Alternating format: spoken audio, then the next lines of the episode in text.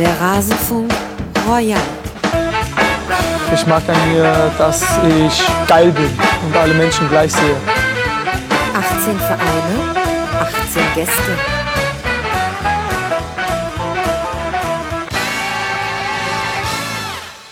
Geil, dass ihr mit dabei seid, auch im dritten Teil des Rasenfunk Royal, unseres großen Bundesliga-Rückblickes, in dem wir mit 18 Gästen sprechen, dann eigentlich sogar 19 Gästen. Wir reden nämlich über alle 18 Vereine und auch noch über die Saison der Schiedsrichter.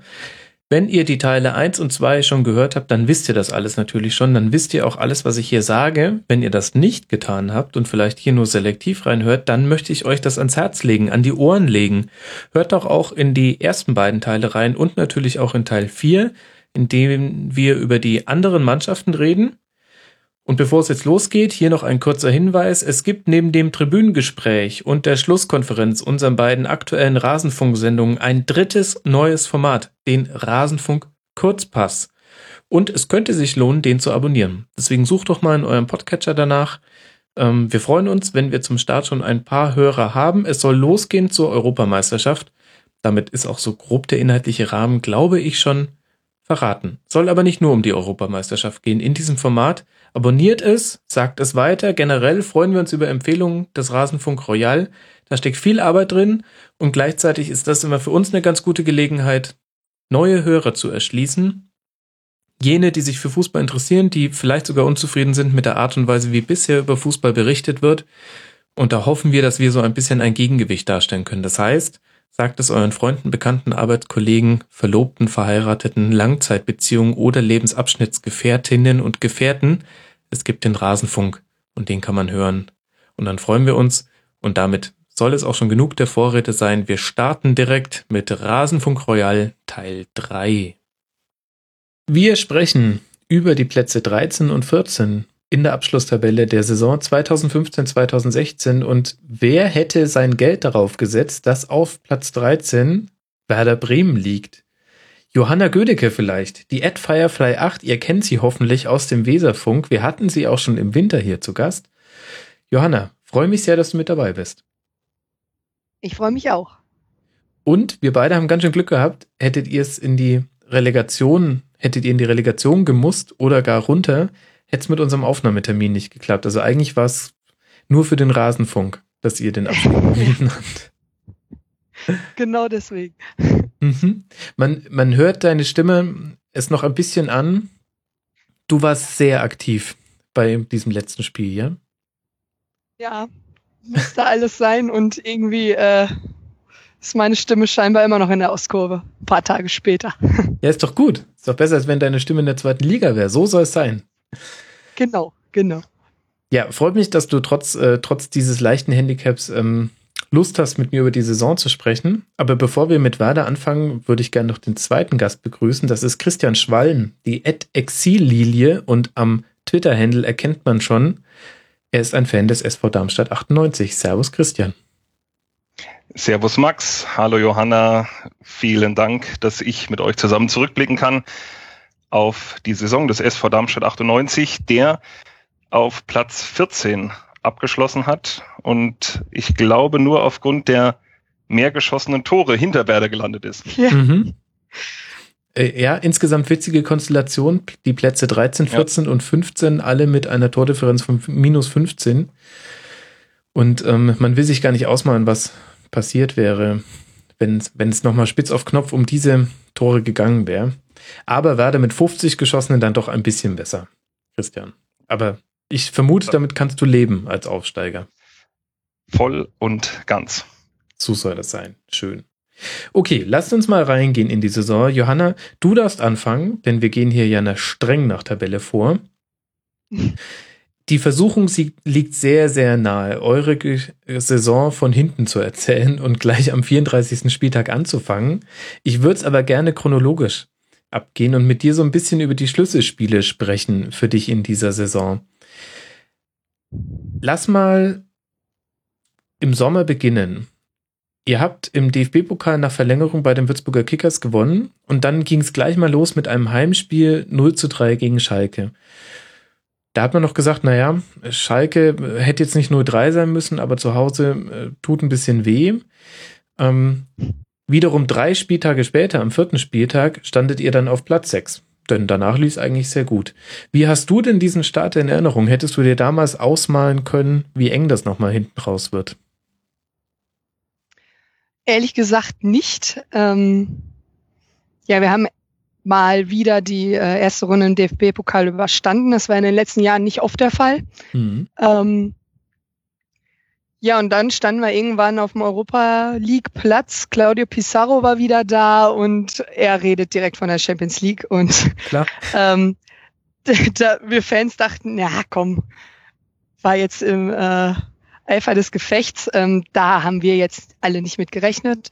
Aber ich glaube, dann nach kam dann auch direkt die äh, Niederlagenserie von fünf Spielen Mhm. und äh, dann waren wir ganz unten. Ja, da haben wir auch nicht mit gerechnet, weil äh, so mit gesichertem Mittelfeld äh, haben wir vor der Saison alle gerechnet, würde ich jetzt mal sagen. Und äh, es war ein Auf und Ab. Also wirklich Schlüsselspiele gab's äh, meines Erachtens auch nicht, weil wenn man es gedacht hat, es war ein Schlüsselspiel, kam es wieder direkt anders. Mhm. Und äh, ja, es war ein einziges Auf und Ab mit einem Herzschlagfinale. Da- Das kann man so sagen. Werder-Spiele waren schwierig zu tippen. Man konnte sich im Grunde darauf verlassen, dann, wenn sie alle abschreiben, dann, dann packen sie mal wieder einen Sieg aus. Woher kam denn dieses Gefühl, dass ihr auf jeden Fall im gesicherten Mittelfeld landet? Also in der Vorsaison natürlich Platz 10 mit 43 Punkten, aber da lief es ja auch schon äh, rauf und runter und es war ja auch schon eine wilde Saison und hatte viel mit dem äh, Zwischenspurt ähm, zu Beginn der Rückrunde zu tun. Ähm, was hat euch so ein gutes Gefühl vor der Saison gegeben? Die Vorbereitung lief gut. Ähm, wir hatten wieder einen Werderaner als Trainer, den wir ja immer noch haben. Ja. Ähm, ja, und in Bremen ist man dann schnell euph euphorisch, sag ich mal. Und äh, also wir haben jetzt nicht unbedingt damit gerechnet, dass wir wieder richtig unten drin hängen, wie wir es im Endeffekt ja jetzt taten. Und Mhm. ähm, ja, es kam wieder alles anders als gedacht. Ja, solche Geschichten schreibt nur der Fußball. So ist es. Okay, also wir halten fest, ihr, ihr, ihr standet auf einem Europa League Platz. Claudio Pizarro fing an zu träumen. Und dann, du hast es schon erwähnt, fünf Niederlagen. Und gegen manche Mannschaften, wo ich jetzt sagen würde, das kann mal passieren, gegen Leverkusen und gegen die Bayern. Aber da waren halt auch unter anderem die beiden Aussteiger mit dabei. Und zwar direkt hintereinander. Erst gegen Ingolstadt zu Hause 0 zu 1 verloren. Und dann, der Christian wird sich grinsend daran erinnern, auswärts bei Darmstadt 2 zu 1 verloren. War das so der Moment, wo dann so ein bisschen auch die positive Grundstimmung gekippt ist? Kann man das irgendwie so festmachen? Oder war die da alle noch irgendwie halbwegs entspannt? Passiert halt mal. Ich war selbst unter der Woche in Darmstadt und ähm, es war echt nicht schön. Äh, Ja, das Feuerwerk war schon schön. es gab ein Feuerwerk. Ja, war, war das nicht gegen Werder? Es war richtig Silvesterstimmung. Oder? Nee, nee, das war im Habt ihr nichts ab, September. habt ihr nichts abgebrannt? Nein, ich meine, Ausnahmsweise mal ich- nicht. ich meine mit Silvester ja äh, das Feuerwerk, die Pyro-Show. Nee, ich glaube, wir. Ach doch, klar, wir haben gezündelt. Ja, sicher. Sicher. Stimmt. Ja, ja, das also das- Bilder- ja das war, das war äußerst schön. Wir lagen ja sogar in Führung und dann, ja. Ja, ja. ähm, ja, und dann noch so eine blöde gelb-rote Karte von Finn Bartels und irgendwie war das Spiel so, uah. Eklig vor allen Dingen- halt. Ja, und ja, und die Woche vorher mit so einem doofen Elfmeter in der Nachspielzeit äh, gegen Ingolstadt verloren. Mhm. Äh, ja, dann kam Leverkusen. Ja, irgendwie äh, lief's nicht. Äh, die Stimmung kippte schon so ein bisschen, aber ähm, in Bremen entlässt man halt nicht so schnell den Trainer und vor allen Dingen äh, wissen wir bis heute nicht, wen man hätte holen sollen. Mhm. Ähm, vor allen Dingen hat Skripnik ja dann auch im Endeffekt immer die Spiele gewonnen, die er gewinnen musste. Und äh, ja, ich kann es mir bis heute nicht erklären, warum wir äh, gerade gegen die Aufsteiger, da haben wir ja äh, insgesamt in den Spielen nur einen Punkt geholt. Mhm. Ähm, ich verstehe es bis heute nicht, ich glaube, das verstehen wir alle nicht. Ähm, ja, gegen Ingolstadt auswärts in der Rückrunde, da sp- passte einfach absolut nicht das äh, System, was Skripnik sich gedacht hat. Ähm, aber sonst die Spiele gegen Darmstadt, ja. Wenn Sandro Wagner uns sieht, dann trifft er gerne. Ja gut, das hat er aber in dieser Saison bei vielen gemacht und auch bei vielen seiner ehemaligen Vereine. Das ist einfach, Ja. das war, das war diese Saison sein Ding. Mhm. Kann man vielleicht sagen, Johanna, dass ihr immer dann Probleme hattet, wenn der Gegner euch ein bisschen kommen hat lassen? Also in der Rückrunde der letzten Saison, als ihr diese Siegesserie hattet von äh, sechs oder ich glaube sogar sieben Spielen, da hatte das viel mit sehr, sehr gut gefahrenen Kontern zu tun und damit, dass äh, Skripnik damals einfach ein vertikaleres Spiel hat spielen lassen. Da gab es zwar auch ein paar Fehlpässe, aber grundsätzlich war es einfach viel, viel gefährlicher, weil viel mehr Risiko gegangen wurde. Und wenn ich mir so die Spiele angucke, die ihr verloren habt und dann wiederum auch die, die ihr dann gewonnen habt, also du hast ja schon gesagt, er hat die wichtigen Spiele immer gewonnen. Und das fing ja auch schon in dieser Phase an. Dann gewinnt man auswärts bei Mainz 3 zu 1 ähm, wo ihr sie äh, ganz gut ausgekontert habt. Ähm, dann zu Hause gegen Köln, das DFB-Pokalspiel, da war jetzt dann viel Glück mit dabei, aber der nächste Sieg war dann auch wieder auswärts bei Augsburg. Auch da hatte Augsburg eigentlich das Heft in der Hand. Kann man das vielleicht auf die Komponente runterbrechen? Ja, das äh, kann man wohl so sagen. Und vor allen Dingen ähm, liegt uns auch die äh, vermeidliche ähm, Rolle des, ich jetzt sagen, des ähm, Favoriten, das wollte ich Ja. sagen, des Favoriten nicht. Äh, so wie es in den ähm, Pokalspielen vor allen Dingen auch war. Gut, äh, da hat man halt auch einfach nichts zu verlieren. Ähm, ja, irgendwie äh, hat sich Skripnik meistens dann gegen solche Gegner eine Taktik zusammengelegt, die dann schon an der Aufstellung gezeigt hat. Also irgendwie liest sich interessant, aber ob das was wird, wusste man dann nicht. Und äh, meistens ging es halt dann in die Hose. Ja gut, gegen Leverkusen und äh, kann man verlieren. Das Heimspiel gegen die Bayern haben wir nur 0 zu 1 verloren und danach waren wir alle ja fast geflasht von äh, der Art und Weise, wie wir gespielt haben. Ähm, ja, und dann kam halt äh, das Spiel in Mainz, wo nach Abpfiff wieder gefühlt der ganze Gästeblock geheult hat, weil man so nicht damit gerechnet hat, dass man, äh, ich glaube, wir haben zur Halbzeit schon 3-0 geführt. Mhm. Also das war dann auch wieder so ein Ding, jetzt könnte es mal wieder was werden. Vielleicht schaffen wir es ja jetzt doch mal wieder höher in die Tabelle, aber Also dann es, kam wieder das ab. ja, es war es war wie ein Pendel. Es schlug immer von der einen Richtung die andere Richtung. Es gibt keine längere Serie. Das einzige, was sich durchzieht durch die Saison, fast bis ganz zum Schluss, ist, dass ihr Gegentore gefangen habt. Wir haben dazu auch logischerweise Mhm. Hörerfragen bekommen, denn das ist wirklich das erste. Denke ich an Werder Bremen, dann denke ich an Gegentore. 65 waren es jetzt in dieser Saison am Ende. Woran liegt denn das, dass Werder Bremen jetzt fast schon traditionellerweise so viele Treffer immer kassiert? Ja, das war ja schon immer so bei uns, aber früher haben wir halt äh, immer mehr Tore geschossen, als wir kassiert haben. Und das läuft jetzt seit ein paar Jahren leider nicht mehr so. Ähm, keine Ahnung, also diese Saison ist, man kann es nicht, absolut nicht nur an Felix Wiedwald äh, Mhm. festmachen, wie das wäre zu einfach erstens und äh, er wurde einfach auch viel zu oft äh, im Stich gelassen. Ähm, ich finde, ein Teil ist trotzdem, äh, wir, ich glaube, das haben wir vielleicht drei, vier Mal in der Saison gemacht, aber wir besetzen bei Ecken nie die Pfosten. Und das ist auch so ein Ding, wir hätten gefühlt die Hälfte weniger an Gegentoren hätten wir äh, die Pfosten besetzt bei Eckstößen. Ähm, das verstehe ich bis heute nicht, warum man das nicht macht, aber äh, sonst waren wir defensiv, wurden wir so oft überrannt durch so einfache Dinge. Und äh, ja, dann gab es halt auch so Spiele in München, wo man direkt fünf kassiert, wo man in Wolfsburg sechs kassiert und das macht dann auch schon viel aus. Mhm.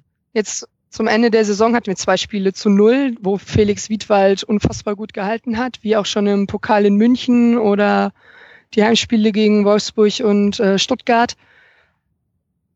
Aber ähm, ja, viele Gegentore und Werder Bremen, das ist irgendwie unzertrennlich und ich glaube, das werden wir nie wirklich abschaffen können, weil äh, Werder halt immer noch äh, für diesen Offensivfußball steht und äh, darüber hinaus dann irgendwann die Defensive manchmal sogar vergisst und äh, ob wir das jemals abstellen können, wage ich zu bezweifeln. Mhm. Aber das ist aus der Ferne, wenn ich kurz reingrätschen darf, so, so unbegreiflich, weil eine stabile Defensive äh, ja unser Fundament jetzt war für den Klassenerhalt und äh, was ja diesen alten äh, Spruch aus, äh, aus England gibt, äh, Offense wins Games, Defense wins Championships. Und Ja. dass man das so über über ja, Jahrzehnte, denke ich, schon in Bremen so vernachlässigt. Man muss ja die Offensive äh, man kann sie ja so beibehalten, nur hinten einfach äh, mal ein paar Leute kaufen und die müssen nicht teuer sein, ähm, wie man bei uns gesehen hat, und äh, die dann so einschwören, dass die hinten mal stehen, nicht auszurechnen oder nicht auszumachen, was in Bremen möglich wäre. Ja, aber wir haben auch äh, viele Tore kassiert, als die Innenverteidigung aus Mertesacker und Naldo bestand. Und äh, Mhm. Ich weiß nicht, ähm, das war irgendwie schon immer die Philosophie hier in Bremen, sei es unter Schaf und äh, die letzten Jahre halt dann unter, ja, auch unter Robin Dutt, da rede ich jetzt besser eh nicht drüber. und Viktor ist halt, äh, kann man ja auch manchmal gut mit Schaf äh, vergleichen. Mhm. Ähm, ja, Also ich würde auch lieber mal ein paar weniger Gegentore kassieren. Das Ja, dann ist es der Geist des Weserstadions, wenn selbst gestandene äh, Verteidiger dann so viel Gegentore zulassen, dann muss es irgendwas Übernatürliches sein bei euch. ja. ja, dann- hat man halt so Spiele wie vor ein paar Jahren gegen Hoffenheim das 5 zu 4 und äh, ja, es ist halt auch, es ist halt auch geil, so Siege, aber ähm, da haben wir halt immer noch eins mehr geschossen und das schaffen wir in den letzten Jahren jetzt nicht mehr. Mhm. Ja, also ich erinnere mich auch Spiele mit Bremer Beteiligung oder ich war einmal äh, da vor Jahren mit äh, Freunden vom, äh, vom VfB Stuttgart, äh, damals Darmstadt noch äh, dritte oder vierte Liga, weit davon entfernt, jemals in Bremen zu spielen, außer auf Platz elf oder zwölf. Ja, Wie heißt der? Elf. Platz 11, ja. genau. Ähm, und äh, da bin ich gesagt, ja klar, fahre ich mit nach Bremen, ist ja immer irre. Und da war es immer so, der VfB hat äh, in Bremen eigentlich immer 2-0 zurückgelegen und hat dann immer noch 3-2 gewonnen. Also äh, Ausflüge nach Bremen waren immer Spektakel. Ja. Ja. Das stimmt. Gut, ich meine, wenn ich mir eure Trainer angucke, dann sehe ich ja auch tatsächlich, dass das eigentlich schon immer angelegt war, von allein von der Besetzung her. Also Thomas Schaaf hat immer mit Raute offensiv spielen lassen und er hat noch mit Raute spielen lassen, als äh, sich schon längst ein 4-2-3-1 bei anderen Mannschaften durchgesetzt hat, mit dem du dann mit einer Raute einfach in der Unterzahl bist gegen den Ball, wo es ein bisschen schwierig wurde. Und dann, ähm, gut, Wolfgang Rolf Zwischenepisode, ähm, und dann kommt mit Robin Dutt einer, der jetzt auch nicht dafür steht, dass er den Laster parkt im eigenen 16er, sondern der auch für Offensivfußball steht. Und Skripnik, der war für, für Leute wie mich eine Unbekannte, weil er aus eurer zweiten Mannschaft kam und ähm, wer sollte sich da anmaßen können, seine Arbeit zu bewerten. Aber ich denke, jetzt kann man schon sagen, nach anderthalb Spielzeiten, die er mit euch gemacht hat, dass man sagen kann, naja, also der, der wird jetzt auch nicht dadurch auffallen, dass er im Training ähm, wahnsinnig viele Schwerpunkte auf die Defensive legt. Sonst würde anders gespielt werden. Also es ist ja anscheinend schon, ja, es ist auch von Seiten des Vereins her so gewollt. Lieber ein 5-4 als ein 1 zu 0. ja. Kostet halt Nerven, glaube ich, wenn man Fan ist. Oh ja. Ich meine, das ist ja gut gegangen. Ähm, Ist denn das, ähm, muss man da auch übers Personal reden oder wäre das ein bisschen ungerecht? Weil, wenn ich mir die Innenverteidiger zum Beispiel angucke, Westergaard, Gilobocci, Galvez, ähm, ja, Lukimia weiß, ja, doch, hat auch noch ein paar Spiele gemacht. Ähm, jetzt könnte ich natürlich mit dem Finger auf die zeigen, aber vielleicht fangen die Probleme auch schon weiter vorne an. Die sind sich halt auch oft in, in Unterzahlsituationen oder einfach auch in schwierigen ähm, Situationen dem Gegner gegenüber. Ähm, also ist es eine Personalfrage oder ist es zu kurz gedacht? Also dem Duo Westergaard Gilobogi würde ich da eigentlich gar keinen Vorwurf machen. Ähm, in der Hinrunde hat meistens Lukimia gespielt neben Westergaard und ja, Lukimia hat halt auch meistens seine Patzer da drin, wie jetzt zum Beispiel der Elfmeter äh, gegen Ingolstadt in der Nachspielzeit. Mhm. Äh, da sind wir, glaube ich, alle ganz froh, wenn ich das mal so sagen darf, wenn, dass wir den für ein paar Millionen nach China verkauft haben im Winter. Äh, Galvez, ähm, ja, wenn er zum Einsatz kam, zum Beispiel als Gilubuji äh, dann gesperrt war aufgrund seiner Aktion gegen Mainz, ähm, ja, hat er auch ein paar Schnitzer drin gehabt, aber mein Gott, das hat äh, jeder mal und ähm, meistens sind die Fehler schon viel früher passiert. Mhm. Das heißt. War Fehlpass und dann mhm. waren die einfach gefühlt alle viel zu schnell für uns. Gut, das wiederum spricht dann doch auch wieder ein bisschen gegen das Personal. Ich meine, es kommt, wahrscheinlich kommen da viele Sachen zusammen. Ich hatte in der Saison auch ganz oft den Eindruck, ähm, dass diese Abhängigkeit von Clemens Fritz ähm, nur in Teilen gut ist. Also auf der einen Seite ist es natürlich bewundernswert, dass er in seinem Alter nochmal so eine Saison hingelegt hat. Und ich kann mich an einige Spiele erinnern, also gerade zum Beispiel auf Schalke, das hat er mit seinem Willen fast alleine gewonnen.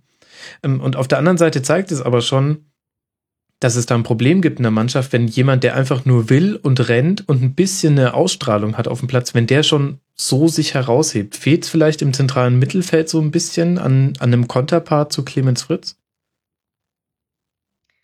Ja, dass man so an einem 35-Jährigen äh, hängt, ist ja einerseits auch nicht so ein gutes Zeichen, wobei mhm. die Saison von Clemens echt äh, überragend war, muss man einfach so sagen. Ähm, ja, irgendwie äh, ich kann es ehrlich gesagt gar nicht sagen, woran das lag mhm. oder liegt. Ähm, ja, gefühlt äh, auf allen Positionen immer mal wieder äh, ja, irgendwas anderes her musste, als wir ja zur Verfügung haben. Ähm, dann hat sich wieder Bargfrede verletzt auf Schalke, glaube ich, der äh, in den Spielen zuvor gut war und ähm, dann ist Grilic auf die Position gerückt, der äh, für mich der Aufsteiger der Saison ist bei uns, mhm. der viel Ruhe reinbringt ähm, und der eigentlich gar nicht der Sechser äh, ist oder dafür eingeplant war bei uns, aber auf der Position überragende Spiele gemacht hat äh, in seinem jungen Alter. Ja, ich glaube, da muss einiges oder wird auch einiges passieren in der Win äh, Winterpause, wollte ich schon sagen, in der Sommerpause. Es ist vorbei, Johanna, es ist vorbei.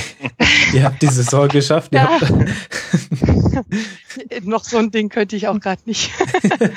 das könnten auch deine Stimmbänder, glaube ich nicht, wenn ich mir das so anhöre. Also ich, ich merke schon, ähm, ich piek's immer so ein bisschen jetzt hier so faktisch rein, aber es fällt dir schwer, Antworten zu geben und ich kann das total gut nachvollziehen, denn für mich ist Werder auch eine Art Wundertüte geblieben, jetzt auch ähm, trotz oder vielleicht sogar gerade wegen des Klassenerhalts, ehrlich gesagt. Ähm, weil ich finde, man kann ganz, ganz viele Punkte ins Feld führen. Die grundsätzliche Ausrichtung der Mannschaft ist eher offensiv als defensiv, was per se nicht schlecht sein muss, ist aber halt riskant, hat man in dieser Saison wieder gesehen.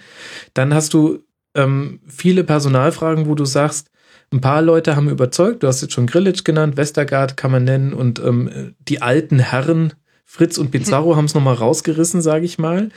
Und dann hast du aber auch einige, die echt so ein bisschen hinter den Erwartungen geblieben sind. Also Junusovic nicht mehr zu vergleichen mit, mit der Saison ähm, davor.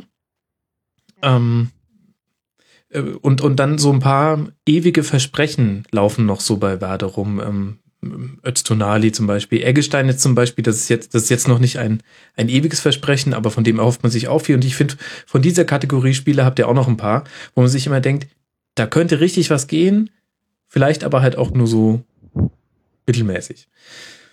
Und ähm, deswegen irgendwie fällt es total schwierig, finde ich, euch einzuschätzen. Und dazu gehört für mich auch der Trainer, ehrlich gesagt ich finde es total gut, dass ihr am Trainer festgehalten habt. Und ich mag es auch, dass ähm, die Mannschaft, die an ihrem Trainer festgehalten hat, diejenige ist, die nicht absteigen muss. Alle anderen Mannschaften unten drin haben ihren Trainer getauscht und irgendwie mag ich das, weil ich, äh, ich finde es schön, wenn man sich diesem Trend entgegenstellt. Aber auf der anderen Seite, ich weiß nicht, ob es an der Rhetorik von Skripnik liegt, die jetzt nicht so arg weit gedungen ist, ähm, oder ob es ob es daran liegt, wie er Spiele leitet, nämlich indem er halt mit Händen in den Hosentaschen dasteht. Also irgendwie mich packt der nicht. Wie ist denn das, wenn man auf der anderen Seite des Fanlagers steht? Also äh, mich nervt das Thema, dass sich alles darüber aufregt, dass er quasi nur äh, still an der Seite steht. Mhm. Ähm, das ist Viktor.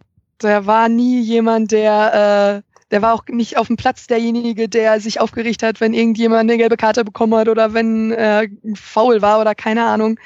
So à la Thorsten Frings zum Beispiel, den haben wir nämlich auch noch auf der Bank sitzen. Und er und Florian Kofeld, die nun mal das Trainerteam bilden, äh, das sind diejenigen, die aufspringen und Emotionen zeigen. Und mhm. äh, das ist halt nicht Viktors Ding. Gut, vielleicht kommt es auch äh, falsch rüber dann bei der Mannschaft, aber ich glaube, die wissen den alle einzuschätzen und deswegen haben die sich auch äh, durch die Bank weg nach dem Augsburg-Spiel dafür ausgesprochen, dass sie mit äh, Viktor weitermachen wollen. Ähm, aber ich glaube, wir Werder-Fans können Viktor manchmal auch nicht unbedingt so einschätzen, was halt äh, ja das Trainermäßige so ausmacht, ähm, sei es Ansprachen in der Kabine. Mhm. Ähm, gut, es ist halt auch erst seine erste Station als Profitrainer. Und Thomas Schaaf hat, hat zwar, als er äh, 99 Werder übernommen hat, den DFB-Pokal geholt, aber äh, auch er hat jetzt nicht, er stand nicht direkt in Europa und hat Titel nach dem anderen geholt. Ähm, deswegen muss man vielleicht Viktor auch ein bisschen Zeit lassen, wenn er äh, Muße zeigt, sich vielleicht auch noch ein bisschen zu verändern, was das alles angeht. Ähm, Was meinst du denn damit? Also er wird jetzt nicht anfangen, am Spielfeldrand rumzuspringen und ich gebe nee, dir da auch recht. Eigentlich sollte das gar kein Thema sein. Das ist, ich habe es jetzt nur genannt, weil das halt für mich einer der Gründe ist, warum ich glaube, dass ich zu ihm irgendwie als Typ keinen Zugang finde, irgendwie. Ähm, weiß nicht, ich habe ich tue mir sogar schwer, eine Meinung zu Skripnik zu haben. Der ist für mich wie ein Stück Raufasertapete. Er ist halt da. Ähm, aber in welchem Bereich meinst du denn, dass er sich dann noch weiterentwickelt? Äh, rhetorisch oder von der Außendarstellung her ähm, oder taktisch? Ja, auch taktisch, dass er vielleicht mal ein bisschen mehr ähm, auf die Defensive Wert legt oder ähm, ja, er hat auch lange an der Raute festgehalten und lässt es ja auch meistens spielen und mhm. äh, ja, dass er dann so Dinge wie die Aufstellung auswärts in Ingolstadt, wo eigentlich direkt klar war, wir haben den Ingolstädtern in die Karten gespielt äh, mit der Aufstellung. Ähm, Warum, was war da los? Das, das musst du mir nochmal kurz erklären. Ja, da stand plötzlich Lukas Fröde zum Beispiel auf dem Platz, der vorher gefühlt 20 Minuten Bundesliga-Erfahrung insgesamt hatte, mhm. der komplett überfordert war und ähm, das war hm mit Sturm und Drang, äh, wie wir in manchen Spielen davor gemacht haben, äh, das locker hätten machen können. Und also das Spiel war taktisch eigentlich komplett verloren schon. Und mhm. ähm, ja, dann gab es aber halt auch wieder Spiele, wo zum Beispiel das auf Schalke, wo plötzlich äh, dann alles lief, wo wir in den letzten Jahren eigentlich nur Klatschen kassiert haben. Hm. Ich deswegen gar nicht hinfahren wollte und dann genötigt wurde quasi. Das ist ein Skandal. Ähm, und ja. dann und äh, eines der besten Spiele erlebt habe, die diese Saison.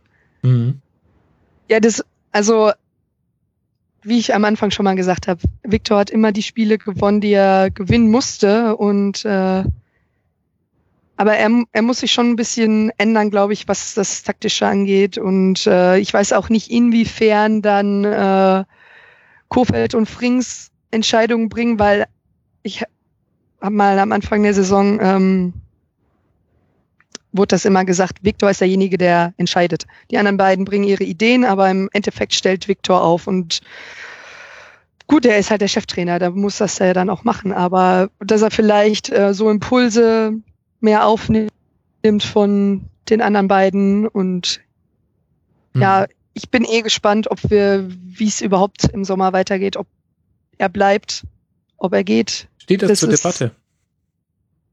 Ich denke schon, ja. Also Sport 1 hat zwar jetzt am äh, Montag gemeldet, äh, Skripnik bleibt und bla bla bla, aber das war komplett Eichins Aussagen durcheinander gewürfelt und ähm, nein, die werden sich zusammensetzen äh, mit Aufsichtsrat und allem drum und dran und ähm, es gibt sehr, sehr, sehr viele äh, Skripnik-Befürworter in diesem Verein. Mhm. Ähm, deswegen finde ich das ganz gut, dass Eichin jetzt nicht zu der sogenannten Werder-Familie richtig gehört. Er ist ein, immer noch ein Außenstehender, der halt äh, nicht so ja Werder-like denkt, sage ich jetzt mal, äh, heißt, äh, er ist ein Werderaner, er muss hier bleiben, so unter dem Motto. Äh, Naja, glaube klar, auch, ich mein, wenn es die- braucht schon mal manchmal jemand von außen, der reinkommt und sagt, Genau. sag mal, wie schaut's denn bei dir im Wohnzimmer aus? Und die fünf Leute, die drin saßen, die sich, äh, die sich schon wahnsinnig an diese Wandfarbenkombination aus äh, Auswurf Gelb und ähm, äh, Korthosen Beige äh, gewöhnt haben, äh, denen gehen die Augen auf und die denken sich, stimmt, hier sieht's ja wirklich furchtbar aus. Ähm, macht das doch mal einer weg. Äh, Das kann ich schon verstehen. Aber wäre es nicht auf der anderen Seite jetzt äh, total merkwürdig, ihn unter der Saison zu behalten und nach einer erfolgreichen Saison unter dem Strich dann doch wieder zu entlassen? Ich weiß nicht. Christian, was, was hältst denn du so aus der Distanz davon? Ich finde das irgendwie nicht so zusammenhängend. Ähm, ich äh, hatte eh schon überlegt, ob ich mich kurz einschalte, weil ich unter der Woche irgendwann jetzt einen Artikel, glaube ich, von der für gewöhnlich gut informierten Kreiszeitung Sieke gelesen habe, äh, die irgendwas erzählt haben, dass, äh, glaube nach dem Augsburg-Spiel ähm, sich die Mannschaft zusammengesetzt hat und gesagt hat, sie nehmen das jetzt mal selbst in die Hand. Sie wollen zwar nicht Königsmörder äh, äh, für Viktor Skripnik sein, also den beschädigen sie nicht, aber sie haben das jetzt eher so selbst äh, mal in die Hand genommen, dass sie sich da zusammenreißen und das noch schaffen. Ähm, weiß ich nicht, äh, wird das diskutiert oder was ist da dran? Johanna? ähm, ja, den Artikel äh, habe ich jetzt gar nicht gelesen. ah, okay. Ja, äh, ich hatte keine Lust auf irgendwie Fußball nach Samstag, wenn ich ehrlich bin. Ähm, Aber das war, äh, wie gesagt, ähm, ging halt darum, die, die Mannschaft macht das jetzt mal so, äh, ging auch ein auf die vielen äh, Skripnik-Befürworter, aber wie du, wie du schon gesagt hast, hauptsächlich ältere Herren in irgendwelchen Aufsichtsräten oder Vorstand, äh, die von dir eben zitierte Werder Familie, nehme ich an. Und äh, Eichin, äh, der da wohl eher ein bisschen äh, skeptisch war, aber ich sag mal, gerade wenn, äh, wenn die Mannschaft äh, das jetzt vielleicht eher in Eigenregie dann äh, unternommen hat, äh, da äh, fände ich es halt schwer, ähm, dann mit einem quasi entmachteten Trainer auch wieder eine neue Saison zu gehen. Aber das Ja. ist natürlich sehr intern. Ne? ja, offiziell wird kommuniziert, dass die Mannschaft sich für Viktor ausgesprochen hat. Mhm, okay. Ähm, die Zeitung ist meistens gut informiert, das stimmt. Ähm, Ja. ja. die Mannschaft hat zum Beispiel auch vor dem äh, Stuttgart-Spiel gesagt, wir wollen in ein Kurztrainingslager. Dann ging es ab nach Pferden ein paar Tage. Ähm, Ja. Ich glaube, sie haben auch, also die Mannschaft hat gesagt, sie hätten gern einen Mentalcoach. Ähm, Mhm, mhm. Ja, es kam wohl viele Impulse der, aus der Mannschaft raus, äh, dass sie es halt irgendwie noch so packen wollen mit äh, ein, zwei Dingen. Also, keine Ahnung, äh, man hat das Gefühl, die Mannschaft steht voll und ganz hinter Skripnik, aber wenn jetzt, ja, Ja, vielleicht sind das ja dann noch so ein paar Sachen, Mhm. die sich die Mannschaft äh, wünschen würde, dass er zum Beispiel solchen Sachen äh, offener gegenüber wäre, wie jetzt ein Mentaltrainer oder so, ja. Ja, ich glaube, da werden auch äh, viele Gespräche geführt, wo dann auch ein Mhm. Clemens Fritz und wahrscheinlich auch äh, Bizarro äh, ja mit involviert werden. Ähm, Ja, wahrscheinlich haben die deswegen nochmal verlängert, beide nochmal ein Jahr dran gehängt, weil die quasi so eine Art Spielertrainer geben und ähm, das muss jetzt auch nicht komplett äh, gegen Skripnik sprechen. Also wenn es funktioniert, finde ich alles legitim. Ich verstehe jetzt allerdings eher, warum noch drüber diskutiert wird. Dann finde ich tatsächlich, dass man jetzt dann mit einem bisschen Abstand zu dieser sehr hektischen Saison dann da nochmal drauf guckt und sich überlegt, wo wir Werder hin. Ich frage mich halt ehrlich gesagt, Johanna, was der Fünfjahresplan ist.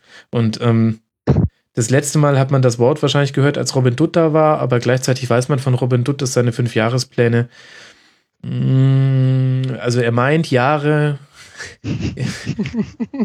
Oft geht's dann aber nur ein paar Monate. Und äh, das hat man jetzt unter anderem ja in Stuttgart gesehen. Ne? Wir, stehen, wir stellen den Verein komplett neu auf, alles äh, konzentriert sich um Alex Zorniger und zack, nach ein paar Spieltagen ist er weg. Aber soll jetzt kein Duttbashing werden, aber trotzdem stelle ich mir die Frage, wo will Werder langfristig denn hin? Mit der Jugendarbeit, mit der Ausrichtung des Vereins.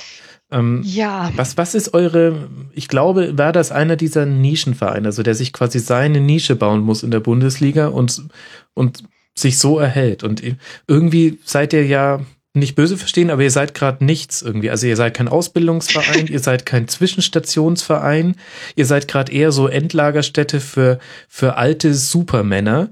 Das meine ich. Äh, ja, wir sind irgendwie, wir also, sind irgendwie nur da, ne? Ja, ich, ne, ihr seid ja, also es macht ja schon Spaß, äh, Werder-Spiele anzugucken, vor allem wenn man nicht emotional involviert ist, weil dann kann man auch mal mit dem 06 ganz gut leben. Ähm, das ist, aber ich meine, ich gucke es ja wahnsinnig gerne an, wenn Claudio Pizarro da noch eine Saison spielen darf. Und ich finde es auch Wahnsinn, ich hätte es ihm auch wirklich nicht zugetraut, wie gut Clemens Fritz gespielt hat. Aber ich frage mich halt, das, das ist ja nichts Langfristiges. Das, das, das wird jetzt dann irgendwann aufhören. Also unendlich viele Saisons können sie da nicht mehr dranhängen. Und ich frage mich, was will Werder denn eigentlich sein in der Bundesliga? Ja, wir gehen den Werderweg. Ja, aber was ist denn was der Werderweg? Ich verstehe es nicht. Ja, der ist kacke. es muss mal, es muss mal raus.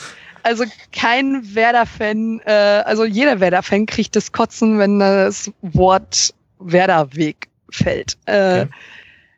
Das ist ja, ist auf Jugendarbeit aus und äh, irgendwie läuft's trotzdem nicht.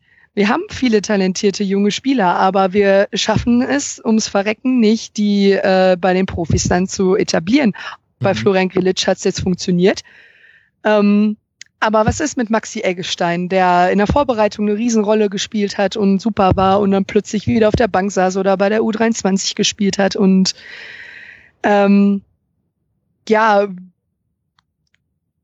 wir halten am äh, Stadionnamen fest, wo was ich toll finde, aber ähm, wir müssen auch mal weiterdenken. Ähm, wenn wir abgestiegen wären, dann wären wir ziemlich am Arsch gewesen und äh, da muss man halt auch mal, ja genau, ja. muss man vielleicht auch mal weiterdenken, ähm, was günstiger im Endeffekt für uns sein wird, wenn wir irgendwie kein Investor aller äh, Klaus Michael Kühne haben, sondern ähm, irgendwie durch Sponsoren mehr Geld reinbekommen, äh, den Stadionnamen vielleicht dann so leid mir tut, äh, irgendwie verkaufen, dass mehr Geld reinkommt, weil ähm, wir merken es ja selber in den letzten Jahren, ohne Geld ist im Fußball nicht mehr so viel zu erreichen und mhm. dann kommt zwar Darmstadt 98 um die Ecke und die spielen eine super Saison und äh, wir stehen, warum auch immer, jetzt in der Tabelle über ihn.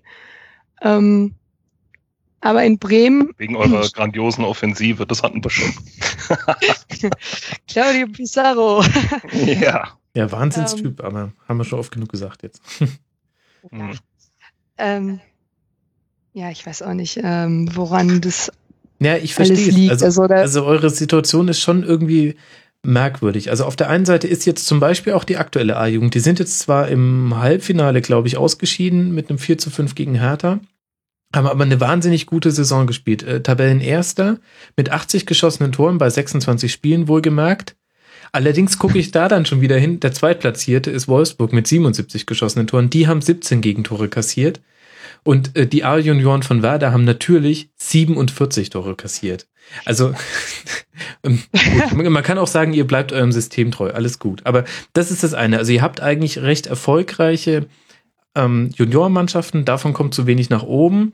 Und da hätte man sich vielleicht auch von Skripnik noch ein bisschen mehr erwartet, weil er ja selber quasi aus dem Juniorenbereich kommt.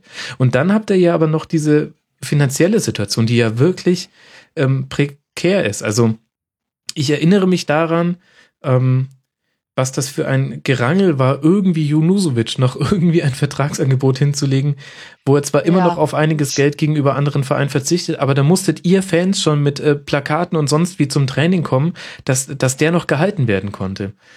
Und Junusovic ist kein schlechter, aber er ist jetzt auch nicht oberstes Regalfach. Ja, vor allen Dingen äh, wissen wir alle, wie er ja diese Saison drauf war. Ja, das ist halt dann doof gelaufen. Ähm, aber hätte euch mit Franco Di Santo genauso passieren können. Den habt ihr ja zum Beispiel verloren deswegen. Ich meine, war der nicht sogar dann nur ein halbes Jahr bei euch? Der kam doch dann erst im Winter, oder? Äh, nee, der, nee. Nee, war länger da? Okay, dann habe ich es äh, falsch abgespeichert. Also eine, eine komplette Saison war er auf jeden Fall da. okay, dann habe ich es falsch ähm, abgespeichert. Aber der war sofort weg, ist auf Schalke, sitzt da jetzt auf der Bank und verdient wahrscheinlich trotzdem viel, viel besser, als er jetzt mit Werder verdient hätte. Ja. Wenn er lieber auf der Bank sitzt und Geld verdient, statt äh, zu spielen und äh, zu treffen, ja. Nee, das war halt eine Situation, äh, am Tag der Fans wurde das ja bekannt gegeben. Hm. Abend vorher sagt er in der Kabine, ja, ich verlängere dann morgen meinen Vertrag, mach mal groß auf äh, beim Tag der Fans und morgens kriegt äh, Ruven Schröder und Thomas Eichin einen Anruf, ja, ich gehe dann zu Schalke. Ähm, da haben viel die, Ber- ja, da haben viel die Berater äh, gequatscht und gemacht und äh, das ist bei den, bei manchen südamerikanischen Spielern scheinbar so, dass sie sich bequatschen lassen. Ähm, gut, der ist, äh, ja, hat er jetzt, glaube ich, selbst gemerkt, äh, dass Wechsel immer Fehler, wie äh, Ilton schon gesagt hat. ähm, Fußball Ja, hat, äh, Aidon hat aber auch mal gesagt, das ist ja nicht Fußball. Grüße Feuer machen. Nein, äh, ja, Di Santo. Ich glaube, das hätte was werden können mit äh, Pizarro zusammen. Er hätte auch noch Naja. einiges lernen können.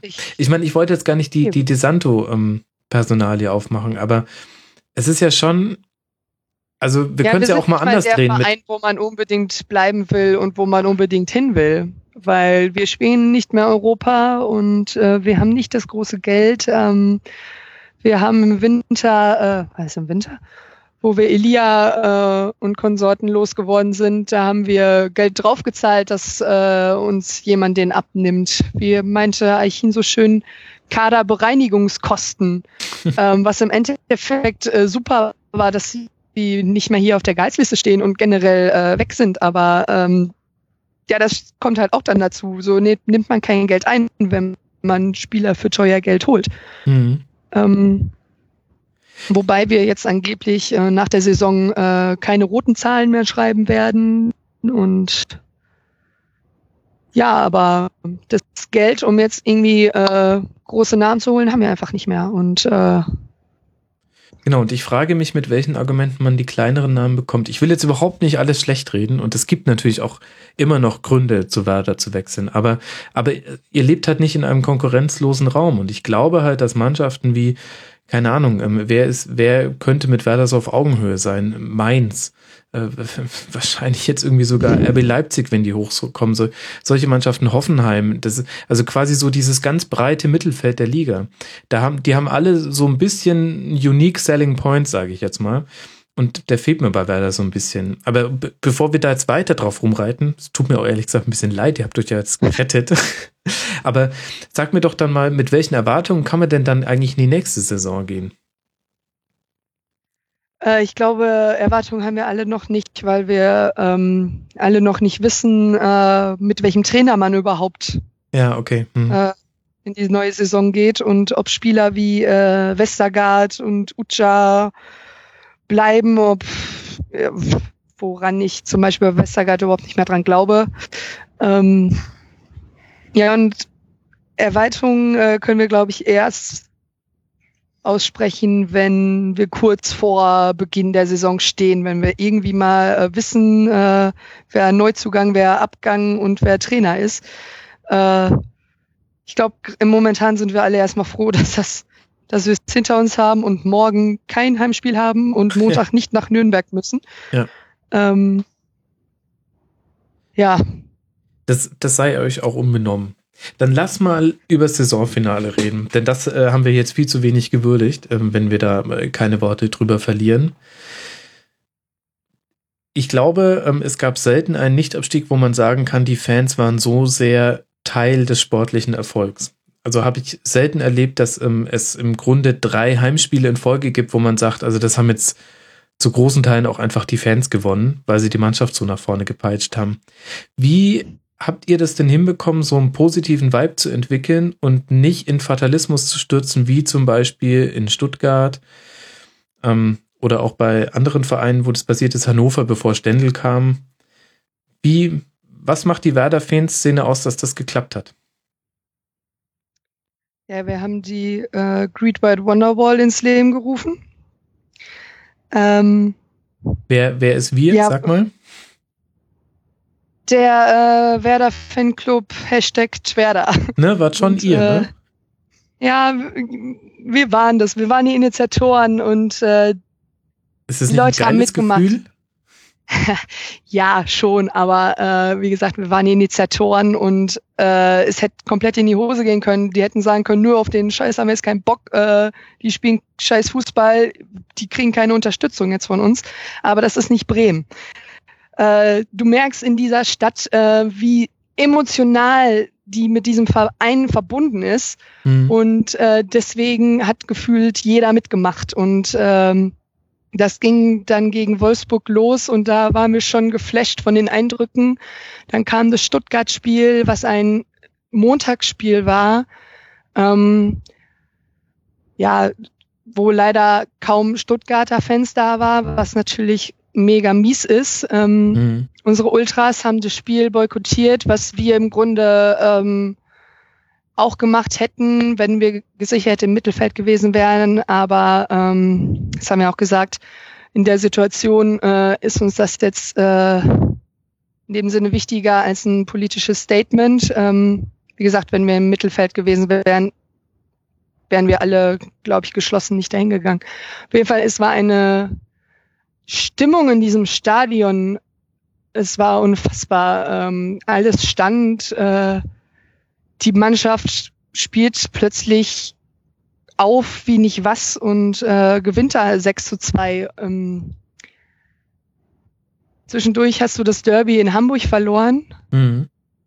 Aber das hat uns irgendwie überhaupt nicht runtergezogen. Das war ganz komisch, äh, weil diese Heimspiel, ja, ich war selbst in Hamburg und äh, irgendwie es hat sich gar nicht angefühlt wie eine Derby-Niederlage, weil gut, ich war halt in, auch in Planung dann verstrickt, was das Stuttgart-Spiel anbelangt, aber äh, das, der, die Derby-Niederlage in der Hinrunde war um einiges schlimmer, sag ich mal, mhm. weil es wahrscheinlich auch ein Heimspiel war. Aber nee, dann hast du halt noch in München gespielt und super gespielt, äh, vor allen Dingen. Und äh, ich glaube, deswegen war halt die Derby-Niederlage auch nicht so schlimm. Ähm, wobei Derby-Niederlagen immer kacke sind. Gute Sache.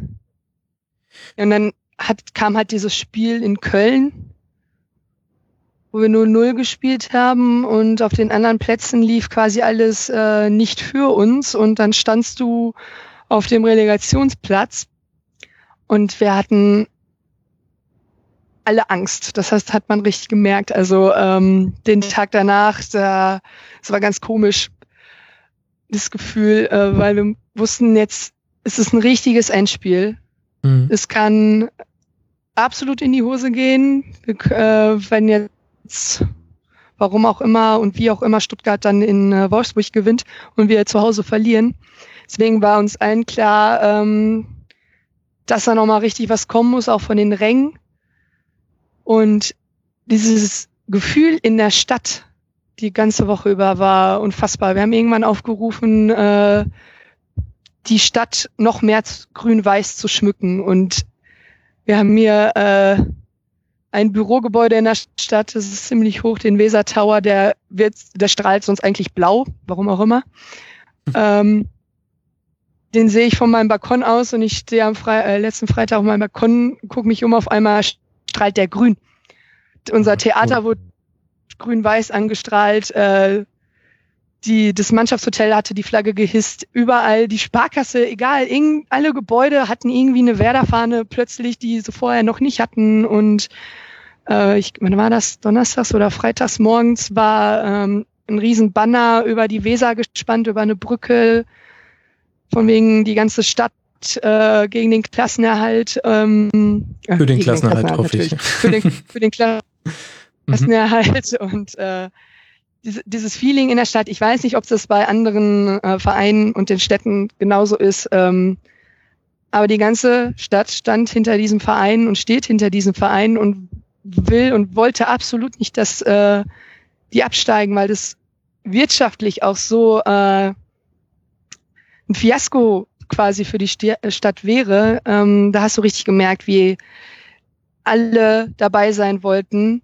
Und äh, bei dem Busempfang vor dem Spiel, ich stand mittendrin, ich konnte mich kaum bewegen, weil äh, so viele Leute da waren. Der Frankfurt-Bus stand 20 Minuten lang auf dem Deich, weil die nicht runterkam durch die Menge. Da musste erst eine Pferdestaffel davor, dass sie überhaupt mal die Rampe runterkam. Ähm, ich habe hinterher ein Video von Werder gesehen, die vom Deich aus gefilmt haben. Da gefühlt stand das komplette Stadion vor, vor dem Stadion und es war auch sehr leer innen drin. Also ich habe noch Bilder aus dem Vorlauf gesehen, wo der Kommentator auch meinte, ja, also normalerweise sollten hinter mir jetzt schon Leute sein, die sind aber alle noch vorne am Deich. Machen Sie sich doch mal keine Gedanken, die kommen noch. Also äh, Theo Gebrselassie hat äh, auch hinterher gesagt, ja, ich habe zweimal auf die Uhr geguckt, ob wir es überhaupt pünktlich zum Anpfiff schaffen, weil äh, es so voll war. Das waren Menschenmassen. Also wir haben schon beim Wolfsburg-Spiel gedacht, was sind hier für Leute? Und äh, keine offiziellen Zahlen, aber ähm, gefühlt waren es Zehntausende, die da vorm Stadion standen. Und mhm. so viel Platz haben wir dann auch nicht äh, hier in Bremen. Das war wirklich unfassbar. Und dann die Stimmung ging dann so weiter im Stadion und ähm, gut, Frankfurt musste es jetzt nicht äh, machen, das Spiel. Den hätte das unentschieden gereicht für den Klassenerhalt. Ähm, aber als dann das Ergebnis aus äh, Wolfsburg kam, dass die Stuttgarter verlieren und äh, wir quasi eine Absicherung nach hinten hatten, hat man dann irgendwann gemerkt, dass an den Spielern, ja gut, jetzt wollen wir es auch direkt machen und quasi mhm. den Fans auch, glaube ich, äh, nochmal was wiedergeben. Und äh, nach der Junusovic-Chance, irgendwann in der 63. oder mhm. wann das war, äh, ich glaube, da hat keiner mehr unbedingt geglaubt, dass es äh, was wird. Also ich zumindest nicht. Ich habe mich schon quasi damit abgefunden, äh, in der Relegation zu sterben. Also du müsstest ähm, doch wissen, dass es bei euch immer bis zum Schluss geht. Gegen Härte zum ja, Beispiel habt ihr doch auch erst zum Schluss. Eigentlich schon, also, aber ja. ja, wir hatten auch viele Spiele, wo es zum Schluss dann nochmal was ja. gab, aber äh, ich war nervlich so am Ende. Mhm. Ich habe zum Beispiel nicht gejubelt, ich bin heulend zusammengebrochen, weil es ging gar nichts mehr. Äh, weil da merkst du erstmal, was diese ganzen Wochen sich auch aufgestaut hat an äh, Spannung und mhm. ja, deswegen hört sich meine Stimme auch, glaube ich, so an, wie sie sich anhört, weil im Ach. Endeffekt, äh, ja, wir haben es geschafft. Ja, und, äh, mega. Ich kann mir gar nicht vorstellen, was für ein geiles Gefühl das sein muss, wenn, wenn man auch selbst so viel dazu beigetragen hat. Also, ich meine, äh, hier sitzt eine der Miterfinderinnen von Green White Wonderwall. Das ist jetzt nicht so schlecht. Würde ich in meine Bewerbung schreiben, wenn ich mich rund um Bremen jetzt nochmal bewerbe. ich frage mich, Christian, wenn ja. du das jetzt so hörst, ähm, ich meine, ich habe da hier, ich sitze in München, ähm, hier ist der FC Bayern. Ähm, ja, wie soll ich das irgendwie vergleichen mit so eine Stadt steht da komplett so krass dahinter? Wie, wie ist es denn äh, mit jemandem, der in Darmstadt sitzen könnte, wenn er keine Exillilie wäre, aber du kennst ja die Stadt sehr gut. Wäre sowas da auch möglich gewesen in der krassen Form? Ja, äh, gibt immer wieder die Diskussion, was ist Darmstadt? Ähm, Darmstadt ist keine Fußballstadt. Darmstadt kennt man für Jugendstil, für als Studentenstadt und ähnliches. Ja, so eine so eine klassische Überhöhung des Fußballs, äh, wie wie es manchmal ja gesagt wird, äh, im Ruhrpott der Fall ist, kann ich in Darmstadt eigentlich auch nicht feststellen. Allerdings ähm, solche Aktionen wie jetzt in Bremen äh, schon eher. Zuletzt hatten wir das äh, gesehen vor ein paar Jahren, als äh, der Verein Insolvenz anmelden musste. Mhm. Und äh, sich da ganz viele Menschen äh, in Darmstadt angefangen haben zu engagieren, kulturell, Bands, äh, Konzerte, Versteigerungen, Kunstauktionen und ähnliches. Ähm, alle, um zu schauen, dass ordentlich wieder Kohle reinkommt, äh, dass man den Verein wieder flott kriegt. Ähm, das war auch ja so eine Situation oft, da ist es dann vielleicht auch so, dass man erst äh, wirklich tief in der Scheiße sitzen muss, äh, dass sich äh, Leute wieder besinnen, wie, wie wichtig der Verein doch auch für die Stadt ist und äh, dass man zusammenstehen muss, dass man den Verein wieder, wieder auf die Füße bringt. Also das war in Darmstadt äh, schon auch der Fall. Mhm.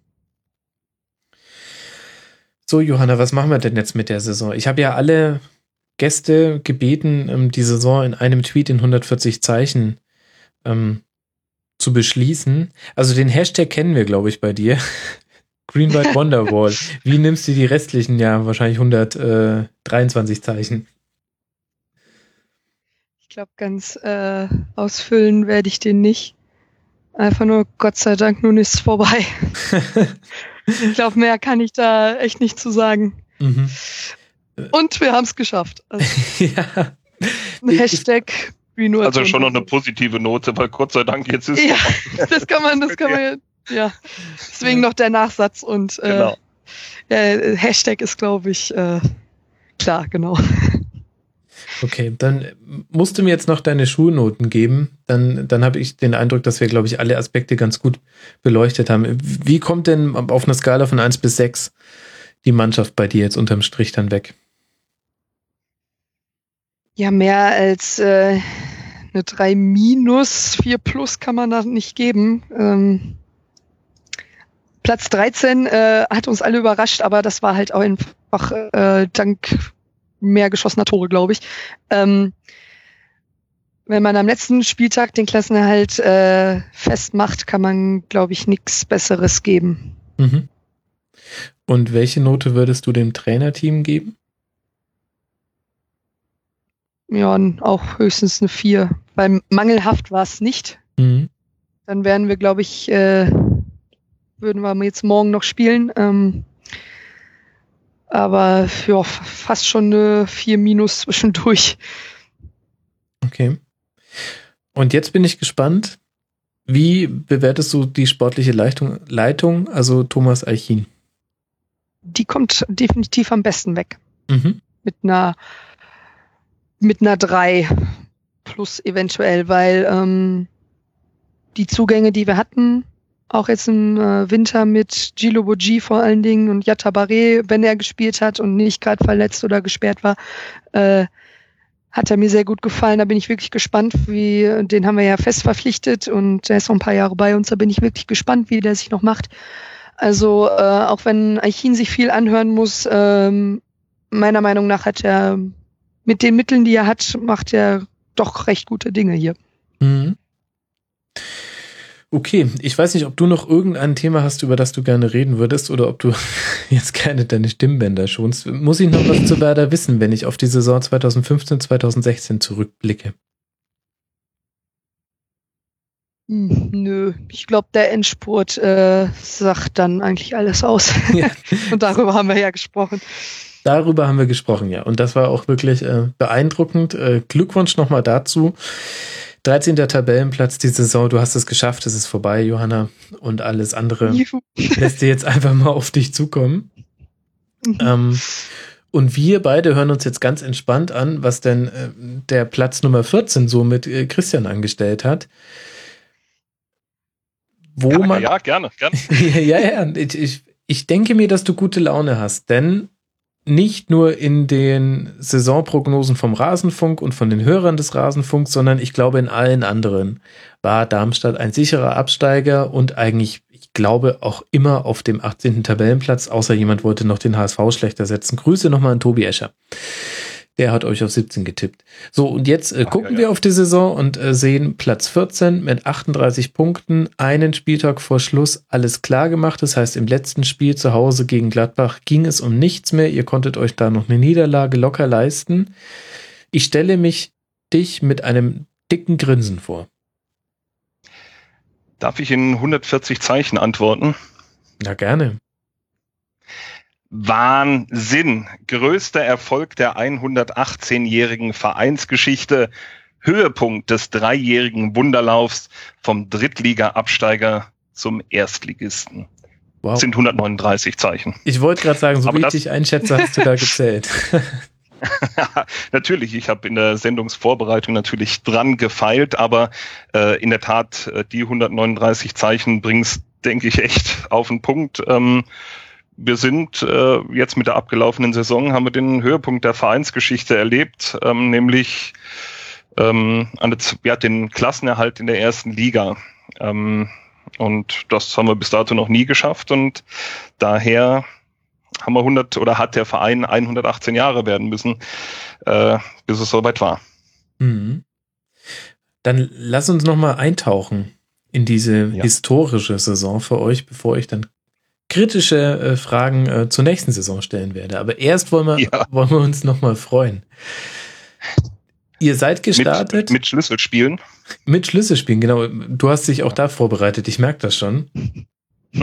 Ihr seid mit drei. Ja, Pfingst, äh, Pfingsturlaub. Da habe ich Zeit für sowas. Guter Mann, guter Mann. Das ist schön. Also, ihr seid gestartet mit drei Unentschieden und dann einem Sieg. Ähm, da ist doch bestimmt schon eins, ein Schlüsselspiel für dich dabei mit gewesen, oder? Ja, mehrere. Natürlich waren die, die ersten Spiele äh, ganz wichtig für Standortbestimmung, kann man überhaupt mithalten. Ähm, und, und ähnliches, äh, das war wichtig, das Unentschieden äh, zu Hause gegen Hannover. Ich sag mal, ein dankbarer äh, Gegner zu Beginn. Mhm. Ähm, da hat gleich Heller zwei, zweimal getroffen. Dann äh, das erste Auswärtsspiel auf Schalke, äh, die dann, glaube ich, gleich mal als erste einen Eindruck vom, ähm, ja, ich sag mal, wie hat's die, die Frankfurter Rundschau geschrieben? Ich äh, schon wieder das äh, ähm, dass ich nicht eklig schon wieder sagen muss, ähm, unmoderner, unmoderner Spaßverderber Fußball. Ähm, so hat's die Rundschau getitelt, finde ich auch gut. Mhm. Ähm, das äh, hat Schalke erleben müssen, ähm, die sich ja danach äh, sehr, sehr beschwert haben über lange liegende äh, Lilien und Spielverzöger und ähnliches, aber schon wieder ein Punkt mein Heimspiel gegen Hoffenheim äh, war jetzt nicht so wild, 0-0, aber dann natürlich äh, der 1-0-Sieg in Leverkusen, erstes Saisontor unseres Kapitäns Aitaj Zulu. Ähm, ja, sensationell, un unglaublich. Ähm, sicher schon, ja, sag mal, sagen wir das erste Schlüsselspiel. Ähm, so ging es ja dann im Prinzip auch weiter, vor allem auswärts. Mhm. Ja, dann, ähm, äh, ja. Das ist ja schon mal ein interessanter Punkt. Ähm, vor der Saison haben alle darüber gesprochen, ui, am Bollenfalltor, da schimmelt's, äh, da kann Darmstadt äh, mal dem Millionarius zeigen, wie es so geht und äh, wie das so ist, wenn man kein warmes Wasser hat. Und da werden sie ihre Punkte holen müssen. Und jetzt gucke ich mir die Heimtabelle an und sehe euch, oh Wunder, auf Platz 17. Und ich gucke mir die Auswärtstabelle an und sehe den SV Darmstadt nach 17 Spielen auf Platz 4. Wie erklärst ja. du dir denn das, dass der Heimvorteil, den man vorher angenommen hat, im Grunde dann doch keiner war. Äh, naja, weil man zu Hause das, äh, äh, das Spiel machen muss, weil man da ähm, ja, versuchen muss äh, oder versuchen will äh, zu gewinnen, dem Publikum was zu zeigen. Und das äh, äh, war nicht das, was wir äh, was wir können. Ähm, mhm. Und ähm, von daher sind wir da äh, reihenweise reihenweise gescheitert. Ähm, und ja, ich sag mal, unmoderner Spaßverderber Fußball, aber wir haben auch immer äh, Auswärtsfußball äh, oder Auswärtsspielfußball gespielt. Ähm, hinten dicht stehen, Ball nach vorne kloppen und dann schauen, was geht. Ja, und äh, das erklärt eigentlich äh, ganz einfach, äh, warum wir auswärts äh, so erfolgreich waren und zu Hause eben nicht. Mhm. Hat es vielleicht auch damit zu tun, ähm, mit ja, den, den vielen Fehlpässen, die es dann ähm, bei eurer Aussichtung fast zwangsläufig geben musste. Also ihr habt einen durchschnittlichen Ballbesitz, durchschnittlich über die komplette Saison von 37 Prozent. Äh, zum Vergleich auf Platz 17 in der Tabelle Werder mit 46 Prozent. Das ist schon mal deutlich mehr. Und ihr habt eine ähm, Quote von erfolgreichen Pässen von 55 Prozent. Da ist auch ähm, Platz zwei ist dann nicht Werder sondern Ingolstadt aber immerhin auch mit 65, also auch deutliche Unterschied. Das heißt, fast jeder zweite Ball geht verloren. Jetzt hätte ich aber jetzt nicht gesagt, das Böllenfall-Tor stelle ich mir vor als ein Stadion, wo da dann es anfängt unruhig zu werden und wo gemurrt wird. Dann ist es äh, in der Tat. Ja, dann kannst du doch daheim genauso spielen wie auswärts eigentlich, oder? Es waren doch Ja, ja, ja, es wurden ja selbst äh, schönste Grätschen und Tacklings äh, werden ja bejubelt äh, bei uns zu Hause. Aus Mangel Warum an Alternativen. Na, wir wissen das Rustikale schon zu schätzen in Darmstadt. Aber ähm, es ist in der Tat, äh, warum zu Hause dann nicht so gespielt äh, wird, ja, gute Frage. Ich glaube nicht, ich glaube, dass Schuster schon sehr genau äh, ich glaube nicht, dass er, dass er irgendwie besonders äh, geil drauf ist, so zu spielen. Ja? Er, Mhm. Der wird sicher gerne auch äh, anders spielen, wenn er anderswo andere Möglichkeiten hätte.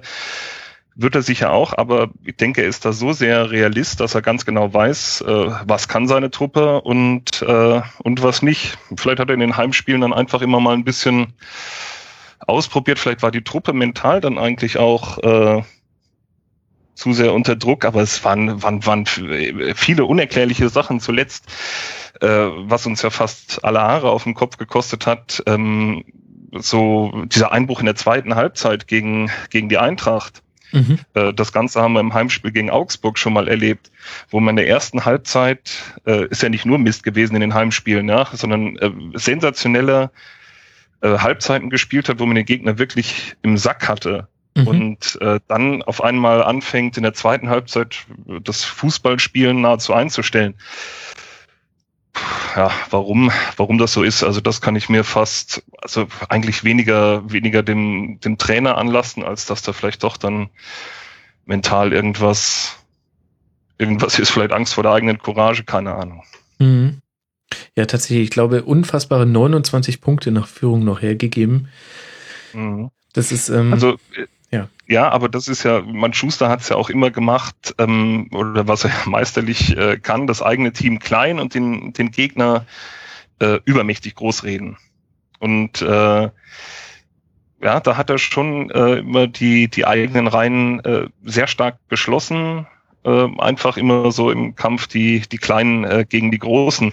Und vielleicht hat's dann irgendwann, wenn man, was weiß ich, wenn man, wenn man 2-0 führt äh, gegen Augsburg, dann äh, ist es halt vielleicht gar nicht mehr so äh, klein gegen groß und dann beginnt bei dem einen oder anderen das Überlegen Mhm. und äh, dann werden die Beine weich oder die Automatismen äh, nicht mehr so oder man versucht äh, dann wirklich so ein bisschen herzuspielen und äh, ja, dann geht's, geht's flöten. mhm. Also das wurde ja auch immer gesagt, äh, wenn es dann mal eine, eine Serie gab mit äh, Niederlagen oder vielen Unentschieden äh, am Stück, äh, fast mantrahaft dieses, wir müssen jetzt wieder Darmstadt 98 Fußball spielen und äh, ähm, ja, dann äh, ging es komischerweise auch wieder. Also ganz, ganz wichtig, nicht äh, über seinen Verhältnissen spielen. Schuster war da meines Erachtens ganz klarer Realist und äh, hat das Team wirklich auch nur das spielen lassen, was dann punktemäßig erfolgsversprechend war.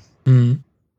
Darf ich mal einen Tipp geben, was so eins deiner nächsten Schlüsselspiele sein wird? Ich glaube nicht, dass es die 0 zu 3 Heimniederlage gegen die Bayern war, die da auch ähm, schön mit dem Fernschuss erstmal den. Tod spielen musste. Ich könnte mir vorstellen, dass wir vielleicht nach Dortmund gucken. Oder wirst du gar über das 2 zu 1 zu Hause gegen Werder jetzt erst noch sprechen? Die Johanna hält die Luft an. Ja, äh, war natürlich äh, schön, war ja nur, war ja nur das erste von insgesamt äh, zwei Heimspielen, die, die siegreich äh, gestaltet werden konnten. Von daher äh, ja, tut's mir leid, dass Werder war, aber war natürlich äh, schön, dass man auch mal zu Hause was zu jubeln hatte. Ist ja nichts passiert, Ähm, Christian. aber- Wir sind ja hier in der Nicht-Absteiger-Runde. Ja, Gott sei Dank, es ist vorbei, genau. Ja. ähm, ja, ähm, aber ja klar, äh, mentalitätsmäßig dann sicher das Aus- Auswärtsspiel in Dortmund, äh, die uns ja bei konsequenter Chancenverwertung äh, und äh, du wirst sicher auch irgendwelche äh, Zahlen parat haben. Äh, das war ja auch groß, aber Zulu guckt in der Nachspielzeit halt noch einen Ball rein, der ihm im 16er vor die Füße fällt. Ähm, Mhm. ja, Mentalitätsmuster, äh, die dann gleich im darauffolgenden Heimspiel wieder einen auf den Deckel gekriegt haben. Und ausgerechnet im nächsten Heimspiel gegen Mainz war es dann wieder äh, ganz anders. Denn äh, das eigentliche äh, Mentalitätsmonster, wobei äh, manche sagen, Selbstbewusstsein und Egozentrik konkurrieren eher bei ihm. Sandro Wagner, äh, von ihm ist die Rede, verschießt in der Nachspielzeit einen zugegebenermaßen unberechtigten Elfmeter, der das 3 zu 3 bedeutet hätte. Also das war dann schon wieder der nächste Heimnackenschlag. Mhm. Aber äh, danach Mai, gewinnen wir wieder in, Au in Augsburg. Mai. Äh, verlieren zu Hause gegen Wol Wolfsburg. In Stuttgart verlieren wir ein Spiel 2 zu 0. Äh, das wir nie im Leben hätten äh, verlieren dürfen. In, zu Hause gegen Hamburg 1-1 in Ingolstadt, äh, quasi mein äh, mein Heimauswärtsspiel äh, mit der kürzesten Anreise. Mhm. Äh, auch eine der schlechtesten Saisonleistungen gegen den Mitaufsteiger. Ähm, zu Hause gegen Köln 0-0 und dann das Gusto-Stückerl, der Auswärtssieg bei der Eintracht. Äh, ganz, ganz wichtig mhm. und schön. Wunderschön.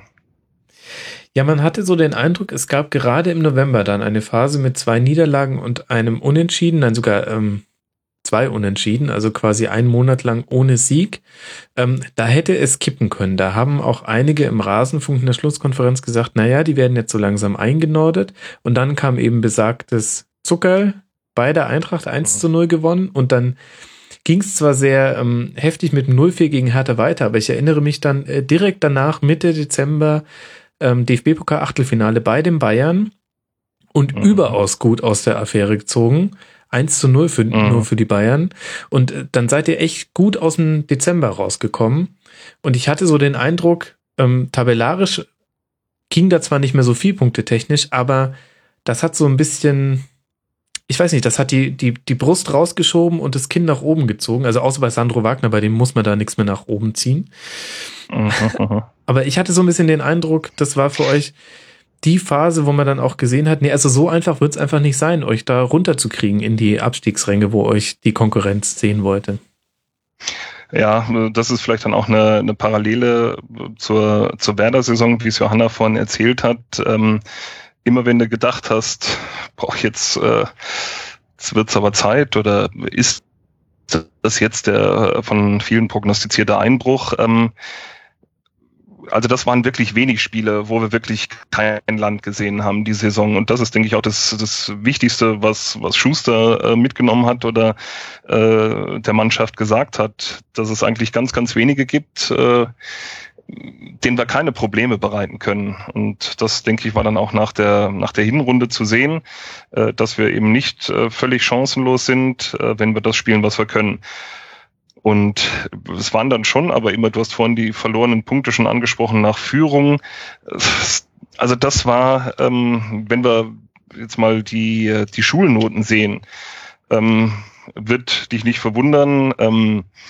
Äh, Trainerteam und sportliche Leitung ist ja äh, bei uns eins. Gibt äh, von meiner Seite nur die Note eins. Die Mannschaft äh, ist allerdings an einer eins vorbei ähm, geschrammt, sondern mit einer zwei. Einfach äh, aus dem Grund wegen vieler unnötiger Punktverluste. Die, die waren schon sehr nervenaufreibend äh, mhm. und, und wirklich auch ärgerlich über die Saison gesehen. Und da war das letzte Spiel vor Weihnachten auch in Gladbach äh, auch sensationelles äh, Spiel und dann erst in Führung, dann wieder zwei bei zwei äh, gedreht mhm. äh, und dann äh, kurz vor Schluss äh, Wendt nochmal das 3-2 äh, wunderschön gemacht, aber, aber einfach ärgerlich. Ich da hat schon so das Gefühl äh, überwogen, dass sich die Mannschaft für, für eine überwiegend super Leistung einfach nicht belohnt hat und dass da dann äh, einfach die Punkte fehlen. Mhm. Aber ähm, mit dem Gefühl ging es so ein bisschen äh, in die Winterpause. Punktemäßig nicht schlecht, eigentlich im Soll, aber trotzdem Ärger über die Verlorenen. Und dann äh, in der Winterpause haben wir ja äh, kadermäßig äh, nichts mehr gemacht. Ähm, wobei ich äh, wirklich auch sagen muss, äh, apropos Kader, äh, das selbsternannte Zentralorgan des deutschen Fußballs hat jetzt in seiner aktuellen Auf, auf Ausgabe mal aufgelistet, wie der Kader aussieht. Ähm, und da haben wir 23 Spieler. Das ist mit dem FC Köln sind wir die einzigen, äh, die 23 Spieler, die den ja, kleinsten Kader haben. Ähm, Im Gegensatz und lustig, ich habe dann mal geschaut, so alle, die so in unserem tabellarischen Dunstkreis waren äh, und die, die dann auch schlussendlich doch mit dem Abstieg zu tun hatten, hatten alle fast die drei davor. Mhm. Also die Eintracht 30 Spieler, Bremen 30, der VfB 31, Hannover 33. Und da kommen wir jetzt zurück zur, zur Saison, weil Hannover war dann ja nach der Winterpause unser erster Gegner auswärts. Mhm. Und die hatten ja ordentlich eingekauft in der Winterpause. Die mussten ja zu ihren 33 Spielern kommen. Ähm, und äh, ja, gleich der Wintereinkauf Almeda trifft ja gleich äh, in der zehnten. Ähm, Da, da die Johanna kurz, man hat's deutlich gehört. Entschuldigung. ja, ausgerechnet Almeda, genau. Ähm, aber äh, ja, dann äh, dreht der Wagner äh, das Spiel und wir gehen mit einem Sieg aus oder kommen mit einem Sieg aus Hannover zurück und das äh, natürlich auch äh, ein Turboschlüsselspiel. Wirst du Mhm. dir denken, ähm, weil die äh, wollten ja nochmal äh, ja, richtig Gas geben und äh, ja, wir haben einfach so weitergemacht, wie wir aufgehört haben. Wiewohl es ja immer gut ist, wenn der Gegner bei uns in Führung gegangen ist. Ähm, äh, Mhm. So Spiel drehen, so war es dann jetzt auch äh, bei der Hertha am vorletzten Spieltag.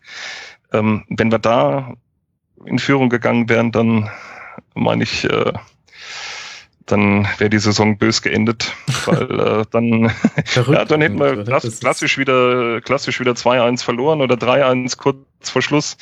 Ähm, aber es war andersrum. Äh, als äh, die Hertha in Führung gegangen ist, habe ich mir schon gedacht, jetzt besser als äh, wenn wir in Führung gegangen wären. Das Da kam dann die Hoffnung zurück. Ab, ja, irre.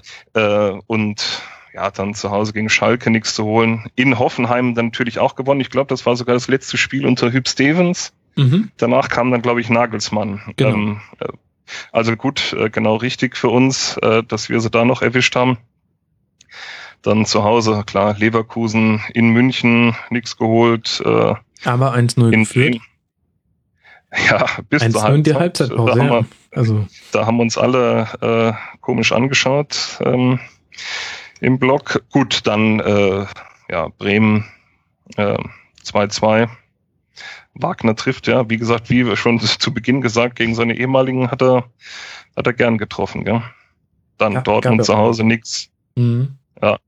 Mainz äh, 0-0, Augsburg zu Hause 2-2. Wolfsburg auch wieder Schürle in der 90. in der Nachspielzeit wieder einen Ausgleichstreffer äh, erzielt. Auch wieder turbo ärgerliches Spiel. Stuttgart zu Hause auch 2-2. In Hamburg gewonnen. Aha, äh, wunderschön, wunderschön. Ähm, dann äh, Ingolstadt, der zweite Heimsieg äh, Mhm. zu Hause. Äh, nachdem, das war glaube ich dann, da haben die schon 40 Punkte gehabt, da war glaube ich bei denen dann auch schon ein bisschen die Luft raus. Und dann natürlich der Saison Endspurt, äh, in Köln keine, kein Land gesehen. Und äh, ja, der schwarze Samstag äh, im und ums Stadion und in der Stadt mit allen Begleiterscheinungen äh, ein, rundum ein Tag zum Vergessen. Ähm, der zweite verschossene Elfmeter von Sandro Gol. ähm, unglaublich, da wäre die Messe, glaube ich, gelesen gewesen. Ähm, aber ja, Radetzky hat auch äh, schwach geschossen, aber Radetzky hat ja auch gerade zum Ende der Runde für die Eintracht äh, irre gehalten. Ähm, ja, auch ein Spiel, was du, was du zu Hause nicht verlieren ja, darfst. ihr habt einen Standard schlecht verteidigt, ne? Ausgerechnet die Standardkönige Ja. fangen dann da so ein eigener Ding. durch zwei Standards. Und okay, und dann das Hertha-Spiel, wo ihr es klar gemacht habt, wo wir jetzt schon gelernt haben, naja, Gott sei Dank seid ihr da zurückgelegen und ab dann war es eigentlich klar.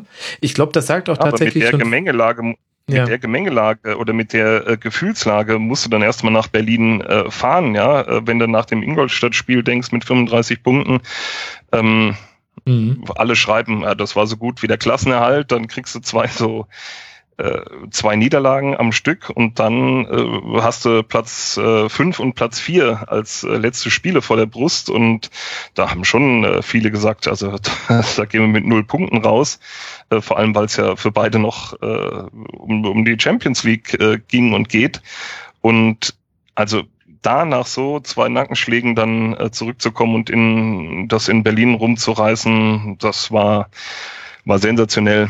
Ähm, Definitiv. und äh, ja, und schon auch so ein bisschen eine Blaupause für, äh, für die gesamte Saison. Mhm, Finde ich auch, ja. Und ähm, da hängt noch so ein bisschen dann ein Thema mit zusammen, auf das ich noch gerne zu sprechen kommen würde. Du bist da jetzt drüber hinweggegangen. Es gab diese, diese Serie von vier Unentschieden in Folge, wo man das Gefühl, also wo ihr jeweils eigentlich Punkte habt liegen lassen, anstatt sie mitzunehmen. Das haben wir jetzt schon thematisiert. Aber in dieser mhm. Zeit hinein, ich glaube, es war zwischen dem Mainz und dem Augsburg-Spiel, ist äh, Johnny Heimes gestorben ein Fan, der eine große Bedeutung hatte, nicht nur innerhalb der Fanszene, sondern auch für die Mannschaft. Ich habe das damals dann schon thematisiert und hatte das ehrlich gesagt vorher auch gar nicht so sehr auf dem Schirm, ähm, wie eng auch manche der Spieler mit ihm verbunden waren und ähm, wie wichtig er auch für Dirk Schuster war, ich sage jetzt mal salopp gesagt, als ähm, Motivationsgrund. Ganz, ganz kurz, Max, ja. äh, ich habe es jetzt gar nicht, äh, irgendwie war äh, verbindungstechnisch auch was nicht in Ordnung. Ich habe es jetzt nicht verstanden, wer für wen wichtig war. Na, läuft ja. Johnny Heimes für die Mannschaft ja. und äh, für die Trainer, für das ganze Umfeld. Ähm, und da weiß ich noch, ähm, im ersten Moment dachte ich, kann das wirklich so eine Auswirkung auf die Mannschaft haben? Und dann habe ich ähm, viele Interviews gelesen, Zitate gehört, O-Töne von Mannschaft und Trainer und habe mir gedacht, meine Güte, das hat die richtig getroffen. Dann kommt dieses Heimspiel gegen Augsburg. Es war, es war eigentlich wie im Traum. Ähm, ich weiß gerade gar nicht, wer die Ecke geschossen hat vor dem Kopf bei den Sandro Wagner mit 170 kmh zum 2 zu 0 einnetzt, aber äh, der küsst vorher noch das Band, äh, wo der Spruch von Johnny Heimes draufsteht, du musst kämpfen und ihr führt 2 zu 0. Das war ein unglaublicher Vibe in der Stadt. Und gleichzeitig ging aber ausgerechnet in dem Spiel dann auch noch wieder Punkte verloren und es begann eben diese Phase, wo man eher die Punkte gesehen hat, die ihr nicht geholt habt, als die Punkte, die ihr geholt habt. Ähm, sag mir mal noch ein paar Worte darüber, jetzt auch so in der Retrospektive, wie, was hatte das für eine Auswirkung, dass das mitten in dieser Saisonphase passiert ist mit seinem Tod?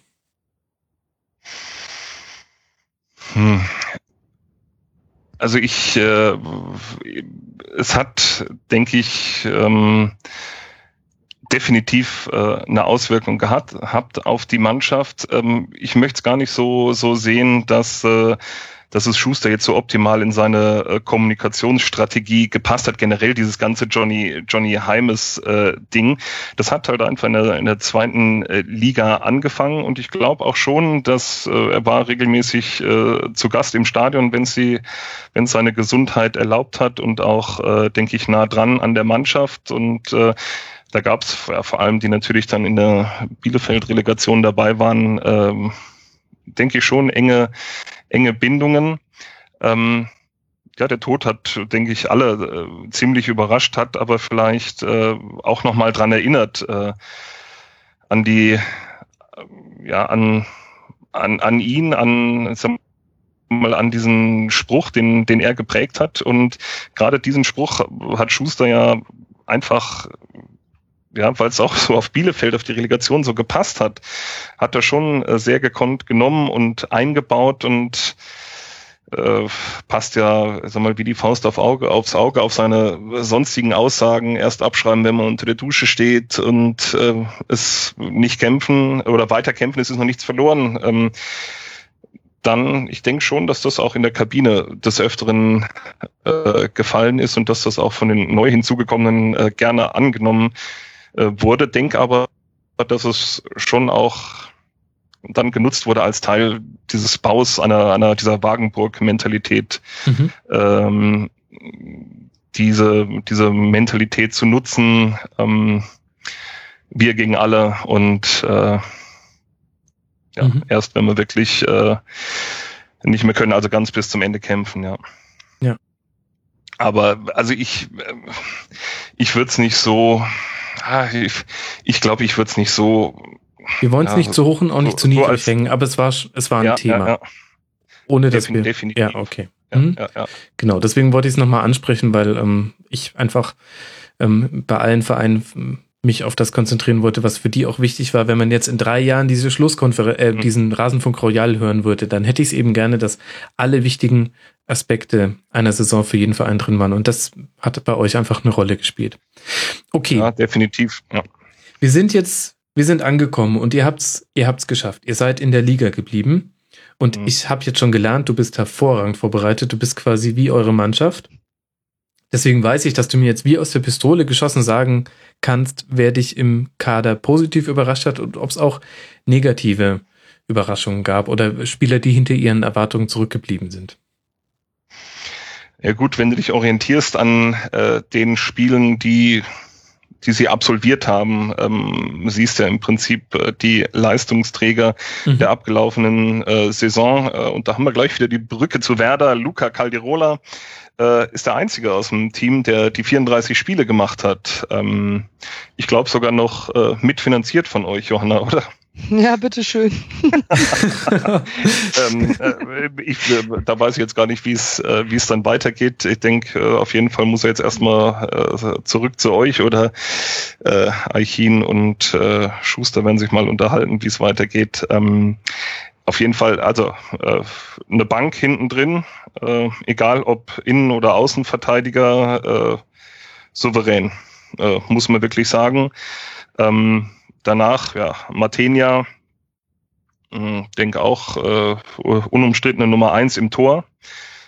Kapitän Zulu, äh, sieben Tore, glaube ich. Äh, hinten auch ein, ein irres äh, Stellungs, Stellungsspiel. Ähm, die Mannschaft dirigiert, jetzt leider von Herrn Terim nicht äh, für die Euro nominiert worden. Mhm. Aber gut, mit, äh, mit 30 Jahren, glaube ich, äh, gab es äh, weniger Debüts in Nationalmannschaften. Mhm. Aber äh, sensationell äh, für uns.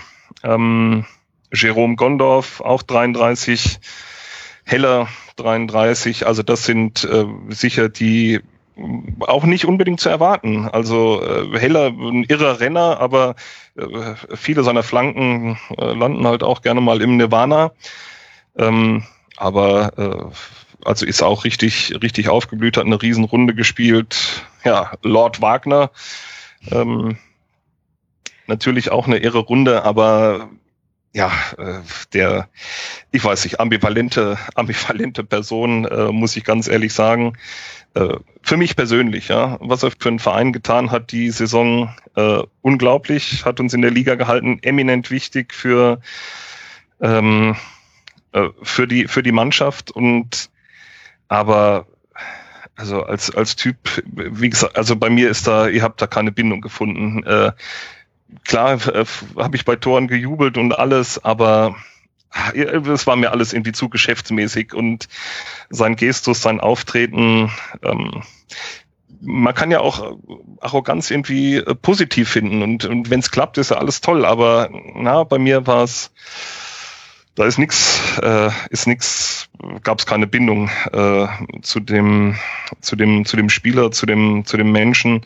Mhm. Ähm, ist sicher auch so unser Geschäftsmodell, ähm, solche Spieler äh, zu holen. Das ist ja nun auch schon bekannt und denen die Möglichkeit zu geben, Darmstadt als Schaufenster zu nutzen, sich zu präsentieren ähm, und dann auch bei anderen Angeboten wieder ziehen zu lassen. Äh, von daher hat es bei ihm in seinem speziellen Fall super geklappt und für mich auch eine der äh, wichtigsten ähm, oder, oder der einer der wichtigsten Verdienste von Schuster so einen Typen wie äh, Sandro Wagner äh, zum Funktionieren zu bringen in einem Team, was ansonsten ja, aus der mannschaftlichen Geschlossenheit kommt äh, und wo einer für den anderen rennt. Und ich unterstelle ihm jetzt einfach, er denkt jetzt äh, zunächst mal äh, nur an sich äh, zuerst. Und ähm, wenn, dass er den zum Funktionieren gebracht hat, dass der 14 äh, Tore gemacht hat, ähm, ist ein irrer Verdienst, weil äh, wenn das nicht gewesen wäre, hätte uns der ganze Laden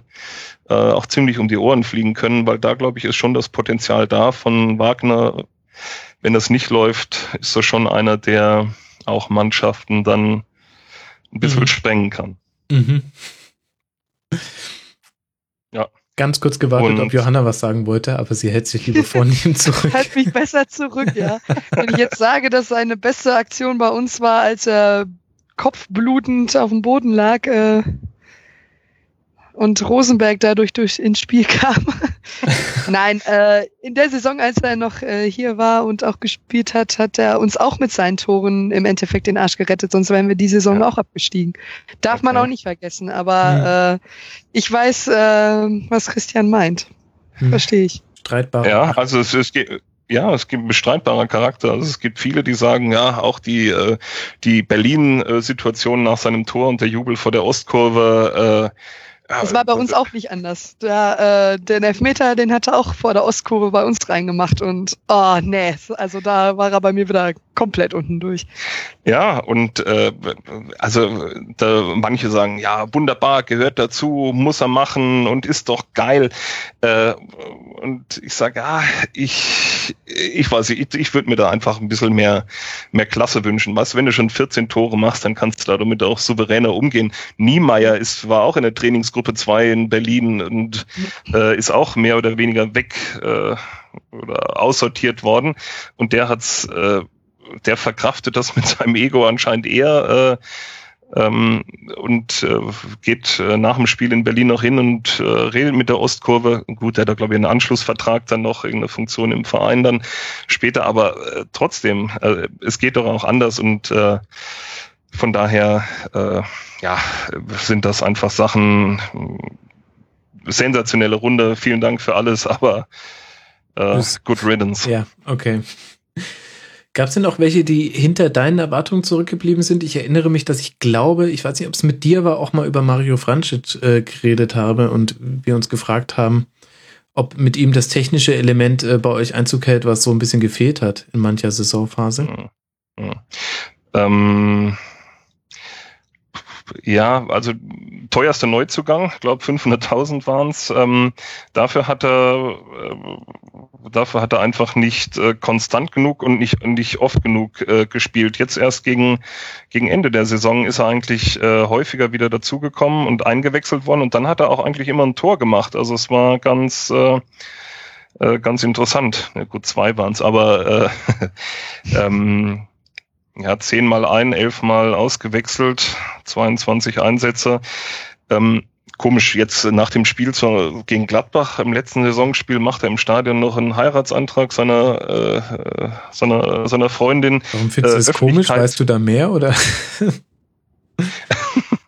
äh, nein, äh, mir ist das generell fremd, äh, das über Mikrofon im vollbesetzten Stadion zu machen, aber äh, mhm. das, äh, weiß nicht, machst ja auch, also ich weiß nicht, wie ich es deuten soll, ob er, ob er bleibt. Ich glaube nicht, dass er sich sonderlich empfohlen hat für, äh, für andere Vereine. Von daher würde ich mich schon freuen, wenn er, wenn er da bleibt. Und das ist ja die spannende Geschichte. Wie wird, äh, wie wird Darmstadt in der nächsten Saison äh, auftreten? Ähm, ich glaube, ähm, wenn wir jetzt in die Glaskugel schauen, äh, nicht viel anders als diese Saison. Äh, wenn ich ehrlich bin, auch wenn äh, Schuster sicher sukzessive bestrebt ist, das Ganze auf ein spielerisch höheres Level zu bringen, aber er wird einen Teufel tun, äh, mitspielen zu wollen. Aber äh, vielleicht geht's in kleinen Schritten und es kommt natürlich auch darauf an, äh, wer geht und wer kommt, wobei mhm. er jetzt schon mal durchblicken hat lassen, dass nach dem Berlin-Spiel die Angebote, die reinkommen, schon von einer anderen Qualität sind als die äh, in den vorherigen äh, Saisons. Ähm, von daher bin ich gespannt, für was er sich äh, entscheidet und ob er das spielerische Element dann stärkt, auch mit äh, Mario Vrancic und mehreren Einsätzen. Ähm, bin ich in der Tat gespannt. Mhm. Ja, dann lass uns echt Aber, mal darüber noch ein bisschen reden, weil das ist für mich schon ein valider Punkt, ohne jetzt eine erfolgreiche Saison kleinreden zu wollen. Aber ihr habt 16 Tore nach Standardsituationen geschossen. Da habt ihr eine wahnsinnige Qualität, ähm, gegen die jeder Gegner machtlos war. Ähm, ihr wart aber gleichzeitig bei allen Toren, die aus dem offenen Spiel herausgefallen sind, sehr, sehr abhängig von einigen wenigen Personen. Zuvor das Sandro Wagner, der mit einer unglaublichen Effizienz auch wirklich ähm, fast jeden zweiten Torschuss reingemacht hat.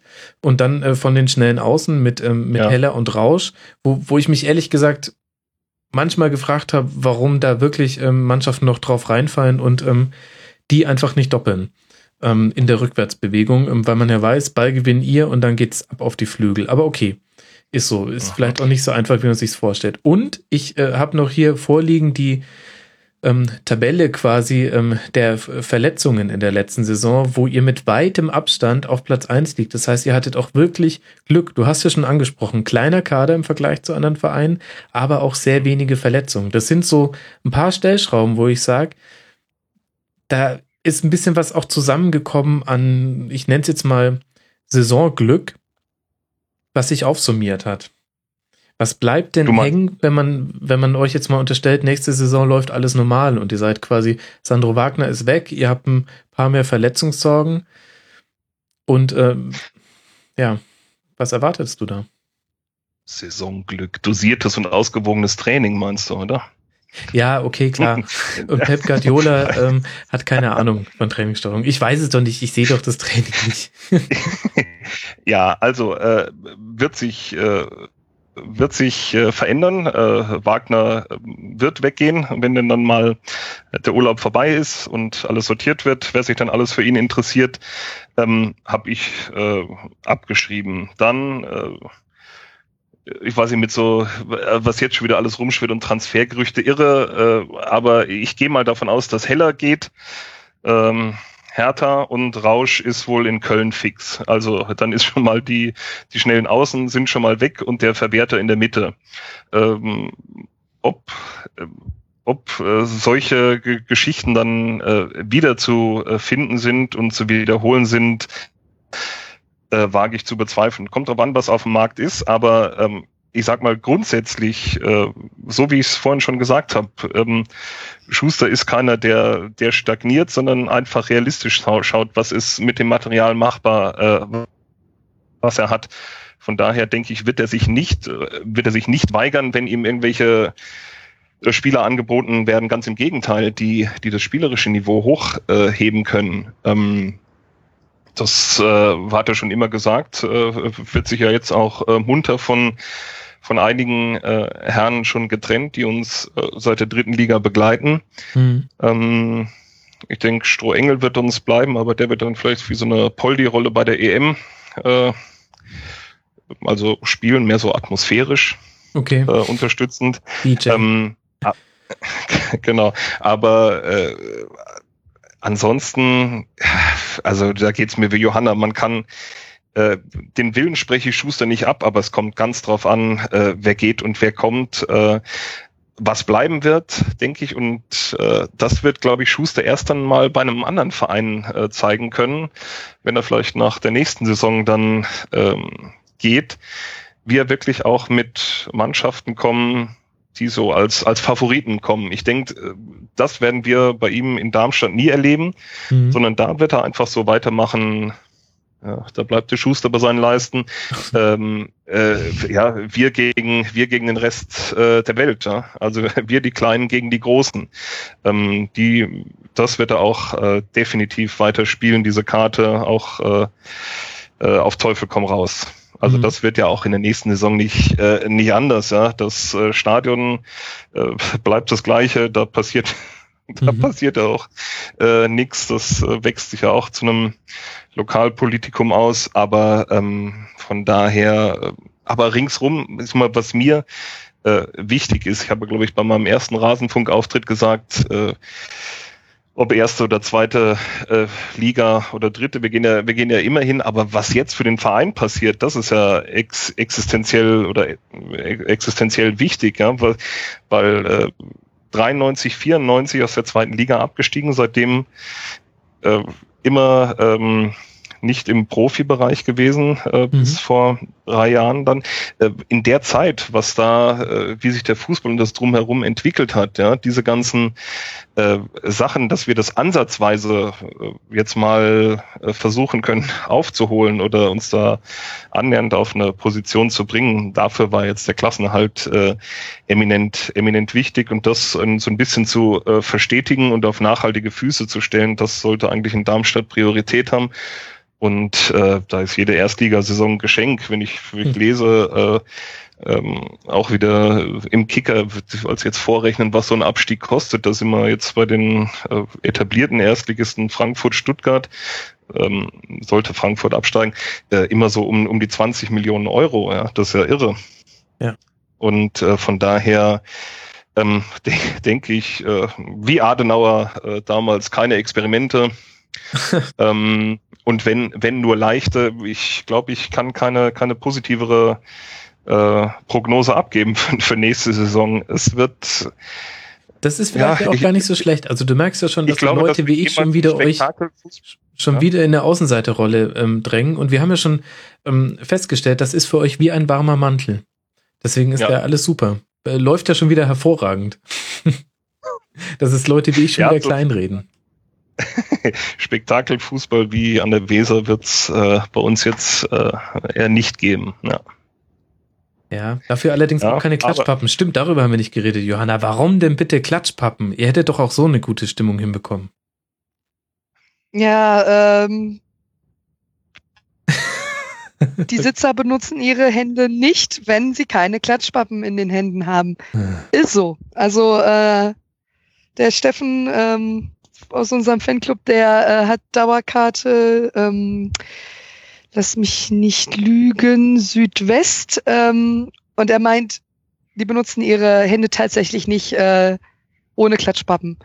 Und äh, ich habe jedes Mal Kopfschmerzen äh, danach, äh, dank dieses Geräuschs, aber es hat nun mal auch zur Stimmung beigetragen und äh, ich hoffe, dass wir das jetzt nicht nochmal brauchen in naher Zukunft. Mhm. Mir fehlt da immer so das Geräusch von äh, quietschenden Schuhen auf Parkett. Das gehört für mich zu Klatschpappen irgendwie dazu. Das irritiert mich, wenn das nicht geschieht. Äh, Christian, wann, wie lange müsstet ihr noch in der Bundesliga bleiben, dass wir Klatschpappen am Böllenfalltor erleben? Poch, das geht schneller als man denkt, glaube ich. Da mache ich mir überhaupt, da mache ich mir überhaupt keine Illusionen. Ähm, wenn wir jetzt äh, quasi das, das Böllenfalltor nicht erneuert kriegen äh, am jetzigen Standort, ähm, Was ist denn da der Stand? in- Du hast angedeutet, es ist schwierig. Ich kenne den ehrlich gesagt nicht. Wie schaut's denn da aus? Ja, die Stadtverwaltung äh, Verwaltung, ähm, muss natürlich auch nach Sorgfalt vorgehen und äh, das ist ja in einem, in einem, in einem Wohngebiet äh, gelegen, das Stadion. Okay. Und von daher gibt's natürlich auch an, wo Anliegerinteressen, äh, die jetzt eingebunden äh, sind und da gibt's natürlich zahlreiche Einwände. Ähm, die, es, die es abzuarbeiten gilt, aber das Ganze hat natürlich mit der sportlichen Entwicklung nicht annähernd Schritt halten können. Ja. Ähm, und äh, jetzt kommt auch äh, öfter auch von Vereinsseite äh, mal der Wunsch, dass man sagt, dann macht man es eben nicht am altehrwürdigen Böllenfalltor, sondern äh, macht eine Arena an einem anderen äh, Standort in Darmstadt. Ähm, ja, und äh, da sage ich mal, Wellblechpalast an der Autobahnausfahrt, ich höre dir Trapsen. Und äh, wenn es dann soweit ist, dann sind natürlich auch die Klatschpappen nicht mehr fern. Ja, stimmt. Allein schon, dass du es Arena genannt hast, zeigt schon einfach, dass wir im Jahr 2016 aufzeichnen. Das ist echt furchtbar. Ja. Genau, und äh, ja, also äh, da muss man schauen, wie sich das jetzt entwickelt. Also ich äh, glaube schon fast nicht mehr dran, dass es am Böllenfalltor dann dann weitergeht, aber kommt natürlich auch drauf an, äh, wie lange wir jetzt in der zweiten Mhm. Und da war er weg. 1000. Gut, das ist dann nicht allzu schwer, dass da jedes Mal äh, ausverkauft ist, aber ähm, ja, selbst wenn da umgebaut werden würde, könnte man da ja dann nicht mehr spielen und müsste ausweichen nach Mainz oder Frankfurt. Das ist ja alles unschön. äh, da Für alle Beteiligten, hin, glaub Eigentlich ich. auch nochmal zu einem Auswärtsspiel, ja. ähm, und äh, ja, äh, natürlich äh, bei meinen raren Besuchen jetzt am Böllenfalltor äh, die Saison äh, war es immer da ja, unglaubliche Sachen. Ja, man generell, dass du äh, vor so organisatorischen Schwierigkeiten äh, bist wie äh, Karten besorgen oder so. Das ist ja in meiner Sozialisation am Böllenfalltor nie der Fall gewesen. äh, in der dritten oder vierten Liga bist du fünf Minuten vorher gekommen ähm, und hast dir da was geholt und äh, das ist dann alles äh, Geschichte. Ähm, und da siehst du natürlich auch Leute, die nun jetzt erst äh, relativ frisch dabei sind, was ja auch schön ist, dass du, weil der Verein hat ja Generationen von jungen Darmstädterinnen und Darmstädtern äh, verloren, gar nicht ansprechen können, qua der äh, sportlichen Bedeutungslosigkeit Mhm. und äh, die jetzt wieder zu gewinnen, aber die sind natürlich auch im Hier und Jetzt sozialisiert und äh, das Hier und Jetzt ist ja nun äh, nicht immer, nicht immer so dolle Mhm. mit der Entwicklung äh, im und um den Fußball herum. Mhm. Ja, ja, ich, ich verstehe schon, was du meinst. Hashtag Also Klatschpappen. ja, Ähm, genau. wir, wir haben es jetzt gerade gestreift, das Thema, deswegen äh, gib mir da noch Einblicke, wie, wie hat sich denn so die Fanszene verhalten? Wie war das Umfeld in Darmstadt drauf im Verlauf dieser Saison? Was dazu muss ich wissen? die äh, Fanszene war, äh, sag mal, mit dem Motor des äh des Blocks 1898, der sich äh, für die kreativen Sachen äh, im Stadion verantwortlich äh, zeigt, äh, bemüht, diesem, diesem neuen äh, Ansturm an Fans auch gerecht äh, zu werden. Ich denke, die sind oftmals äh, auch verzweifelt, ähm, weil die natürlich auch eine Historie äh, im Verein haben und äh, wissen, wie es ist, wenn man mit 150 nach Pullendorf fährt und jetzt äh, Mai äh, dann in, in München Auswärtsblock füllen oder 8000 nach Dortmund. Ähm, ich glaube, die haben sich ganz, ganz wacker geschlagen, äh, versucht so einen, so einen Weg zu finden, mit den vielen Neuen äh, klarzukommen, aber dennoch ähm, ordentlich Stimmung zu machen. Das ist der eine Block auf der Haupttribüne ganz links. Dann gibt's ganz rechts äh, ja die etwas äh, alt gewordenen, aber sportlichen Herren im A-Block. Ähm, und dann gibt's äh, ja die Gegengrade. Also es sind ja diese drei äh, also mal Fanzentren am Böllenfalter, da ist ja nicht so eine Kurve, die jetzt komplett mhm. dahinter ist. Ähm, dann jetzt die, die Nordkurve unter der nicht funktionierenden Dugena-Uhr, da stehen jetzt immer eher so ein bisschen äh, Familienväter, unbeteiligte Rentner. Ähm, ja, das alles einzubinden und äh, sag mal, da für eine ordentliche Stimmung zu sorgen, ist sicher nicht ganz einfach. Dann hat man ja den, ähm, sag mal, die den Notarzteinsatz während des Schalke-Spiels mit dem ja. äh, aktiven Fan, dem äh, Wuschel. Äh, da äh, war ja dann, dem es zum Glück wieder, wieder besser geht, der auch schon wieder im Stadion war. Ähm, das, denke ich, äh, war dann auch eine, eine, eine Szene, die für Aufregung gesorgt hat, aber wo es dann auch Solidaritätsgeschichten gab. Und ich denke, es ist eine sehr es ist, ich glaube, Darmstadt sagt man oft, also gerade die aktive Szene ähm, ist ein bisschen äh, verpeilt, chaotisch, aber, aber äh, sehr kreativ und, und lustig und äh, ich denke, so, äh, so werden sie auch äh, das kommende Jahr wieder bestreiten. Mhm. Die einzig härteren Töne gab es rund ums Derby gegen die Eintracht, äh, beiderseits. Ähm, aber ja, das wird man wohl irgendwie nie verhindern können, dass Leute ähm, Fußballspiele zu schlachten, um Territorien aufblasen. Äh, Warum auch immer das so sein muss. Ja, eigentlich habe ich gedacht, die Frankfurter kommen mit mobilen Metzgereien, um die Lilienschweine zu schlachten, aber äh, ganz so schlimm ist es dann ja zum Glück nicht geworden. Ja gut, aber andererseits waren ja auch von, von Darmstadt Seite schon auch so ein paar Flyer im Umlauf, die jetzt auch nicht gerade, also würde ich jetzt auch nicht gerade meiner Mutter auf dem Kaffeetisch legen, sag ich mal. Äh, sicher, sicher. Ähm, äh, gab dann ja auch äh, wohl von Darmstädter Seite dann die Aktion im Stadion und später noch in der Stadt.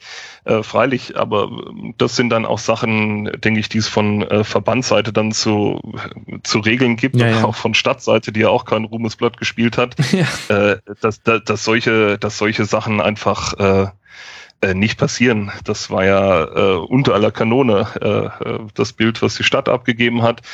Ähm, aber auch der Verband, der solche, solche Strafen ausspricht ähm, und sich dann äh, ums weitere Prozedere überhaupt keine Gedanken mehr macht und das alles abwälzt auf Stadt und die Exekutive. Ja. Ja. Okay, jetzt haben aber wir gut, schauen wir wirklich ob, alles mal angesprochen. jetzt schauen wir, ob es nächste Saison ähm, ja, wieder zu Hessen Derbys kommt. Ja. Ja, das äh, gucken wir uns entspannt an. Die Hörer werden es in diesem Moment schon wissen. Ähm, wir würden gespoilert werden. Ähm, wir haben noch nicht mal das Hinspiel der Relegation gesehen. So viel sei verraten. Bei uns spielt gerade Europa League Sevilla gegen Liverpool. Ja, Johanna Christian, ich freue mich sehr, dass ihr euch in der nächsten Saison nochmal äh, sehen dürft, quasi in Stellvertretung. Ja. ähm, ja, ich kann äh, mich nur bei euch beiden bedanken. Es war wie immer sehr informativ und ähm, ich kann nur allen da draußen raten, folgt zum einen der Johanna, ähm, hört den Weserfunk, das lohnt sich. Ähm, folgt ihr bei Twitter at Firefly8. Äh, Johanna, vielen Dank, dass du mit dabei warst. Ich habe zu danken. sehr höflich wie immer. Und der Christian, Christian Schwalm, auch sehr empfehlenswert, die Ad Exil-Lilie. Ähm, vielen Dank, Christian, und äh, ich bin mir sicher, wir hören uns in der nächsten Saison nochmal hier im Rasenfunk. Und wer weiß, vielleicht irgendwann mal mit einem Lilien-Podcast, aber es ist immer noch nichts geworden. Aber ich halte euch auf dem Laufenden, wenn es mal soweit sein sollte. Du sagst Vielen Bescheid. Dank. Äh, ich packe ihn in die Podroll. Genau, genau. Okay. Dann euch eine gute Zeit und vielen Dank. Macht's gut. Ja, Ciao. Servus. Tschüss. So, jetzt haben wir gesprochen, gerade eben über Werder Bremen und den SV Darmstadt 98. Das waren die Tabellenplätze 13 und 14. Und danach kommt nach Adam Riese der Tabellenplatz 15. Und da beschloss die Saison die TSG aus Hoffenheim. Und ich begrüße bei mir in der Leitung Julian, den Ed Bimbeshausen, der nicht nur Hoffenheim-Fan ist, sondern seine Fußballkompetenz dadurch unser Beweis gestellt hat, dass er allen anderen 200 irgendwas Tippern beim Rasenfunk eine Nase gedreht hat und Sieger unseres Tippspiels geworden ist. Julian, unfassbar. Servus. Guten Abend und Dankeschön. Ich, äh, ich kann mir nur verwundert den Kopf reiben. Zwischen uns liegen äh, schlanke 113 Plätze. Ich bin 114, ne? da in meiner eigenen Tipprunde geworden. Äh, lief eher so semi. Und du hast das Ding einfach nach Hause gebracht und du warst immer, also du warst ja auch ewig vorne mit dabei. Ja, also nur weil man ewig vorne dabei ist, muss man ja nicht besonders äh, gut gewesen sein. Wenn man die Spieltage in einer anderen Reihenfolge anordnet, wäre ich bestimmt nicht immer vorne dabei gewesen. Das war einfach, wahrscheinlich hatte ich zwischendurch einfach eine relativ gute Phase und dann hat das halt niemand mehr einholen können. Das ist auch ein Stück weit Glück bestimmt. Ach Wahnsinn, jetzt spielt das so runter. Aber damit äh, schafft man sich auch Sympathien und ähm, die, die anderen, die äh, hinter dir platzierten, ähm, müssen nicht ganz so böse sein, dass sie es nicht geschafft haben. Ich lese mal die äh, fehlenden Top 9 aus den Top 10 vor, dann können die sich alle gebauchpinselt fühlen, denn sie haben es verdient. Auf Platz 2 der Vobert mit zwei Punkten Rückstand, auf Platz 3 Hubert, auf Platz 4 der FCN Markus, dem wird das wahrscheinlich gerade ganz egal sein. Er würde wahrscheinlich seinen vierten Platz im Rasenfunk-Tippspiel gegen einen Relegationssieg tauschen. Ach, wobei mir fällt gerade auf, wenn das hier ausgestrahlt wird, weiß man schon, ob es geklappt hat. Naja, nicht so schlau. Platz 5, äh, Uckmann Heise. Platz 6, Abt 72. Platz 7, Hawkeye. Platz 8, Vernierinho. Platz 9, oh, der Rebiger. Grüße an der Stelle. Nicht schlecht, aber auch ein bisschen verdächtig, wenn man so viel Kompetenz hat. Und Platz 10, Nix Notz. Ach, und 11 muss ich noch nennen. Das ist der Ed Discoman, den muss ich nennen, weil es ein super Typ ist und dem solltet ihr auf Twitter folgen, dann freut er sich. ähm, du bist der König unter diesen Prinzen. Herzlichen Glückwunsch, Julian. Ja, danke. Also König. Also ich habe ein bisschen getippt und habe oft 2-1 getippt und es ist oft 2-1 ausgegangen. Also es war nicht viel Hexenwerk dabei, würde ich sagen. Diese 2-1-Tipper hasse ich. Aber das muss ich auch sagen, weil ich bin auf dem 114. Platz gelandet. Naja, gut. Lass uns über die TSG sprechen, vielleicht. Ähm, denn hinter euch Gerne. liegt eine spannende Saison, eine, ja, ich würde sagen, eine der krassesten Hoffenheim- Spielzeiten zumindest der Erstliga-Zugehörigkeit.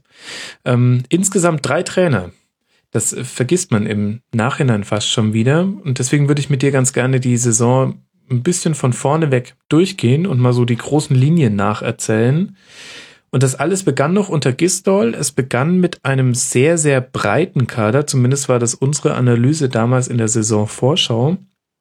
Und gleichzeitig aber auch mit einem fehlenden Firmino. Und man wusste nicht so ganz, wie wird diese Planstelle besetzt, wer aus den vielen Talenten, die da im Kader sind, wird es in die erste Mannschaft schaffen. Und dann ging es los mit einem 0 zu 2 im DFB-Pokal bei 60 auswärts. Und dann aus den ersten fünf Spielen vier Niederlagen und ein Unentschieden. Julian, wie hast du damals den Saisonstart erlebt? Ähm, also erstmal spannendste Saison der Vereinsgeschichte, äh, der Bundesliga-Geschichte weiß ich nicht mehr. Also auch mit diesen drei Trainern.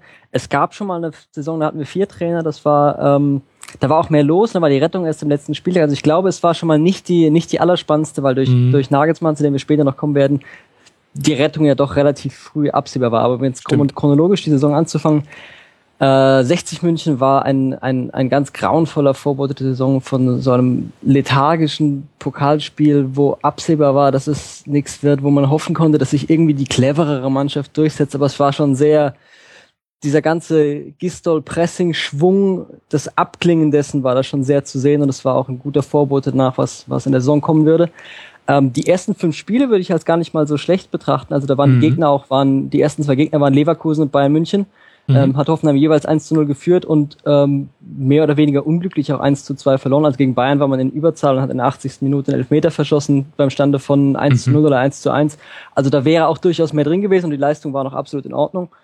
Ähm, dann kamen Spiele, wo es dann schon nicht mehr so, so gut lief gegen Bremen und gegen Mainz, wo ähm, ja, es fußballerisch nicht mehr so sehr zusammengepasst hat, wo dieses äh, sehr pressingorientierte Spiel von Gistol, das gegen, gegen Leverkusen und gegen Bayern noch zum Vorschein kommen konnte und dann noch seine Stärken ausspielen konnte, eben nicht mehr so ähm, effizient war, wo man sehen konnte, dass diese Probleme, die schon das ganze Jahr 2015 gegeben hatte, wo schon in der Rückrunde 14, 15 kaum noch Punkte geholt wurden und vor allem kaum noch Siege, ähm, dass sie diese Probleme von Gistol fortsetzen würden und dann ähm, hat es ja auch nicht mehr lange gedauert, bis er ähm, ja, von, seinem, von seinen Pflichten entbunden wurde. Mhm. Welche Probleme sind denn das? Ähm, ich würde sagen, es war ähm, der, der, ein, ein Entwicklungsschritt im Gistol-Fußball, der, der nicht vollzogen werden konnte. Also angefangen hat er 2013 mit ähm, ich lasse die Defensive erstmal komplett sein und setze nur auf Offensivkräfte, was dem Kader damals angemessen war, was dazu geführt hat, dass in seinen ersten 2013er Rettungsspielen war eine 5 zu 0 oder 5 zu 1 Niederlage in, Frank in Leverkusen dabei und eine, ich glaube, 4, 5, 1 Niederlage gegen den HSV. Aber mhm. zusammen mit den Siegen, die andererseits dabei rauskamen, hat das trotzdem damals zum Klassenerhalt gereicht und das hat sich dann fortgesetzt in der nächsten Saison, wo dann ähm, diese Saison mit, weiß nicht, 70 zu 72 Toren oder sowas rauskam, wo mhm. einfach ähm, sehr genau. viel Pressing gespielt wurde, sehr offene Spiele, äh, sehr viel Offensive und sehr haarsträubende Defensive. Und dann hat er versucht, über die Zeit das ein Balance, zu einem balancierteren Spiel sozusagen zu finden. Es wurde mehr ähm, äh, auf Sicherheit gespielt. Anfang 2014, 15 wurde die Saison begonnen mit, ich glaube, zehn Spielen ohne Niederlage. Dafür war es offensiv nicht mehr so spektakulär. Er hat versucht, diese Balance zu finden, auch durch die Transfers, durch einen Transfer wie ähm, Pirmin Schwegler, der damals eine, eine zentrale ein zentraler Transfer für diese neue Spielweise war. Mhm. diese Entwicklung halt fortzusetzen und Hoffenheim zu einer wirklich stabilen Mannschaft zu machen, die um, den Europa, die um die Europa League mitspielen konnte, ohne ähm, diese Phasen extremen Pressings und extremen Risikos gehen zu müssen. Diese Entwicklung wurde versucht weiterzugehen und ich würde sagen, er ist am Ende daran gescheitert, dass er es nicht geschafft hat, ähm, eine, eine normalere Spielweise seiner Mannschaft beizubringen. Es gab auch ähm, äh, es gab wenig ähm, Kritik an dieser Spielweise, würde ich sagen, aus der Mannschaft heraus. Da wurde sowas aufgebaut, von wegen, die Spiele würde ihm nicht mehr folgen. Daraufhin gab es aber Pressekonferenzen, wo der Kapitän und zwei Spieler dann von sich aus auf die äh, Presse ähm, auf die Bühne bei der Pressekonferenz gegangen sind und gesagt haben, das ist absolut nicht der Fall, wir stehen hundertprozentig hinter dem Trainer. Ähm, der Einzige, bei dem man das so ein bisschen lesen konnte, war Giloan Hamad, der Schwede, der ab und zu auf Schwedisch Interviews gibt und wenn man die sich durch den durch irgendwelche Übersetzungsdienste versucht, sich übersetzen zu lassen aus dem Schwedischen, konnte man doch öfters rauslesen, dass er der Ansicht war, dass Gistol mehr oder weniger den Hoffenheimer Fußball in seiner Endphase verraten hätte. Ähm, inwiefern das eine Einzelmeinung ist oder noch andere im Team das geteilt haben, weiß ich nicht, aber auf dem Platz mhm. war es auf jeden Fall zu sehen, dass ähm, ja es einfach in den letzten Spielen so war, dass es entweder versucht wurde, ähm, ein stabilerer Fußball zu spielen. Das hat nicht funktioniert. Oder es wurde versucht, zurück zum ähm, risikoreichen Pressing zu gehen und ähm, man hatte den Eindruck, dass die Spieler davon nicht mehr überzeugt sind oder nicht mehr dran glauben. Mhm. Ähm, und letztlich hat das dann auch geführt, dass die Ergebnisse nicht mehr da geblieben sind. es war vielleicht, also ohne jetzt Giston mit der Ära von Favre bei Gladbach vergleichen zu lassen, aber es war vielleicht ein wenig ähnlich, dass einfach diese ähm, diese Überzeugung für das Spielsystem abhanden gekommen war und äh, es einfach notwendig war, dann den Trainer ähm, gehen zu lassen. Was ich denke auch die Einstellung von Manager Rosen war, der ja ein großer, auch denke ich persönlicher Freund von Markus Gistel ist und auch eine relativ große Überzeugung für das Spielsystem hat, aber der einfach auch gesehen hat, dass es so wohl nicht weitergehen konnte. Mhm. So ein bisschen hatte man den Eindruck, es war am Anfang nur eine Ergebniskrise, denn du hast angesprochen, sowohl gegen Leverkusen auswärts als auch zu Hause gegen die Bayern haben einfach nur die Ergebnisse nicht zur Spielweise gepasst. Und dann wurde die Ergebniskrise zu, zu, einer, zu einer spielerischen Krise. Und das zahlt vielleicht auf das ein, was du angedeutet hast, gegen Mannschaften wie eben dann Darmstadt auswärts, zu Hause gegen Werder und auswärts bei Mainz wurde auch nur in Darmstadt mit einem 0-0 im Punkt geholt. Das heißt, man hatte da den Eindruck, wenn die TSG nicht mit ihrem Pressing einen Gegner unter Druck setzen kann, der es gewohnt ist, den Ball zu haben, sondern wenn die TSG quasi den Ball hat und kommen muss, dann wird es ein bisschen schwierig und dann ist man anfälliger. Und das ist quasi das, was Gistol, diese Schritt hat er nicht geschafft, der Mannschaft beizubringen. Genau, ich war, ich war in der, in der Hinrunde war ich mal zu Gast im Rasenfunk, das war nach dem 1 zu 1 gegen Dortmund. Das war, glaube ich, in der ganzen Saison der erste, der Mhm. erste Punktverlust von Borussia Dortmund, nachdem sie vorher alles gewonnen hatten, Mhm.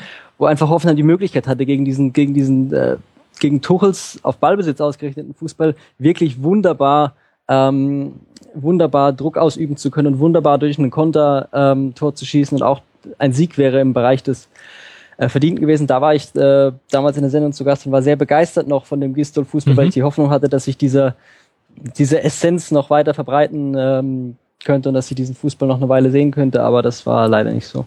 Mhm, stimmt, ich erinnere mich. Da warst du tatsächlich noch sehr, sehr entspannt und ähm, hast das auch nicht so negativ gesehen. Äh, Du wurdest ja kurzfristig bestätigt. Es folgte ein 3 zu 1 bei Augsburg und ein 2 zu 2 gegen Stuttgart. Muss man jetzt nicht als Punktgewinn erachten, jetzt gerade auch wenn man weiß, wie die weitere Saison verlief. Aber immerhin fielen da mal Punkte runter. Aber das dann, waren aber, ja, also ich hatte den Eindruck, dass das eine totale, ähm, ähm, eine totale ähm, ja, Mentalitätssache war, das plötzlich dieses, Augsburg-Spiel mhm. war damals für mich eines der, der schlechtesten Spiele der Saison. Hoffenheim hat wirklich nicht gut gespielt, aber war plötzlich eiskalt und hat Chancen verwertet, wo es gar keine Chancen gab. Also dieses 3-1 in Augsburg war dem Spiel überhaupt nicht angemessen. Mhm. Also ich weiß nicht, wo das herkam, aber die Spieler wirkten auf einmal total überzeugt von ihrem Spiel und total überzeugt von sich. Und das Ding ging gewonnen und es war aber spielerisch wirklich nicht. Ähm, es ging spielerisch da schon bergab in meinen Augen. Okay. War so ein bisschen die Kevin Volland-Show mit zwei Toren damals. Ähm, und da hat er auch, glaube ich, tatsächlich so die beiden Schüsse, die er hatte, ähm, direkt verwertet. Ich glaube, eines war, glaube ich, ein Elfmeter, aber ist okay. Ja, ich sag ja, zwei Schüsse und hat er beide verwertet. ähm, genau, und dann kamen quasi die, die beiden Spiele, würde ich sagen, die dann die Ära Gistol beendet haben. Ein Auswärtsspiel beim VfL Wolfsburg, was mit 2 zu 4 verloren ging. Und dann vor allem, wäre jetzt meine Einschätzung, das Heimspiel gegen den HSV 0 zu 1 verloren. Auf dem 17. Tabellenplatz liegend. Also das Heimspiel gegen den HSV war, ähm, also wenn man, wenn man als Manager, als Sportdirektor eine Vorlage haben will, um einen Trainer von seinen Aufgaben zu entbinden, dann war es äh, wirklich so ein Spiel. Also boah, war das, es war wirklich, es war so schlecht gespielt. Es war der Versuch, Pressing zu spielen, dann ist aber die ganze Mannschaft vorgerannt und die Absicherung war mies. Dann war es der Versuch, den Gegner im Mittelfeld unter Druck zu setzen, dann war aber auf einmal die andere Seite frei und sie konnten einfach außen rum spielen. Also es war so, es hat überhaupt nichts zusammengepasst in diesem Spiel. Ähm, ja, also für eine Mannschaft, die überlegt, den Trainer vielleicht von den Aufgaben zu entbinden, das ist wie äh, mit gestrecktem Bein nach zehn Minuten im Mittelfeld in den Gegner reinfahren, ist eine geschenkte gelbe Karte für den Schiedsrichter. So war das die ähm, ja, geschenkte Möglichkeit, den Trainer, einen guten Grund zu haben, den Trainer von den Aufgaben zu entbinden. Mhm. Und so kam es ja dann auch.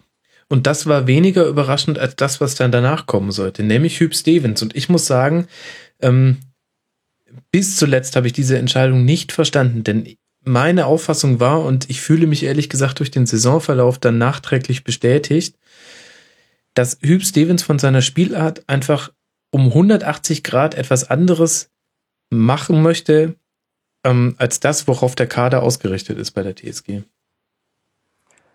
Ich bin weder ein großer Freund der Person Hüb Stevens noch ein großer Freund seines Fußballs, den er spielen lässt, aber ich glaube, dass er ähm, äh, Gefahr läuft, zu negativ bewertet zu werden im Nachhinein. Mhm. Also zum einen denke ich, dass seine Verpflichtung ähm, nicht isoliert betrachtet werden kann, sondern seine Verpflichtung erfolgt ja zeitgleich mit der Ernennung von Julian Nagelsmann zum Cheftrainer zur kommenden Saison.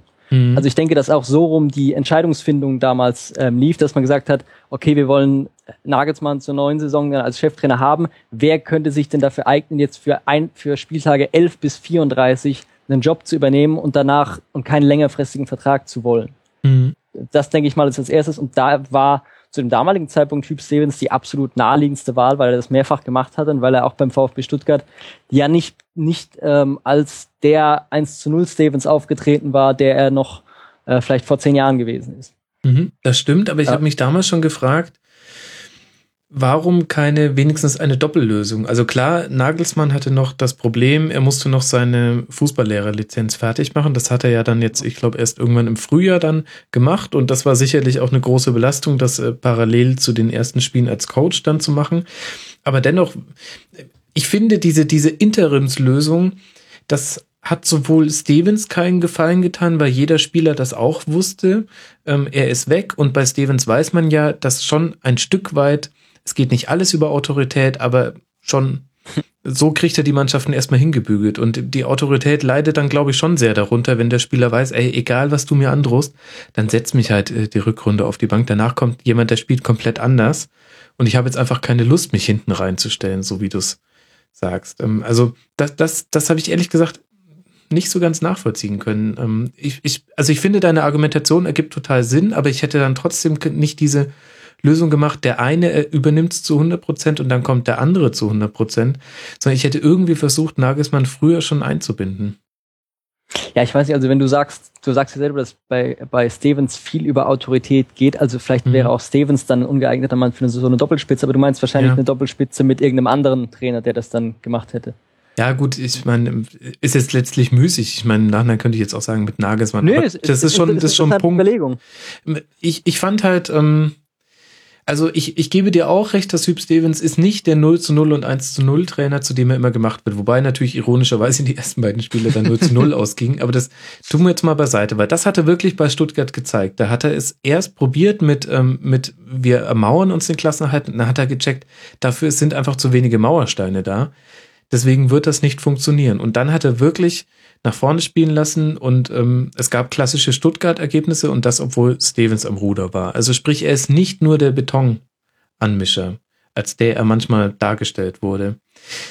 Aber gleichzeitig ist er jetzt auch nicht derjenige, der dafür bekannt ist, dass er einer Handvoll Mitte 20-Jähriger durch Handauflegen ähm, ihr, ihr wahnsinniges spielerisches Talent in eine Form gießt, in der die sich voll austoben können. Und das war ja, wenn ich mir den Kader angeguckt habe, das war ja die Realität, die er in Hoffenheim vorgefunden hat. Ein sehr, ein,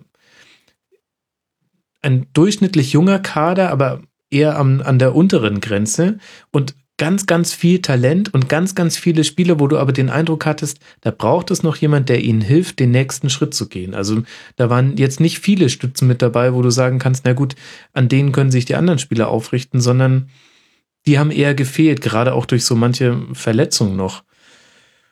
Und deswegen habe ich das irgendwie nicht so ganz verstanden, weil ich habe Stevens nie als einen Trainer empfunden, der so etwas machen kann.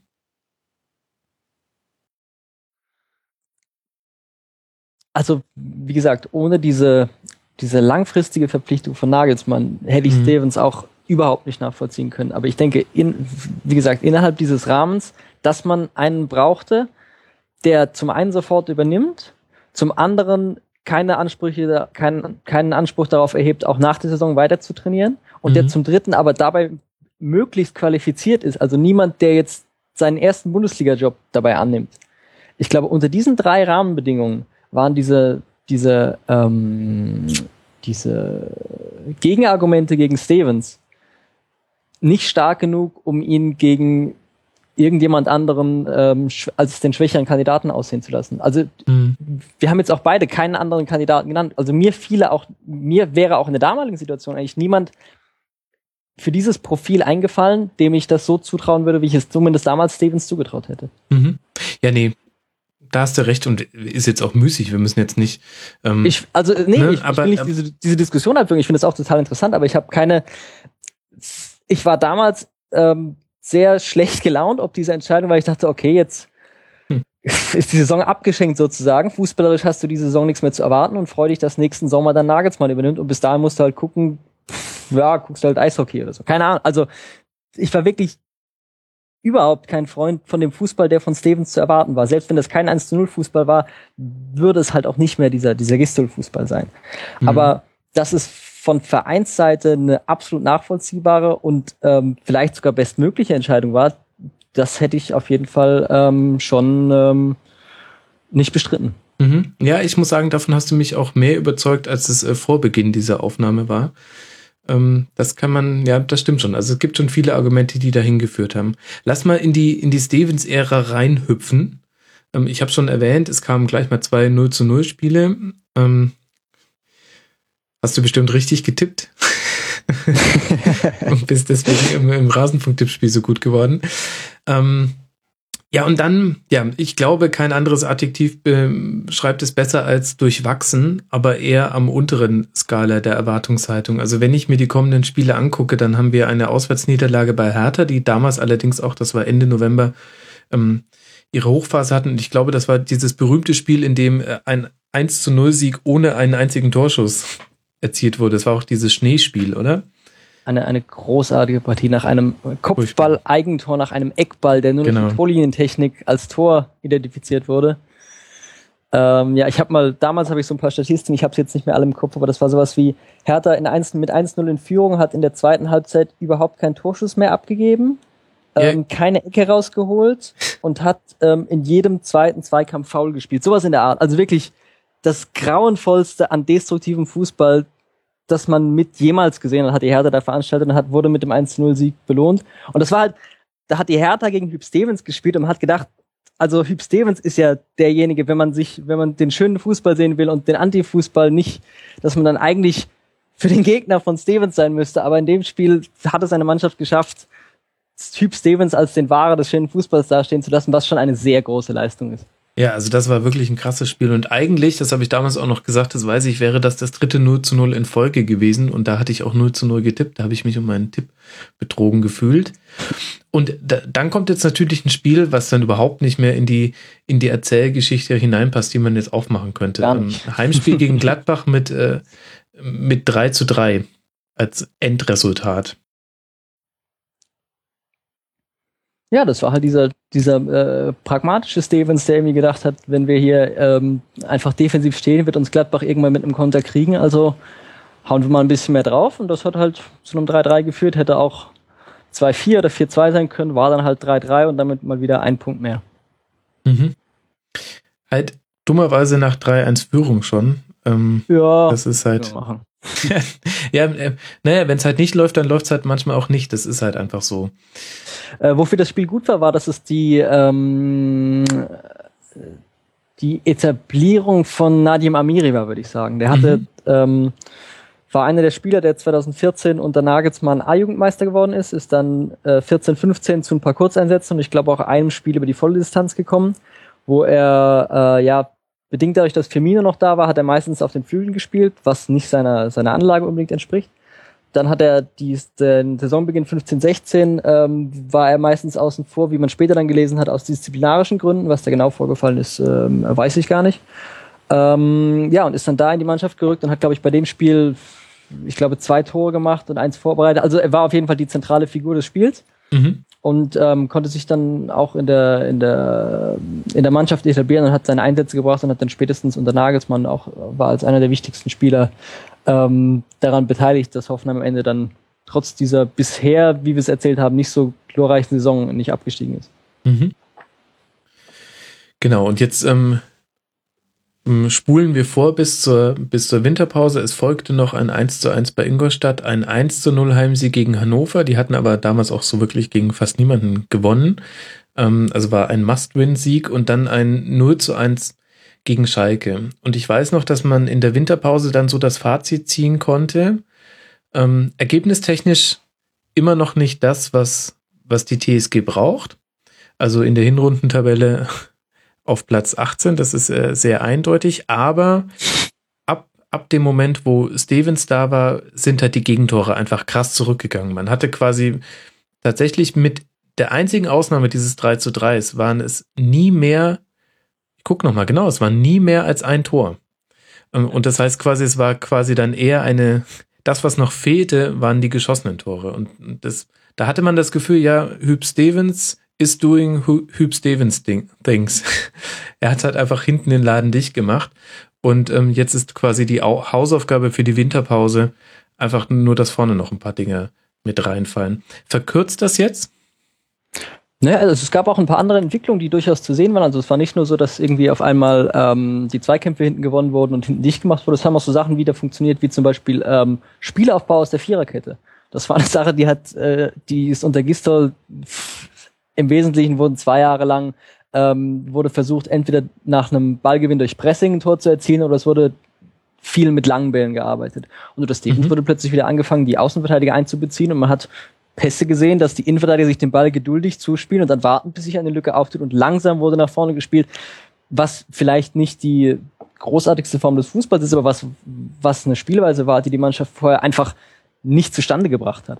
Also mhm. es gab schon auch spielerische Verbesserungen, abseits dessen, dass gar, gar keine, ähm, ja, dass die Gegentorzahl massiv reduziert wurde. Aber halt Platz 18. Also ähm, das, im Nachhinein sprechen wir da halt jetzt so locker flockig drüber, aber damals ähm, in der Hinrundentabelle, man muss sich das vor Augen führen, äh, noch einen Punkt hinter Hannover und erst zwei Siege tatsächlich. Hannover hatte schon viermal gewonnen. Und Ich glaube, was man aber auch dazu sagen ja. muss, die, die Abstände zu den Mannschaften davor waren auch nicht viel größer als dieser eine Punkt, oder wenn ich das richtig in Erinnerung mhm. habe? Ja, ja, nee, das stimmt schon. Ähm, Werder und Stuttgart dann mit 15 Punkte und dann Eintracht 17, also ähm, vier Punkte bis auf Platz 14. Äh, das ist schon richtig, das war noch sehr eng beieinander damals. Ja, also meine Einstellung damals war eigentlich relativ unaufgeregt in dem Sinne, dass, also wenn man mit dem Kader nicht mehr, nicht zwei Punkte mehr holt als Bremen in der Rückrunde oder so, dann stellt man sich halt auch wirklich blöd an und dann hat man es auch nicht anders verdient. Aber ich war eigentlich relativ zuversichtlich, dass irgendwo schon der ein oder andere blöde 0 zu 0 Unentschieden Punkt und dann auch mal ein 1 zu 0 Sieg, weil halt einer reingegangen ist und man keinen kassiert hat, dass das am Ende reichen würde für den Klassenerhalt. Da habe ich mir eigentlich keine großen Sorgen drum gemacht, auch unter Stevens. Tatsächlich, ich äh, erinnere mich noch an eine Direct Message Konversation, ähm, auch im Zusammenhang mit dem Rasenfunk, ähm, wo du gesagt hast, äh, du hast einfach gerade keine Lust auf Fußball. Aber ich kann das ja auch verstehen. Ich meine, 18. Tabellenplatz Ja, aber, das, aber das, es, sind ja, es sind ja zwei völlig unterschiedliche Dinge. Also ich hatte überhaupt keinen Bock zuzugucken, wie die Mannschaft mit 0 zu 0 und ab und okay. zu mal 1 zu 0 den Klassenerhalt bringt. Aber ich habe mir keine großen Sorgen gemacht, dass es nicht äh, so kommen würde. Ah, okay, gut. Deine Ruhe möchte ich haben. aber naja, du wurdest ja bestätigt. Gehen wir mal wieder. Aber ich glaube, also ja. da muss ich, glaube ich, ganz vorab schon sagen, also bei diesen ganzen Rechnungen, ähm, wie locker kann man eigentlich den Klassenerhalt schaffen, ähm, wie sediert kann man ins Ziel laufen und dabei nicht absteigen, habe ich äh, mich schon verschätzt danach, wie viel die anderen holen würde, weil wenn man das mal mit den letzten Jahren vergleicht, mit wie vielen Punkten man dieses Jahr mhm. ähm, für den Nichtabstieg gebraucht hat, also ich glaube, Hamburg ist irgendwann in den letzten Jahren mit irgendwann 26 oder 28 Punkten in die Relegation gekommen und Frankfurt hatte dieses Jahr wie viel? 33? Ja. Oder 36 ähm, Punkte? Fangen wir, glaube ich, mit 36 in die Relegation 36, gekommen. Also da ist genau. schon, ich hatte auf jeden Fall nicht damit gerechnet, dass die Konkurrenz komplett so stark punktet. Das muss man sicherlich dazu sagen. Mhm, da ist dir nochmal zwischendurch die Pumpe gegangen. Es waren allerdings beim HSV auch 35 Punkte. Ähm, oh. Ja, ja, oh. das, ähm, man, aber die kamen damals sehr anders zustande. Die haben auch angefangen zu punkten, alle unten, also vor allem Stuttgart dann mit ihrem äh, Lauf, aber ähm, nicht über einen so langen Zeitraum und nicht so parallel. Also ähm, tatsächlich, ähm, ich habe das nämlich auch ähm, in irgendeiner der, der letzten Schlusskonferenzen mir vorher nochmal angeguckt, weil ich auch diesen Eindruck hatte. Und im Jahr davor, das war das Jahr, was du meintest, ähm, da hatte okay. Hamburg 27, da hat keiner mehr hinten drin gewonnen. Das war HSV und Nürnberg-Braunschweig. Die irgendwie die letzten fünf Spieltage alles verloren haben. Genau, also das war ganz, ganz furchtbar. Okay, hüpfen wir mal rein in die Rückrunde. Und es ging mal gleich wieder bescheuert weiter, auch wenn man ja wusste, dass das Auftaktprogramm wieder schwierig ist. zu Hause gegen Leverkusen 1 zu 1, auswärts bei den Bayern 0 zu 2 und zu Hause gegen Darmstadt 0 zu 2. Das war, glaube ich, äh, vor allem eine Niederlage, die wehgetan hat. Ähm, ich kann mich noch erinnern, ich glaube, also mindestens ein Tor nach Ecke, äh, vielleicht sogar beide, bin ich mir gerade gar nicht mehr so sicher. Weiß ich auch nicht mehr genau, ja. Also es, äh, es ging wirklich nicht gut weiter und ich weiß gar nicht, du musst mich jetzt einfach bremsen, wenn du sagst, dieses Schlüsselspiel müssen wir noch näher besprechen. Ähm, auswärts bei Bremen 1-1. Ja, ich glaube, ja? ich glaube, wir müssen nicht das Schlüsselspiel besprechen, aber wir müssen das besprechen, was zwischen dem Spiel gegen Darmstadt und dem gegen Bremen passiert ist. Ja, dann machen wir das. du hast du recht, stimmt, dich, was sind, passiert ist? Ja, wir, wir, wir sind ja schon soweit. Im, genau. Ich, äh, ähm, ja, krass, stimmt. Das war ja tatsächlich schon zwischen dem 20. und 21. Spieltag. Also Hüb Stevens, genau, nach dem 0 zu 2 gegen Darmstadt, ähm, legt sein Amt nieder aus gesundheitlichen Gründen. Mhm. Und ähm, es gab zumindest eine Konvergenz mit der sportlichen Talfahrt. Also ähm, ich will ihm natürlich überhaupt nicht unterstellen, dass das irgendwie vorgeschoben war oder sonst was, aber es war jetzt nicht so, dass man gesagt hat, oh, da wird ein Trainer gerade rausgerissen, wo er gerade mit voller Fahrt Anlauf nimmt, ähm, durch die Decke zu gehen, sondern es, die Diskussionen waren sowieso schon da und ähm, Hüb Stevens ist zurückgetreten und die Entscheidung wurde gefällt, okay, dann macht's jetzt der Julian und wird damit der jüngste Bundesliga-Trainer aller Zeiten mit 28 Jahren und ein paar Tagen vermutlich.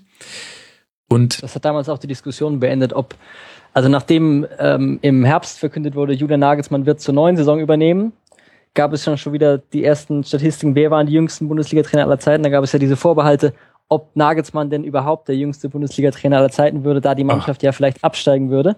Was sich in diesem Moment dann aber erledigt hatte. Gott sei Dank, das wäre echt schlimm gewesen. Vor allem Nee, dann. ohne diesen Rekord wäre die ganze Saison eigentlich. Äh, ich Nee, meine, das war das einzig Interessante an der Saison. ja, ab dann ging ja auch die Nagelsmann-Tabelle los. ähm, und ähm, ja, ich meine, für ihn ja eine schöne Geschichte, ist halt witzig, wie halt an manchen, manchen Akteuren einfach dann so Adjektive anhängen. Seins ist halt einfach ähm, jüngster und wahrscheinlich wird man das noch sagen, wenn er 50 ist. Mal gucken, wo er dann ist. Genau, Nagelsmann kam dann am 21. Spieltag und sein erstes Spiel auswärts bei Werder Bremen ein 1 zu 1. Ähm, jetzt auch mal jenseits nur von diesem einen Spiel. Was hast du dir damals äh, davon erwartet, dass man quasi die Entscheidung vorgezogen hat? Also ihm quasi früher den, die Fackel übergeben hat? Ähm, ich habe mich äh, gefreut aus ähm, Sicht eines Fans, der, wie schon durchgeschieden ist, ähm, gerne hat, wenn die Mannschaft nicht unbedingt gewinnt, sondern lieber ähm, so spielt, dass man auch gerne zusieht, wenn sie nicht gewinnt. Ähm, was mit Nagelsmann ähm, mir absehbar erschien. Ich habe dann auch wieder Auswärtsspiele besucht, was ich unter Stevens nicht so gerne gemacht habe. Ähm, und meine ähm, Zuversicht, dass ähm, doch in dieser Saison noch Fußball zu sehen sein würde, ähm, wurde deutlich gesteigert. Ja, und ich würde sagen, sie wurde bestätigt, Julian. Ja, das Also auch, schönerweise. Erst das, ähm, das 1 zu 1 bei Werder und dann ein 3 zu 2 Heimsieg zu Hause gegen, gegen Mainz. Es begann die, die unglaubliche Heimserie des Julian Nagelsmann, die erst am letzten Spieltag gegen Schalke dann enden sollte, aber da war es dann auch schon wurscht. Da wart ihr dann schon mit allem durch. Was hat denn Nagelsmann verändert in eurem Spiel? Mm, Er hat ähm, Elemente dieses, ähm, wie du es gesagt hast, der, diese jungen Spieler, die darauf warten, irgendwie geweckt zu werden und zu offensivem Fußball animiert zu werden, hat das zum einen eingebaut, hat andererseits die defensive, die größere defensive Stabilität von äh, Stevens zu nutzen gewusst. Und ich denke, gerade zum Ende der Saison hin war zu sehen, dass auch Stevens ein relativ gutes äh, Fundament in Sachen Fitness und Kondition der Mannschaft ähm, äh, aufgebaut hatte, was man daran gesehen hat, dass Hoffenheim an den letzten Spieltagen ähm, mehrfach Spiele gedreht hat. Mhm. Also, ja. Ähm, ja, ich glaube, in, in Bremen gab es, gab es beim, aller, beim, bei seinem ersten Spiel in Bremen gab es gleich ein Tor, das ähm, auch in der, in der Wiederholung gerne herangezogen wird und auch zu Recht herangezogen wird, wo einfach Bremen versucht, äh, aus der Viererkette aufzubauen und Hoffenheim einfach mit einem klaren Pressingplan und mit einer guten Vorstellung, wer wo zu stehen hat, ähm, den Ball irgendwie auf einen Spieler ähm, in eine Pressingfalle lotst, dann mit mehreren Spielern attackiert und aus dem Gegenzug fällt innerhalb von fünf, sechs Sekunden dann das Tor. Mhm. Also das war auch schon, das war direkt so ein, so ein symbolhaftes, wir spielen wieder Hoffenheimer Fußball-Tor. Aber kann denn das überhaupt Nagelsmann gewesen sein? Der kann den ja solche Abläufe kaum in ein paar Tagen einbrennen. Hat er nicht vielleicht einfach nur die Schatulle geöffnet, die noch von Gistol in der Ecke stand? So in manchem Wenn er die? Schatulle in, in wenigen Tagen schon geöffnet hat, dass sowas wieder so gut funktioniert hat, dann ist das, glaube ich, auch aller Ehren wert. Aber ich denke, was man, ähm, klar, ist die naheliegendste Wertung, dass man sagt, äh, der hat jetzt ein bisschen Glück gehabt und die haben das selber noch irgendwie hingekriegt. Aber wenn man sich anguckt, wie der zehn Tage später oder zwei Wochen später äh, in Dortmund aufgetreten ist mit einem, äh, bei Spielverlagen hieß es, glaube ich, 5-1-2-2-0-System Mhm. oder so, was, was ich, ein- keine Ahnung, also Hoffenheim hat es sicherlich noch nie gespielt und das hat funktioniert. Und das hat wirklich sehr gut funktioniert. Und das war Mhm. ein System, mit dem Borussia Dortmund ähm, in Schach gehalten wurde.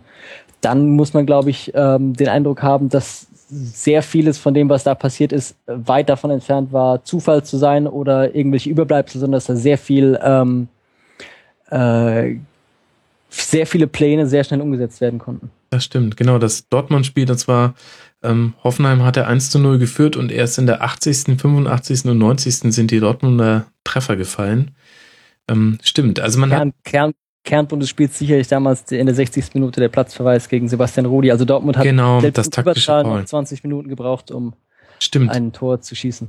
Stimmt, das war das taktische Foul an der Mittellinie und irgendwie hätte, könnte, konnte man schon argumentieren, er war vielleicht letzter Mann, aber ähm, ach genau, und das war diese Grätsche von hinten, da habe ich noch eine wilde Diskussion mit Ralf Gunnisch drüber geführt, ähm, ob das jetzt äh, rot ist oder nicht. Ähm, die will ich jetzt nicht wieder aufmachen. Stimmt, und man Nein. hat damals, man hat damals schon gesehen, Nagelsmann war sehr experimentierfreudig beziehungsweise variabel. Also in Bremen mit einem 3-1-4-2, dann zu Hause gegen Mainz mit einem 4-3-3, sehr offensiv ausgerichtet. Dann hast du jetzt schon angesprochen, Dortmund, Fünferkette und davor die, die Sechser und Achter ganz komisch angeordnet, zumindest für mein Auge. Und äh, es geht direkt so weiter. Pro, pro Spiel hat sich die Formation äh, gewandelt und ein bisschen auch die, das, das Matchplay gegen, gegen Augsburg ein 4-2-3-1, gegen, gegen Stuttgart dann 5-3-2. Ich würde sagen, das war so das einzige Spiel, wo er sich ein bisschen vercoacht hat. Das war ein 1 zu 5. Da Ja, gegen Stuttgart war es ja so, Ja. dass ähm, da zum ersten Mal wirklich ähm, ähm, eine Vorlage gegeben wurde für diese Häme. Also da hat er im Spiel, also ich war da im Stadion, ich glaube, er hat innerhalb der ersten Halbzeit hat er, glaube ich, viermal die Formation geändert und hat dann auch zwischendurch eben mal wieder Zettelchen verteilt, wo dann Mhm. drauf stand, äh, welcher Spieler auf welcher Position dann war. Und da war dann irgendwie eine Boulevardzeitung, die dann den Platzwart abgebildet hat, der das, der den Zettel gefunden hatte und dann war irgendwie eine hämische Bemerkung, dass ähm, diese ganzen Zettelchen ja doch nicht reichen, wenn man äh, gegen den VfB Stuttgart 5 zu 1 verliert. Ähm, ja, aber es war die, äh, das war einfach eine Klatsche zwischendrin. Einmal geht es halt ordentlich schief, wie, wie ich vorhin auch gesagt hatte, Gistols erste Spiele, da waren noch viel mehr Klatschen in diesem Format dabei und da war auch, glaube ich, niemand äh, ernsthaft beunruhigt, deswegen die Mannschaft wurde nach dem Spiel abgefeiert und es ging wieder nach Hause. Also Mhm. das war diese Zuversicht, die ich hier, glaube ich, diese ganze Saison über ausstrahle, war durch, ähm, durch Nagelsmann auch ähm, in den Fernkurven jedes Mal zu spüren. Mhm.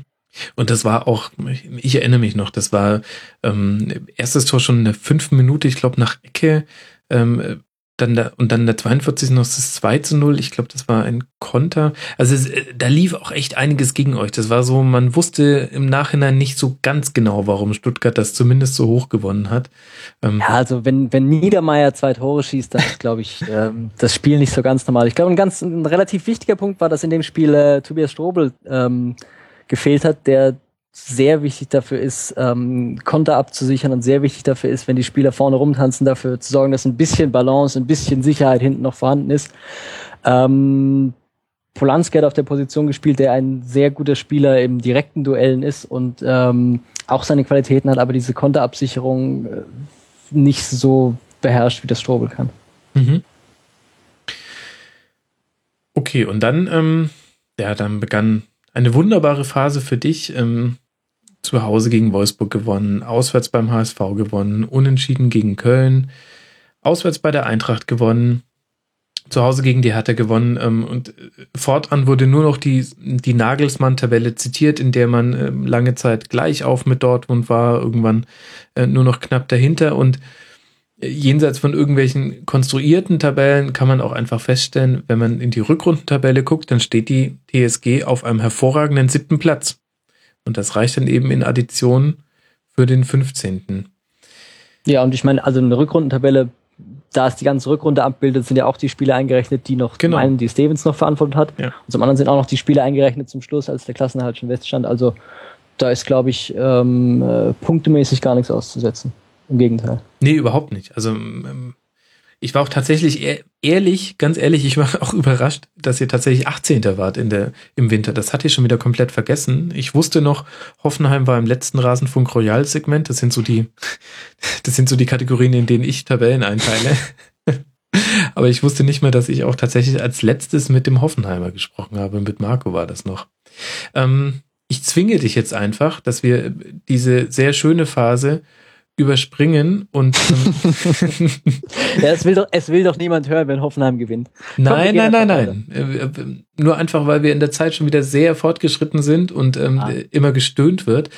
Aber ich, ich hätte gerne jetzt eben ein, ein allgemeineres Fazit. Also zum einen hätte ich gerne, dass du mir nochmal ein paar Spieler nennst, die dich überrascht haben und ein paar auch, die hinter den Erwartungen zurückgeblieben sind, aber erst gerne nochmal so ein Fazit jetzt unter eine fast komplette Rückrunde Nagelsmann.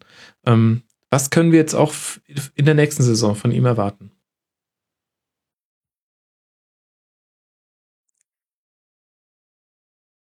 Ähm, ich habe den Eindruck, dass er entgegen meiner, entgegen meiner ähm, Erwartung, die ich zuerst hatte, deutlich pragmatischer ist, als ich es erwartet hätte. Also dass er ähm, im Gegensatz zu Gistol, bei dem man das Gefühl hat, dass er immer noch in diesem, dass er in dieser, in dieser Rangnick-Schule, in diesem ähm, der Fußball, der nach Ballgewinn, der nach Ballgewinn schnell umschaltet und danach sofort das Tor schießt, ist der einzige Weg, der zum Ziel führt. Dieses dogmatische äh, mehr mitbringt, ist Nagelsmann eher jemand, der ähm, sehr viele verschiedene Ideen ähm, in einem Matchplan vereinen kann oder will und mhm. ähm, der sich nicht darauf fixiert, dass irgend, irgendeine Idee zu unterwerfen. Ähm, das hat man auch schon in seinem ersten Spiel gesehen, als, ähm, als es 1 zu 1 in Bremen stand und dann gab es einen Platzverweis gegen Hoffenheim und die letzten 15 oder 20 Minuten musste Hoffenheim das, ähm, das 1-1 halt noch halten und da war sich die TSG auch überhaupt nicht zu schade, wirklich dreistestes Zeitspiel zu betreiben.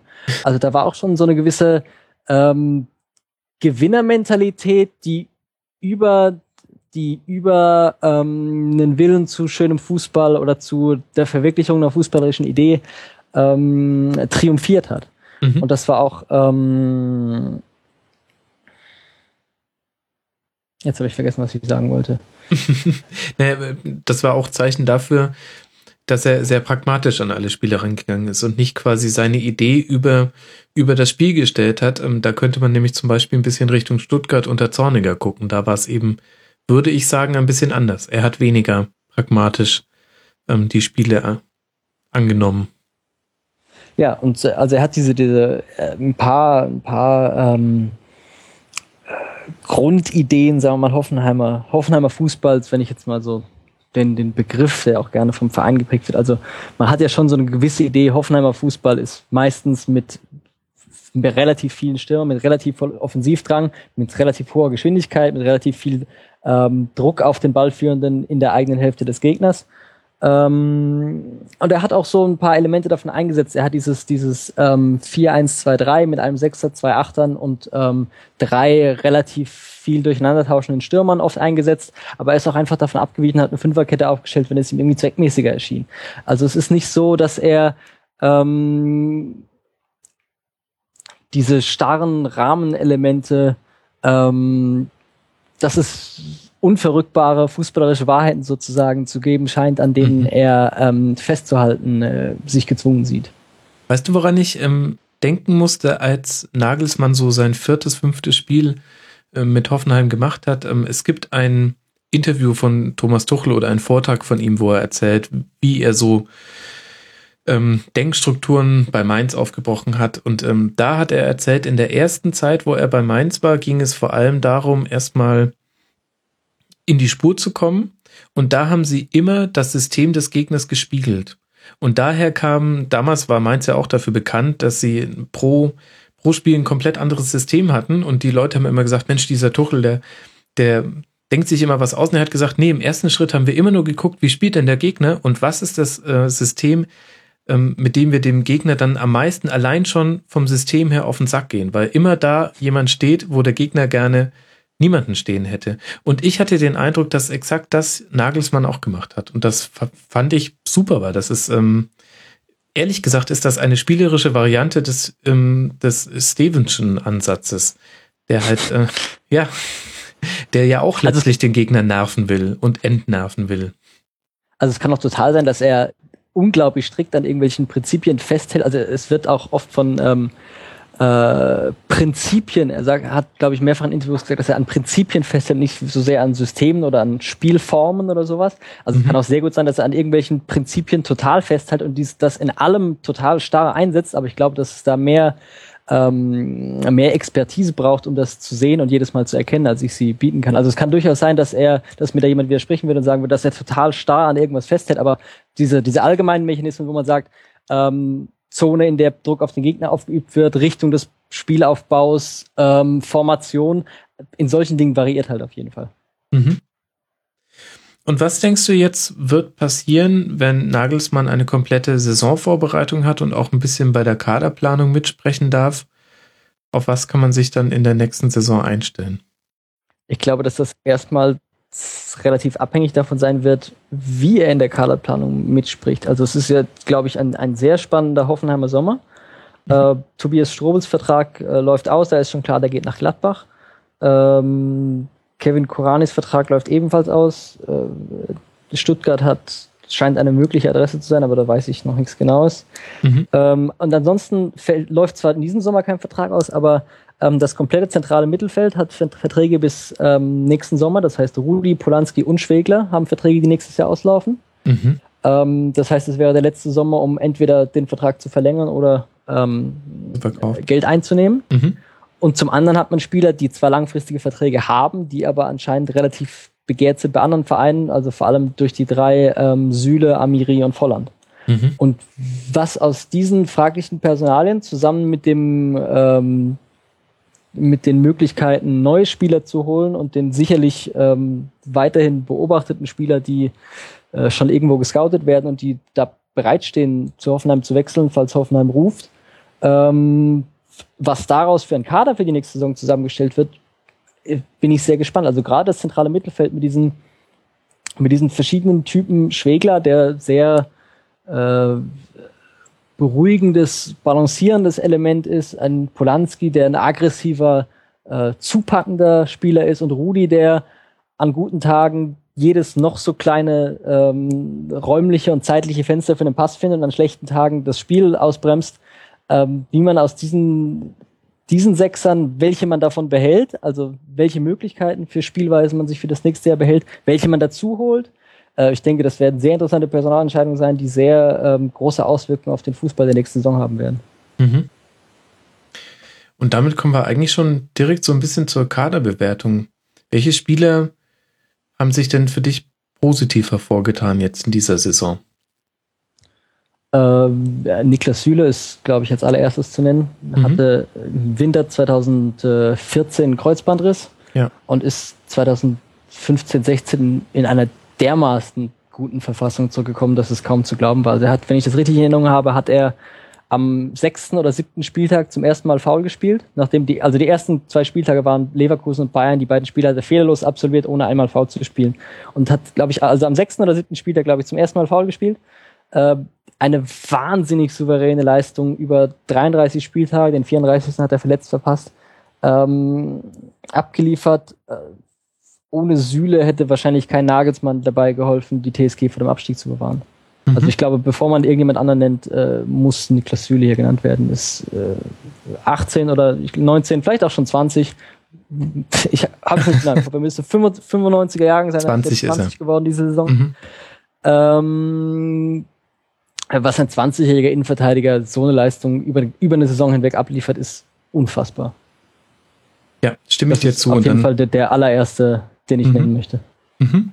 Ähm, der zweite, denke ich, ist Oliver Baumann, der ähm, oft äh, mir unterschätzt zu sein scheint und kein hohes Ansehen bei Fans anderer Vereine äh, oder bei Leuten, die nicht so oft Hoffenheim-Spiele sehen, äh, zu genießen scheint, der von TSG-Fans, glaube ich, letztes Jahr aber zum Spieler der Saison gewählt wurde und auch diese Saison, wenn ich das vorhin zufällig richtig gesehen habe, glaube ich, nach Kickernoten der zweitbeste Torwart der Bundesliga war. Mhm. Äh, ist ein Torwart, der eine große Souveränität ausstrahlt, ähm, der eine Verlässlichkeit ausstrahlt, die wichtiger sind, als dass er ähm, jedes Spiel fehllos bestreitet, der äh, alle paar Spiele doch auch mal einen Patzer drin hat, der sich, der auch dann ähm, relativ große wie das in der Natur des Torwartfehlers liegt, halt auch eine relativ ähm, äh, relativ leicht gesehen wird und relativ leicht erkannt wird. Und von, also in der Zusammenfassung bei der Sportschau sieht man halt nicht, wie einer 20 Flanken abfängt, sondern man sieht, wie er einmal ähm, daneben langt.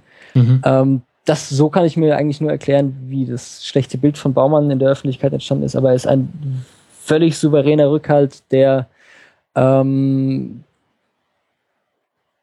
zusammen mit Sühle eine Defensive stabilisiert, die ansonsten nicht besonders sattelfest ist und daneben besonders ähm, äh, Fähigkeiten hat. Also zum einen eine Fähigkeit, die mir diese Saison extrem bei ihm aufgefallen ist, dass Bälle, die nah an seinem Körper ähm, vorbei flach gespielt werden, sind fast unmöglich an ihm vorbeizuspielen, weil er ähm, es keinen Mann, der besonders durch Flugparaden oder irgendwas hervorsticht, aber in solchen Situationen, wo ein Ball flach an ihm vorbeikommt, ist er unten in einer Geschwindigkeit, die unfassbar ist. Ähm, und zum anderen macht er großartige Abwürfe, die öfters eigene Angriffe einleiten. Ähm, wichtiger Mann, ähm, oft unterschätzt, äh, gut, dass wir ihn haben. Mhm. Und gibt es auch jemanden, der hinter deinen Erwartungen zurückgeblieben ist jetzt in dem Jahr? Hinter den Erwartungen zurückgeblieben. Ähm, Firmin Schwegler hat in der Saison keine große Rolle gespielt, teilweise durch Verletzungen, teilweise mhm. weil er ähm, nicht auf der, nicht den aktuellen Spielideen des jeweiligen Trainers entsprochen hat. Ähm, Sebastian Rudi ist inzwischen 25 und bringt, ist halte ich immer noch für einen großartigen Spieler, bringt immer noch nicht mal drei Spiele am Stück konstant gute Leistung leider. Ähm, ähm, Fabian Scheer wurde mit großen Empfehlungen vom FC Basel geholt und hat mhm. es nicht geschafft, sich einen Stammplatz zu erobern. Ähm, äh, Kevin Korani war nie der Heilsbringer, zu dem er stilisiert wurde, er hat aber trotzdem die Erwartungen, die er als Ersatzschirmer dann vielleicht hätte doch erfüllen können, nicht erfüllt und hat ähm, äh, fast gar keine Rolle in dem Kader gespielt. Ähm, Kevin Volland hat nicht den Entwicklungsschritt genommen, den man vielleicht von ihm erwarten konnte, sondern ist ähm, wie die ganze Mannschaft relativ äh, mit schwankenden Leistungen auf dem Platz gestanden. Du hattest vorhin dieses eine Spiel gegen Augsburg erwähnt. Also er hatte solche mhm. Spiele drin, wo er das Spiel äh, alleine an sich gerissen hat, aber er hat auch über weite Teile der Saison ähm, sich dem Niveau der restlichen Mannschaft absolut angepasst und hat sie nicht aus äh, mit seinen individuellen Fähigkeiten irgendwie aus einer Krise herausgeführt. Also es gibt schon ähm, es liegt, glaube ich, in der Natur des Kaders mit relativ jungen Spielern. Du hast das vorhin so gesagt, mitteljung, aber ich glaube, es ist auch bemerkenswert, dass Nagelsmann 28 ist und, glaube ich, in seinem fünften oder sechsten Spiel zum ersten Mal einen Spieler aufgestellt hat, der jünger war, äh, der älter war als er. Also der Kader mhm. ähm, wird durchaus älter, dadurch, dass Ersatzspieler wie äh, Kurani ähm, ein höheres Alter haben als die Stammspieler. Also die Stammelf ist schon ähm, durchweg 25 und jünger gewesen. Ähm, Oh, jetzt habe ich kurz wieder mal den Faden verloren. Was wollte ich gerade sagen? Nee, du hast auch recht, dass äh, sogar im Durchschnitt seid ihr die viertjüngste Mannschaft. Da habe ich ähm, einfach ähm, übertrieben mit meinem, mit meiner Relativierung. Ah, genau. Es liegt natürlich, jetzt, jetzt habe ich den Faden wieder gefunden. Es liegt natürlich im, im, im Wesen so einer Mannschaft, die ähm, relativ jung ist, dass man sich von jedem Spieler einen Entwicklungsschritt erhofft. Aber dann umso mehr enttäuscht ist, vielleicht, wenn dieser Entwicklungsschritt nicht eintritt, anders als mhm. bei einer Mannschaft, die mit lauter 28 bis 30-Jährigen antritt, wo man vor, vor, der Saison schon weiß, die Spieler werden auch in dieser Saison wieder ihre Leistung abrufen. Ähm, deswegen ist es, glaube ich, ähm, normal, wenn man enttäuscht ist, wenn, man, wenn sie diese Entwicklungsschritte nicht nehmen, aber man muss es nicht unbedingt als ähm, Vorwurf an diese Spieler ansehen oder man muss auch nicht ähm, äh, ja, das, den Glauben in diese Spieler verlieren, nur weil sie diese Saison nicht so sehr sich entwickelt haben, wie man das vielleicht sich erhofft hat. Ja, das stimmt. Was sind denn jetzt so die, die Hausaufgaben für die Sommerpause? Ich meine, wenn ich mal drüber nachdenke, es ist ein EM-Jahr, es ist Olympia-Jahr, da könnte doch eigentlich was gehen in der nächsten Saison. Aber was muss dafür getan werden jetzt ähm, im Sommer? Ähm, du meinst, es könnte was gehen, weil Hoffenheim nicht so viele Spieler bei den Turnieren hat? Ja, das ist mir jetzt selber aufgefallen, wenn ich gesagt habe, ihr habt natürlich Spieler bei den Turnieren, aber trotzdem habt ihr, ähm, ich meine, wenn ich mir angucke, wie zum Beispiel schon wieder die A-Mannschaft von Hoffenheim abgeht, ihr steht ja schon wieder im Finale gegen Dortmund, der A-Junioren-Bundesliga, das heißt, auch da kommen wieder neue Talente nach und dann sage ich mir, okay, gut, also von unten schieben schon wieder ein paar gute Talente nach. Ähm, du hast schon ein paar Kaderstellen angesprochen, wo jetzt Entscheidungen fallen müssen.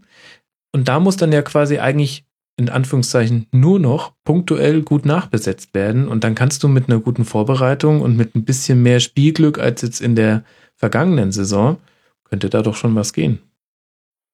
Ja, also der Kader war ja schon in den letzten Jahren also äh, erstaunlich breit für eine Mannschaft, die nie international gespielt hat. Also da kann man auch sicherlich ein paar Abgänge äh, verkraften. Was du mit diesen nachschiebenden Talenten gesagt hast, ist, glaube ich, äh, vielleicht ein bisschen ein Trugstoß, weil ähm, okay. es bei Hoffenheim schon länger so ist, dass die Spieler aus der A-Jugend, die wirklich schon das Potenzial haben, äh, unmittelbar äh, in den Profibereich aufzurücken, das immer auch getan haben. Also zum Beispiel die Mannschaft, die ähm, vor zwei Jahren im A-Jugend-Meisterschaftsfinale stand, war ohne Niklas Süle, weil der damals einfach schon ähm, im Bundesliga-Kader fest war. Die Ah, Mannschaft, okay. die letztes Mhm. Jahr im Finale stand, war ohne Nadim Amiri, weil der damals schon ähm, seinen Einsatz im Bundesliga-Kader hatte.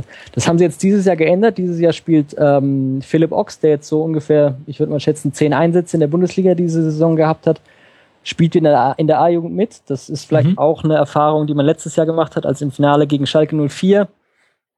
Ähm, bei Hoffenheim, wie gesagt, ohne jeden Spieler mit Profikader-Erfahrung ähm, angetreten, hat 1 zu 0 geführt und dann kam ähm, Schalke 04 kurz vor der Pause auf die Idee, dass man doch Leroy Sané, den Champions League erfahrenen Superstürmer, einwechseln konnte, der das Spiel dann ähm, ja, an sich gerissen hat und mit einer beeindruckenden Leistung dann Schalke noch 3 zu 1 gewonnen hat. Also, ähm, dass man vielleicht doch mehr Wert darauf legen möchte, ähm, tatsächlich auch Titel zu gewinnen und nicht nur ähm, die Entwicklung jedes einzelnen Spielers ähm, optimal fördern möchte. Also das scheint mir schon ein bisschen äh, diese Nominierung von Ox für die A-Jugend ähm, kleines Umdenken zu sein. Aber jedenfalls Spieler, die direkt nachrücken, auch wenn die jetzt A-Jugendmeister werden, glaube ich nicht, dass irgendjemand von diesen A-Jugendspielern außer Ox, der schon in der Bundesliga gespielt hat, davon ähm, direkt eine äh, ernsthafte Rolle im Profikader spielen wird. Dafür ist Hoffenheim auch viel zu ähm, viel zu geduldig, gerade durch das ruhigere Umfeld erwartet auch niemand, dass ähm, sofort diese Spieler in den Profikader aufrücken, sondern wird mit der U23 wird sehr viel gearbeitet, es wird viel Vertrauen in die U23 ähm, eingebracht. Seit ähm, Jahren haben auch fast alle Spieler, die später in der Profimannschaft waren, zwischendurch erst die U23 diesen Entwicklungsschritt in der Regionalliga durchlaufen. Ähm, in letzter Zeit hat man auch viel mit Laien gearbeitet, ähm, also zum Beispiel ähm, Kevin Akpoguma, der im Moment an äh, Fortuna Düsseldorf verliehen ist, äh, ein Nikolai Rapp, der gerade bei Kräuter Fürth ähm, unter Vertrag steht. Also da wird man, glaube ich, ähm, eher die gemächliche, der Entwicklung der Spieler angemessene ähm, Weiterentwicklung suchen, als ähm, sich zu versuchen, aus, auf äh, Gedeih und Verderb aus dem A-Jugendkader ähm, direkt zu verstärken. Okay, wobei ja ähm, die U23 jetzt auch nicht so schlecht dasteht. Also ähm, zwar in Anführungszeichen nur Vierter ähm, und deshalb ähm, mit sieben Punkten an den Aufstiegsplätzen vorbei, aber ähm, ich meine immerhin, da kenne ich äh, einige zweite Mannschaften vom Bundesligisten, die nicht so gut dastehen. Aber ich verstehe schon bei einem Punkt, da hast du schon recht, ähm, wenn, dann werden sie bei euch direkt eingebunden. Ja, dann kannst du mir denn zwei, drei Dinge nennen, wo du sagst, also wenn wenn die jetzt im Sommer gelöst werden oder angegangen werden, dann habe ich ein sehr gutes Gefühl für den Bundesliga-Auftakt. Ähm, in Anschluss an das, was ich zum wichtigsten Spieler gesagt habe, ist, glaube ich, ähm, dafür zu sorgen, dass Niklas Süle dem Verein erhalten bleibt. Mhm. Ähm, wahrscheinlich die alleroberste Priorität in der Dreifachfunktion wichtigster Defensivspieler, ähm, wichtigste Identifikationsperson für das Publikum und äh, wichtigstes Aushängeschild der eigenen Jugendarbeit. Ähm, also da müsste schon ein, denke ich, ein wahnwitziges Angebot kommen, um als dass man, äh, für das man es sich wirklich überlegen sollte, den abzugeben.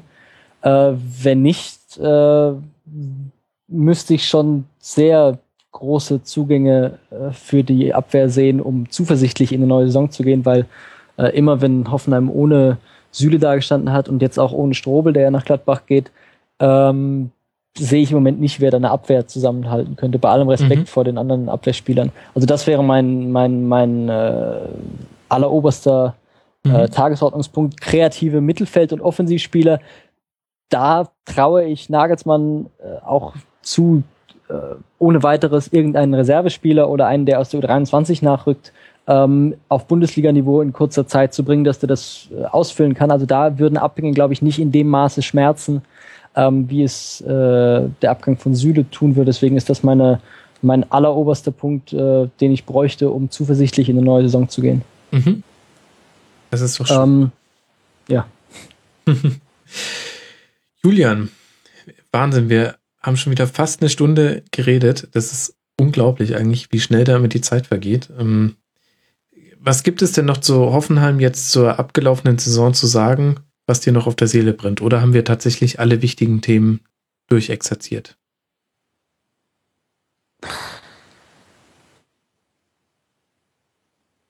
Dann haben wir es, glaube ich. Ja, ich glaube auch.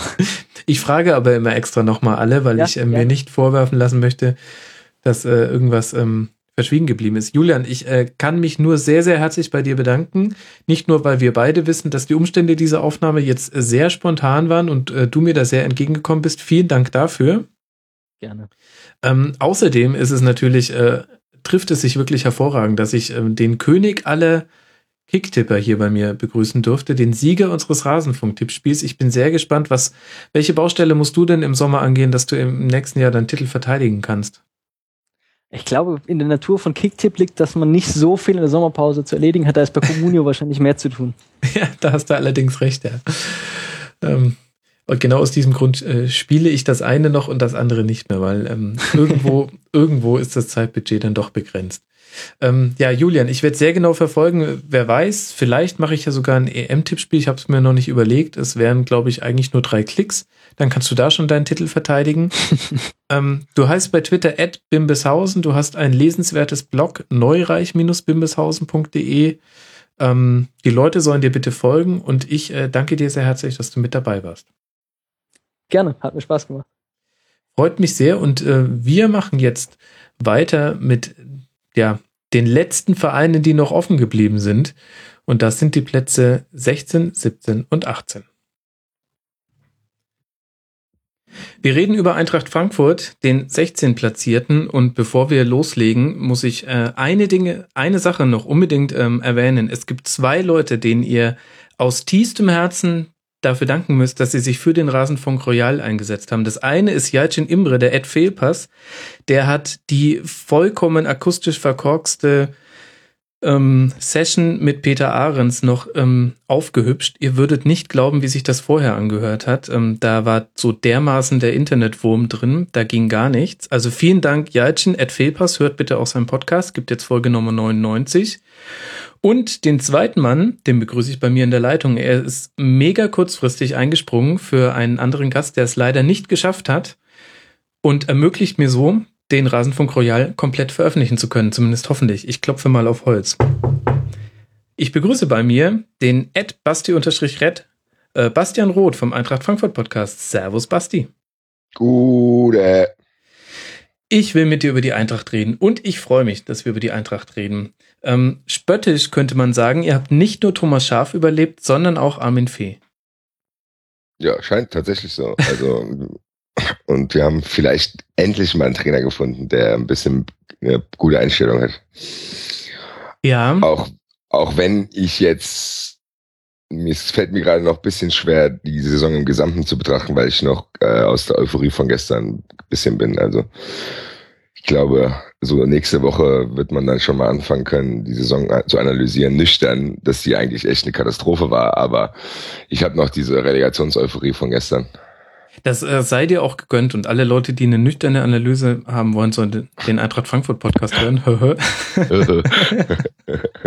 da wird ganz un unemotional und sachlich ähm, in kurzen Episoden ähm, gesprochen. Ja, lass mal die Saison durchgehen. Wir halten kurz fest, was jetzt eigentlich am Ende bei rauskam. Ihr seid auf dem 16. Tabellenplatz gelandet mit neun Siegen, neun Unentschieden und 16 Niederlagen. 34 zu 52 Tore und 36 Punkte. Ihr seid da gelandet, ähm, letztendlich durch ein Zwischen- oder Endspurt letztlich. Aber ich würde gern vorne anfangen. Denn ihr kamt ja aus einer, hm, ja, ihr kamt aus einer Thomas Schaf-Saison und ich weiß noch sehr genau, dass der Frust in der Sommerpause sich vor allem darauf bezog, es nicht irgendwie die Chance genutzt zu haben, oben ranzuspringen an die europäischen Plätze. Da habe ich mit, mit Marvin, den wir beide ja gut kennen, deinem äh, Kollegen, habe ich äh, lange drüber diskutiert. Und dann ja. kam Armin Fee und erklärt das dann schon, warum es jetzt in dieser Saison so viel schlechter gelaufen ist oder was kam da zusammen? Das ist eine gute Frage. Ich glaube, in der Thomas Schaf-Saison war das so, dass man ein bisschen so unzufrieden war, weil man gemerkt hat, es hätte eigentlich mehr drin sein können, weil man so eine ganze, eine Rückrunde, eine ganze Reihe von Auswärtsspielen hatte, wo man geführt hat und trotzdem drei oder vier eins verloren hat. Da erinnere ich mich an Freiburg, Köln und ich glaube in Paderborn war das sogar auch so. Mhm. Und das war dann halt diese Unzufriedenheit, die man im Sommer hatte und der Platz neun, der ja so oft irgendwie genannt wurde dann von Thomas Schaaf, der hat es ja auch nur zustande gekommen, weil man die letzten Heimspiele gegen Leverkusen und Hoffenheim hatte. Für die beiden Mannschaften ging es um gar nichts mehr. Also das heißt, du hast dann einfach so sechs oder sieben Punkte hast du dann noch dazu bekommen. Und das hätte ja dieses Jahr nicht passieren können. Die Eintracht hätte ja, wenn die gegen Bremen gewonnen hätte, sogar noch Zwölfter werden können. Das hört sich dann im Nachhinein alles besser an. Aber unter Thomas Schaaf war auch nicht alles gut. Also man hat kein System erkannt, die äh, Abwehr war schlecht.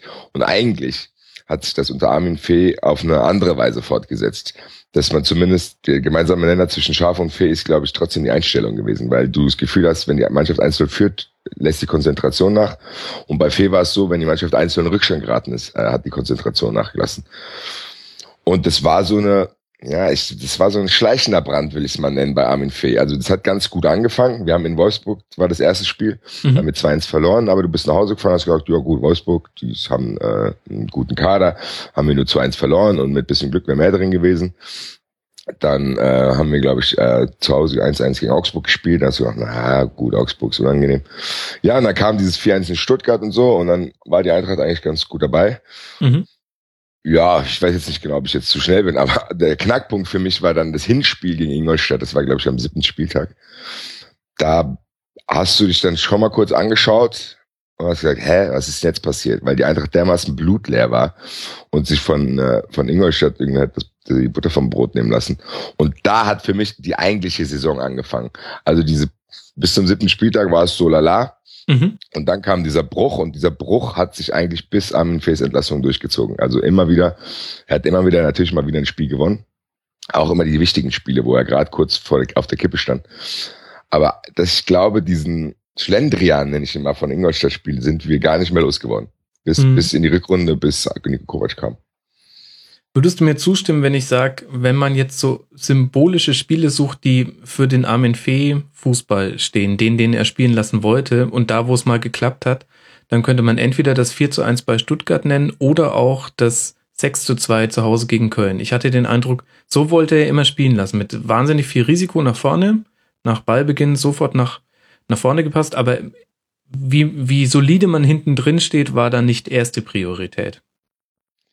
Ja, weiß ich gar nicht genau. Ich glaube, Armin Fee, also ich habe ein System habe ich ehrlich gesagt vermisst, weil wenn wir wenn wir ins Detail gehen bei diesen zwei Spielen, die du angesprochen hast, dann reden Mhm. wir beim Stuttgart-Spiel darüber, dass wir da eigentlich gewonnen haben, weil Zorniger sich vercoacht hat, meiner Meinung nach. Also da war es irgendwie 38 Ja, Grad. ja. Die Stuttgarter haben probiert, uns zu überrennen und normalerweise müssen die, wenn Harnik aus, weiß nicht, aus zwei Metern den Ball nicht übers Tor schießt, führen die auch 2-1. Und dann, dass wenn, wenn die so einen hohen Aufwand betreibt als Stuttgart-Mannschaft, die waren dann einfach irgendwann platt und die Eintracht hat die eiskalt ausgekontert und, glaube ich, zweimal Castagnos. Mhm. Und das ist dann ein Sieg, den darfst du, glaube ich, aus Eintracht sich nicht überbewerten. Und gegen Köln war es auch so. Dieses Spiel war da auch kein 6 zu 2. Also das war, Alex Meyer hat drei Tore geschossen, äh, die jetzt nicht unbedingt unfassbar rausgespielt waren. Und das schön, ich glaube, dass es alles so ein bisschen alles geschönt hat. Und das ist natürlich dann auch die Fallhöhe der Unzufriedenheit, die du dann entwickelst. Weil ich meine, dass Armin Fee sich in der Saison echt schwer getan hat, ein System zu finden, beziehungsweise hat er vielleicht eins im Kopf, hat dann aber meiner Meinung nach die falschen Spieler ausgesucht dafür, weil du gemerkt hast, für das, was du eben angesprochen hast, dieses schnell in die Spitze spielen, da hat uns einfach die Schnelligkeit dafür gefehlt. Und Mhm. das war meiner Meinung nach so, ein, so eine Diskrepanz zwischen Plan, den er hat, wenn er ihn hatte überhaupt, was ich auch latent anzweifle, und den Spielern, die er dafür ausgewählt hat, weil da hat einfach tatsächlich die Schnelligkeit und auch bei vielen Spielern die Ballsicherheit gefehlt. Mhm. Okay, besser standet ihr nie da als an diesem vierten Spieltag auf Platz 4 und ab jetzt geht's dann nur noch runter, aber auch erst sehr spät auf die Abstiegsplätze. Du hast jetzt gesagt, das Ingolstadt-Spiel war für dich so ein Knackpunktspiel, das war auswärts am achten Spieltag. Für was steht denn dieses Spiel für dich, was dann so ein bisschen übergreifend für die Saison in dieser Phase steht? Für mangelnde Einstellung, ehrlich gesagt. Also Okay. für mangelnde Einstellung und dafür, dass ein, wenn ein Gegner giftig ist, dass du ganz schnell, äh, ja, ich habe bei uns im Podcast, glaube ich, gesagt, dass der Kellner ganz schnell das Tablett fallen lässt, wenn er nervös wird. Also, weil die Eintracht, äh, du hast gemerkt, wenn du den, wenn, wenn, wenn unsere Mannschaft dann so ein bisschen auf die Füße getreten hat und so, dass schnell die Köpfe runtergehen, dass kein Aufbäumen da ist, dass auch keiner da ist, der mal die Ruhe bewahrt, der vielleicht mal den Fuß auf den Ball macht und so sagt, so Leute, jetzt beruhigt euch mal und ein bisschen Sicherheit ins Spiel zu bringen. Wir sind sehr, sehr hektisch geworden und es gab ganz, ganz, ganz viele Spiele noch im Laufe der Saison, wo das ähnlich war. Und so dieses Bild, was als, wo es als erstes aufgetaucht ist, war dann halt tatsächlich dann am achten Spieltag in Ingolstadt. Mhm. Und es war verwunderlich, weil nach diesem Ingolstadt-Spiel kam auch eine merkwürdige Aussage, die wir damals echt nicht verstanden haben, aber die im Nachhinein tatsächlich Sinn macht. Weil Armin Fee, wie du es gesagt hast, wir waren zwischenzeitlich Vierter, hatten das Gefühl, gut, die Mannschaft ist ganz gut. Wir, zumindest können wir im gesicherten Mittelfeld landen. Auch aufgrund der Qualität der Bundesliga allgemein, die nicht so, die nicht so hoch war, was sich ja auch jetzt äh, bestätigt hat auf lange Sicht.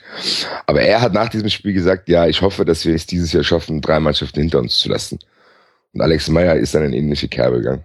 Mhm. Wo wir alle erstmal gedacht haben, hä, was ist jetzt los? Also wir kommen aus dieser angesprochenen Schafsaison, werden Neunter, wollen uns stabilisieren, haben ein bisschen mehr Geld auch ausgegeben. Ich glaube, wir haben den Etat von fünf bis sechs Millionen Euro den Spieleretat erhöht.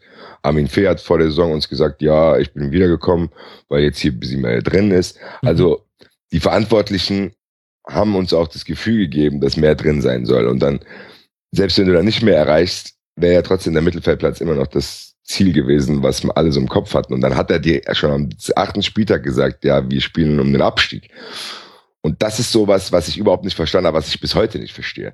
Weil er ja trotzdem, ich weiß nicht wann, ich glaube am 21. Spieltag ist er rausgeflogen oder 22. bin ich mir jetzt nicht sicher. Aber wenn ich doch am siebten Spieltag schon weiß, dass hier was nicht stimmt und dann keine Maßnahmen ergreife, dann verstehe ich es nicht. Also ja, ich bringe jetzt wieder einen von nervigen Vergleichen. Das ist wie wenn du dein Rücken weh tut und du gehst als nicht zum Arzt und wunderst dich dann, dass das immer schlimmer geworden ist und musst dann quasi, keine Ahnung, doch operiert werden. Was du hättest vielleicht verhindern können, wenn du direkt zum Arzt gegangen wärst. Weil wenn er am achten Spieltag schon sowas weiß, was für uns alle aus dem Nichts getroffen hat, dann verstehe ich es nicht, ehrlich gesagt, dass er nichts gemacht hat. Weil er dann, er hat dann auch schon angefangen zu sagen, ja, unser Kader ist nicht schnell genug und so, wo ich mir denke, ja, Bruder, das kannst du doch sagen, wenn, also warum sagst du das erst jetzt, wenn das Transferfenster zu ist? Also, das habe ich nicht verstanden.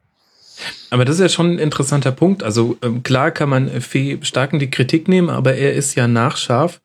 Der zweite Trainer, der es äh, nicht geschafft hat, ein halbwegs offensiv ausgerichtetes ähm, Spiel mit der Eintracht hinzulegen. Und da muss man ja dann schon die Frage nach dem Kader auch stellen. Also es ist ja nicht nur Armin Fee. Ja, das ist, das ist so eine Frage, die ich stelle, haben wir uns auch über die ganze Saison immer gestellt. Das ist nicht ganz aufzudröseln, glaube ich. Weil ich ist, also meine These ist zum Beispiel, dass Bruno Hübner von seiner Fußballexpertise nicht der allerbeste ist, dass er aber ein sehr, sehr, sehr guter Verhandler ist. Mhm. Das heißt, ich glaube, dass es immer so war, ich habe, weil wie gesagt, das ist nur mein, mein, mein Bauchgefühl, dass der, dass der Trainer, äh, sprich Schaf oder Fee, zu ihm gehen und sagen, hier, ich hätte gern den und den Spieler, ich hätte gern das und das, was ja auch eigentlich Sinn macht. Du bist ja als Trainer nah in der Mannschaft und sagst hier, mir fehlt hier an gewissen Stellen noch irgendwas. Und ich glaube, Hübner ist sogar einer, der dir dann Spieler holen kann, wo du vielleicht denken würdest, oh, man weiß gar nicht, ob man den überhaupt kriegt. Also er hat Cutlets äh, mit viel Aufwand geholt, Fabian hat er geholt, er hat den, er hat schon diese Spieler geholt, Gacinovic hat er geholt. Was dann immer ein bisschen komisch war, dass Schaf dann diese Spieler, die er unbedingt haben wollte, ja, dass die dann nicht gespielt haben mehr. Also die haben dann irgendwie, keine Ahnung, drei Spiele gemacht. Dann hat er ihm nicht gefallen, dann hat er sie außen vor gelassen.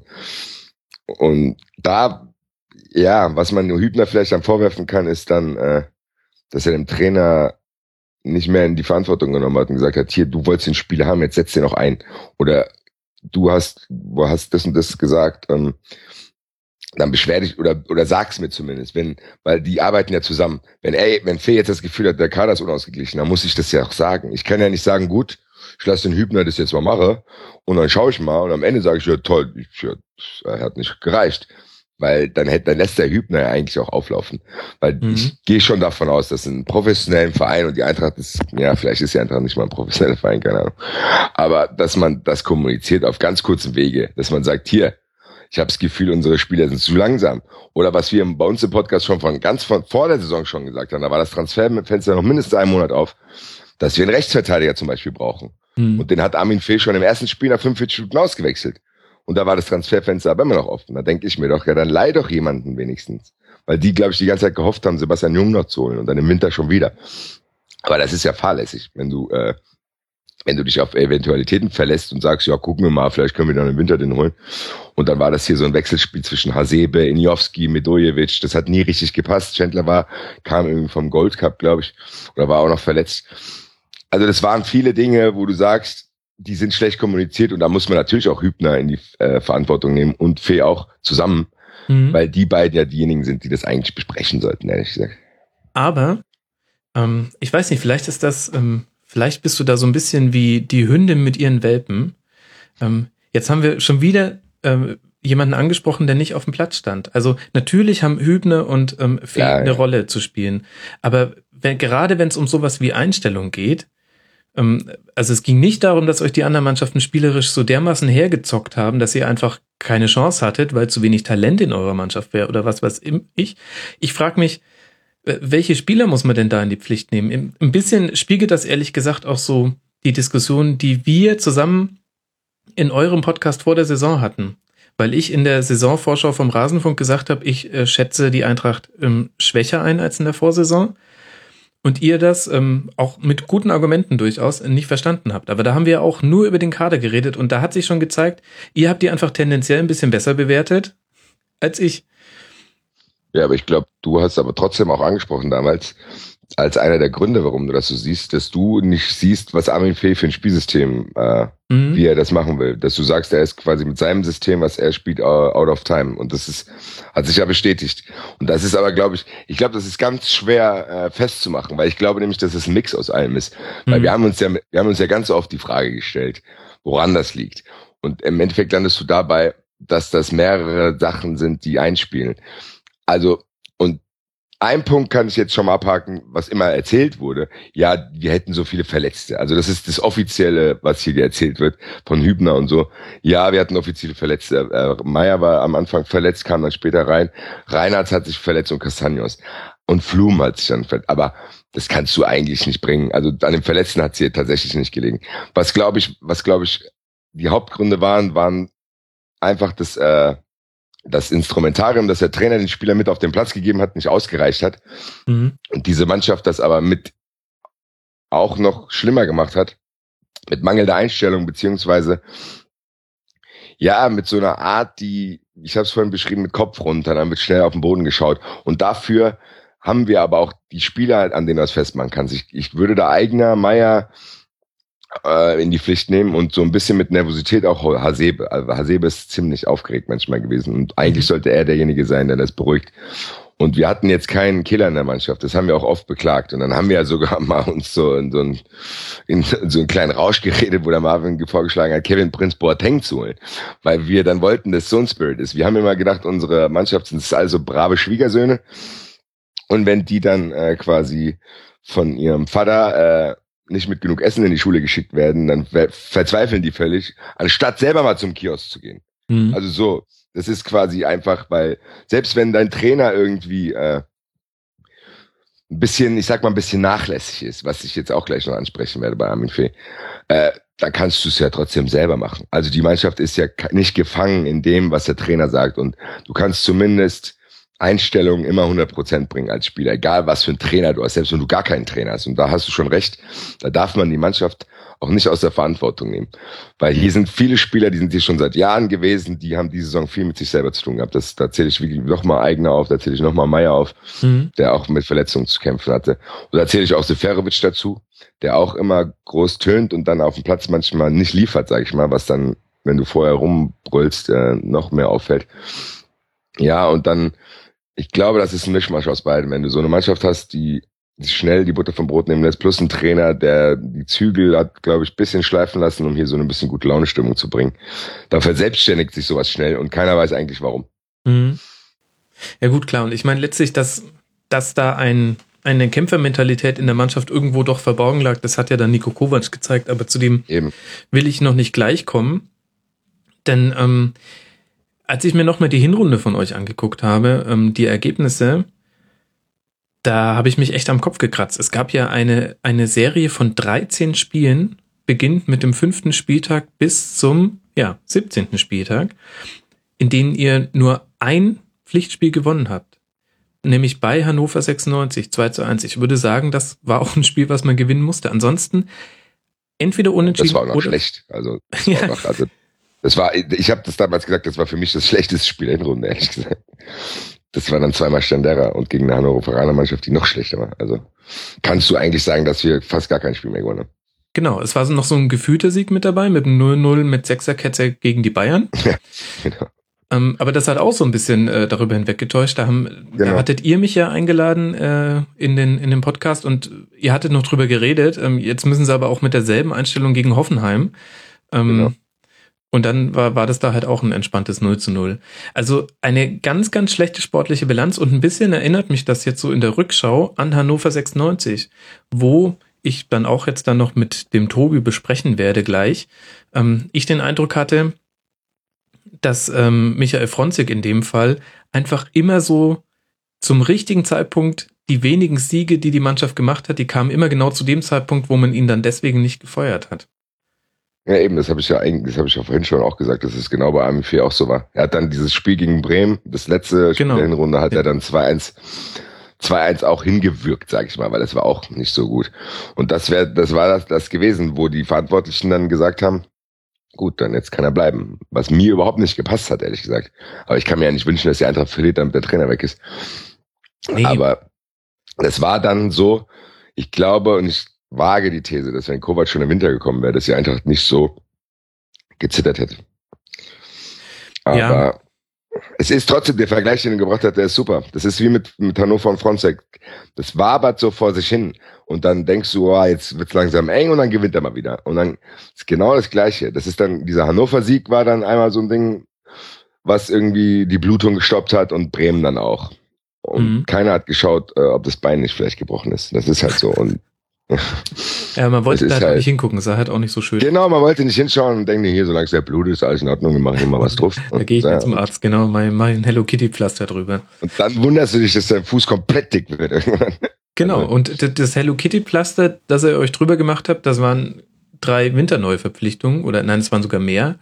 Ähm, Kahn Eihan von Schalke, äh, Janni Regäsel kam, äh, Marco Fabian, das war, glaube ich, so der, der wichtigste Transfer, zusammen noch mit Enes Ben Hatira und Jabor Husti. Also ihr habt, ihr gehörte zu den Mannschaften, die im Winter ganz schön hingelangt haben. War ja auch eine Notwendigkeit da. Und das war quasi euer Hello Kitty Pflaster. Ja, was auch lustig anmutete, weil Bruchhagen ein Jahr zuvor im Winter sagte, Mannschaften, die im Winter so Ja. viel Spieler kaufen, äh, die haben im Sommer einen Fehler gemacht. Und ein Jahr später äh, ist ihm das quasi um die Ohren geflogen. Eigentlich aber nicht, weil irgendwie ist es ein bisschen untergegangen. Aber war dann auch teilweise merkwürdig. Also die Transfers, also Huschti ist ja als erster gekommen, da habe ich gedacht, what? Im Nachhinein hat es dann doch ein bisschen Sinn gemacht, aber weil die Verantwortlichen haben angesprochen, dass uns Schnelligkeit im Kader fehlt und dann, wenn man diese Spieler dann da holt, die du eben aufgezählt hast, da ist jetzt auch nicht unbedingt äh, der Mhm. Spieler dabei, wo du sagst, boah, der ist aber schnell. Ansgar Brinkmann hat's cool gesagt bei uns im, äh, hier im Hessen-Fernsehen. Marco Fabian kannst du beim, äh, beim Sprinten malen. Also es ist so, und wir hatten dann viele Sp ähnliche Spielertypen. Es gab da schon Zweifel daran, ob Hübner hier alles richtig gemacht hat, aber da kommt das zum Tragen, was ich vorhin schon angesprochen hatte. Fabian ist zum Beispiel ein Spieler, den wollte Fee unbedingt haben. Den wollte er damals irgendwie schon, den wollte er, glaube ich, schon nach Stuttgart holen. Mhm. Mit dem hat er immer Kontakt gehabt und Fabian hat auch immer wieder betont, wie, wie sehr Fee sich um ihn bemüht hat. Ja. Aber da hat sich mir trotzdem die Frage gestellt, ob er ein Spieler ist, der in eine Mannschaft kommen sollte, die in dem Zustand gerade ist. Genau, Weil also wenn man im Winter kauft, dann braucht man jemand, der einen gleich ähm, weiterhilft und dann, das ist dieselbe Kiste wie mit Hugo Almeida. Auch äh, Trainerwunsch und ähm, Genau. man kauft sich quasi ein Versprechen und klar kannst du das machen, aber dann darfst du halt dich auch nicht beschweren, wenn es schiefgegangen ist. Du kannst nicht einen jemanden aus der mexikanischen Liga holen und erwarten, der kommt im Winter nach Deutschland, wo Winter es eh ätzend genau. ist, genau. Eben. Und dann Ja, rockt er da die Hütte. Dann könnte es langsam dran gewöhnen Ja. im Sommer so, oh, hier ist ja geil heiß. Und dann so, ja, warte mal ab, Herbst. Und so, ja. Dann, dann fängt er dann an. Wir haben es bei Kaio gehabt, der hat dann irgendwann die Strumpfhosen und immer länger. Aber wie du es eben gesagt hast, dann holt er den Winter. Dann kommt er ja, ach du liebe Zeit. Und dann auch aus der mexikanischen Liga. Das ist dann sowas, das kannst du machen, wenn du Achter bist. Und Mhm. weißt, oh, wir haben jetzt eine entspannte Rückrunde vor uns, jetzt können wir den probieren einzubauen. Um dann, damit der im Sommer funktioniert. Das, Genau. die äh, Manager, die nennen das ja gerne mal immer äh, Vorgriff auf die nächste Saison. So sagen die es ja oft. Damit er ein halbes Jahr Zeit hat, sich zu akklimatisieren. Das war aber für unsere Saison eigentlich, kam das ja eigentlich gar nicht in Frage. Und hat sich ja dann aber auch äh, gezeigt, dass Fabian nicht so die große Rolle in der Rückrunde gespielt hat. Mhm. So, und wir reden jetzt die ganze Zeit schon drüber, als wärt ihr auf Platz 17 gestanden. Einzige schlechtere Mannschaft wäre Hannover. Und tatsächlich war es aber so. Ihr standet in der kompletten Hinrunde nie auf einem Abstiegsplatz. Und es hat auch noch gedauert bis zum 24. Spieltag, bis ihr zum ersten Mal auf einem Relegationsplatz standet. Und dann wurde auch die Konsequenz gezogen. Also am 25. Spieltag, das war das letzte Spiel von Armin Fee. Das war wieder gegen Ingolstadt. Eins zu eins zu Hause. Und dann wurde Armin Fee entlassen. Das heißt, da würde ich jetzt dann die These aufmachen, wir im Nachhinein sagen, weil wir ja wissen, wie es, wie es weiterging, ähm, das war, das war hochdramatisch und da wurden schon wahnsinnige Fehler und Panikkäufe in der Winterpause gemacht. Und der späte Zeitpunkt der Entlassung von Fee, nämlich erst am 25. Spieltag, zeigt vielleicht, ähm, dass die Verantwortlichen damit gerechnet haben, nee, also wir schaffen das locker, drei Mannschaften hinter uns zu lassen und der Trainer und die Mannschaft braucht quasi Zeit, weil ansonsten hätten sie ja früher gehandelt. Ich glaube, dass sie gedacht haben, die können das bis zum Sommer durchmogeln. Also was man so gehört hat, äh, in, mhm. Anfang der Rückrunde schon, dass Armin Fee selber gesagt hat, im Sommer hört er dann auf, weil er keinen Bock auf diese negative Stimmung hier hat. Also auch so ein Thema für sich ist, wo ich jetzt drei Stunden drüber reden könnte, wo wir uns auch oft aufgeregt haben. Ja. Äh, wo Armin Fee die Fans angegangen hat. Also und quasi so getan hat, als wenn die äh, Mannschaft da nur darunter leiden würde unter der hohen Erwartungshaltung des Umfeldes. Und die einzige Erwartungshaltung, die unser Umfeld hat, ist, dass die Eintracht Einstellung hat. Du siehst es bei den Fans oft, die unterstützen die, egal ob die verlieren, dann kommen die in die Kurve, werden beklatscht. Also hier dauert es schon ziemlich lange. Und die ersten vier Rausrufe kamen auch ganz spät, egal. Wollen wir nicht da, äh, soll ich, will ich mich nicht nochmal weiter darüber aufregen. Auf jeden Fall ist es so, glaube ich, dass du, wie du es gesagt hast, die wollten sich, glaube ich, bis zum Sommer durchmogeln, weil sie gedacht haben, guck mal, da gibt's noch viel schlechtere Mannschaften. Weil zu dem Zeitpunkt war Hoffenheim ja auch noch äh, am Arsch, sage ich jetzt mal, sorry. Mhm. Äh, dass du sagst, okay, wir müssen eigentlich nur gucken, dass wir nicht in die Relegation rutschen, weil Hoffenheim und Hannover sind schon abgestiegen. So habe ich das im Gefühl gehabt. Und haben dann Armin Fee weiterwurschteln lassen, weil anders kann ich mir das nicht erklären. Weil so ein Trainerwechsel am 25. Spieltag macht ja eigentlich unterm Strich gar keinen Sinn. Mhm. Weil du dann denjenigen, der neu kommst, sag, ja, also der muss dann in so einer kurzen Zeit die Scherben aufhegen, dass das quasi fast nicht mehr möglich ist. Weil es dauert ja auch. Du kannst ja nicht hinkommen und sagen, so Männer, jetzt vergesst ihr mal alles, was der Armin gesagt hat, jetzt machen wir es so. Das dauert, das hast du ja auch gemerkt. Weil Nico Kovac ja auch, äh, das erste Spiel in Gladbach hat er verloren. Dann haben wir auch wieder so einen Gurkensieg in Hannover gehabt. Dann haben wir aber auch Hoffenheim und Leverkusen verloren. Also es ist, ist halt, du hast gesehen, dass es dauert. Und ich habe ja vorhin gesagt, wenn Kovac, glaube ich, im Winter schon kommen wäre, dann wäre die Eintracht auch locker äh, eingelaufen, irgendwann auf Platz 13 oder 12 oder irgendwas. Aber da waren die Verantwortlichen auch echt fahrlässig, weil ich glaube zum Beispiel, dass es auch so ein Ego-Ding von Bruchhagen war, der mhm. jetzt äh, in seiner letzten Saison wollte er nochmal zeigen, wie trainertreu er doch ist. Das hat er ja immer wieder betont und er hat es ja als seinen Unique Selling Point immer verkauft sozusagen. Eintracht Frankfurt ist trainertreu und hier kann der Trainer beruhigt arbeiten. Ja, fantastisch. Wir haben hier Michael Skibbe beruhigt arbeiten lassen, der immer zu spät zum Training gekommen ist und sind dann der, mit der schlechtesten Rückrunde aller Zeiten abgestiegen. Und da kam Christoph Daum und das war ja ähnlich jetzt. Das war ja ähnlich, dass diese Zeichen, und diese Zeichen gab es ja, und ich will jetzt hier uns als Eintracht-Podcast nicht in den Himmel loben, aber wir haben das schon Monate vorher gesagt, wo überhaupt noch nicht mal keine Trainerdiskussion war, haben wir schon ange, angemerkt, vielleicht mal mit so einem kleinen Zeigefinger, dass Armin Fee vielleicht nicht der fleißigste Trainer der Bundesliga ist. Euphemismus ja, des Jahres. Ein kleiner ja. Zeigefinger. nee, und plötzlich merken die Verantwortlichen das auch. Und Bruchhagen hat es auch zugegeben, weil er in dem äh, Abschlussinterview zu Fee gesagt hat, ja, es ist besser für Eintracht Frankfurt, aber auch besser für Armin Fee. Und da hat sich genau das, was wir monatelang äh, und der Marvin hat das sogar schon im Sommer gesagt. Also er hat das schon vorher noch gesagt, dass es keine gute Idee ist. Weil Armin Fee ist meiner Meinung nach trotzdem, dabei bleibe ich auch. Und das habe ich jetzt auch von vielen bestätigt gehört, aus Stuttgart, aus Hamburg, aus Wolfsburg.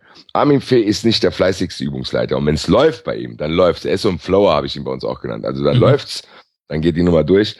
Aber wenn es nicht läuft, ist er nicht derjenige, der die Ärmel hochkrempeln kann, weil er dafür ist er zu launisch und dann gibt er komische Interviews, dann trifft er komische. Dafür ist er als Typ zu speziell, glaube ich. Und er ist auch, ja, wie gesagt, ich glaube, er ist auch so ein Lebemann. Er genießt dann auch außerhalb des Platzes das Leben und ist keiner, der sich dann 24 Stunden hinhockt und guckt, wie er es löst, weil und die ganzen Verantwortlichen sind scheinbar so, weil die, glaube ich, gedacht haben, wo wir jetzt wieder auf den Punkt kommen, sorry, dass ich ein bisschen abgeschweift bin, äh, die haben gedacht, die können die Saison so zu Ende gucken und dann im Sommer die Konsequenzen ziehen. Ich, ich weiß auf jeden Fall, dass Armin 4 trotzdem im Sommer gegangen wäre, egal was passiert wäre.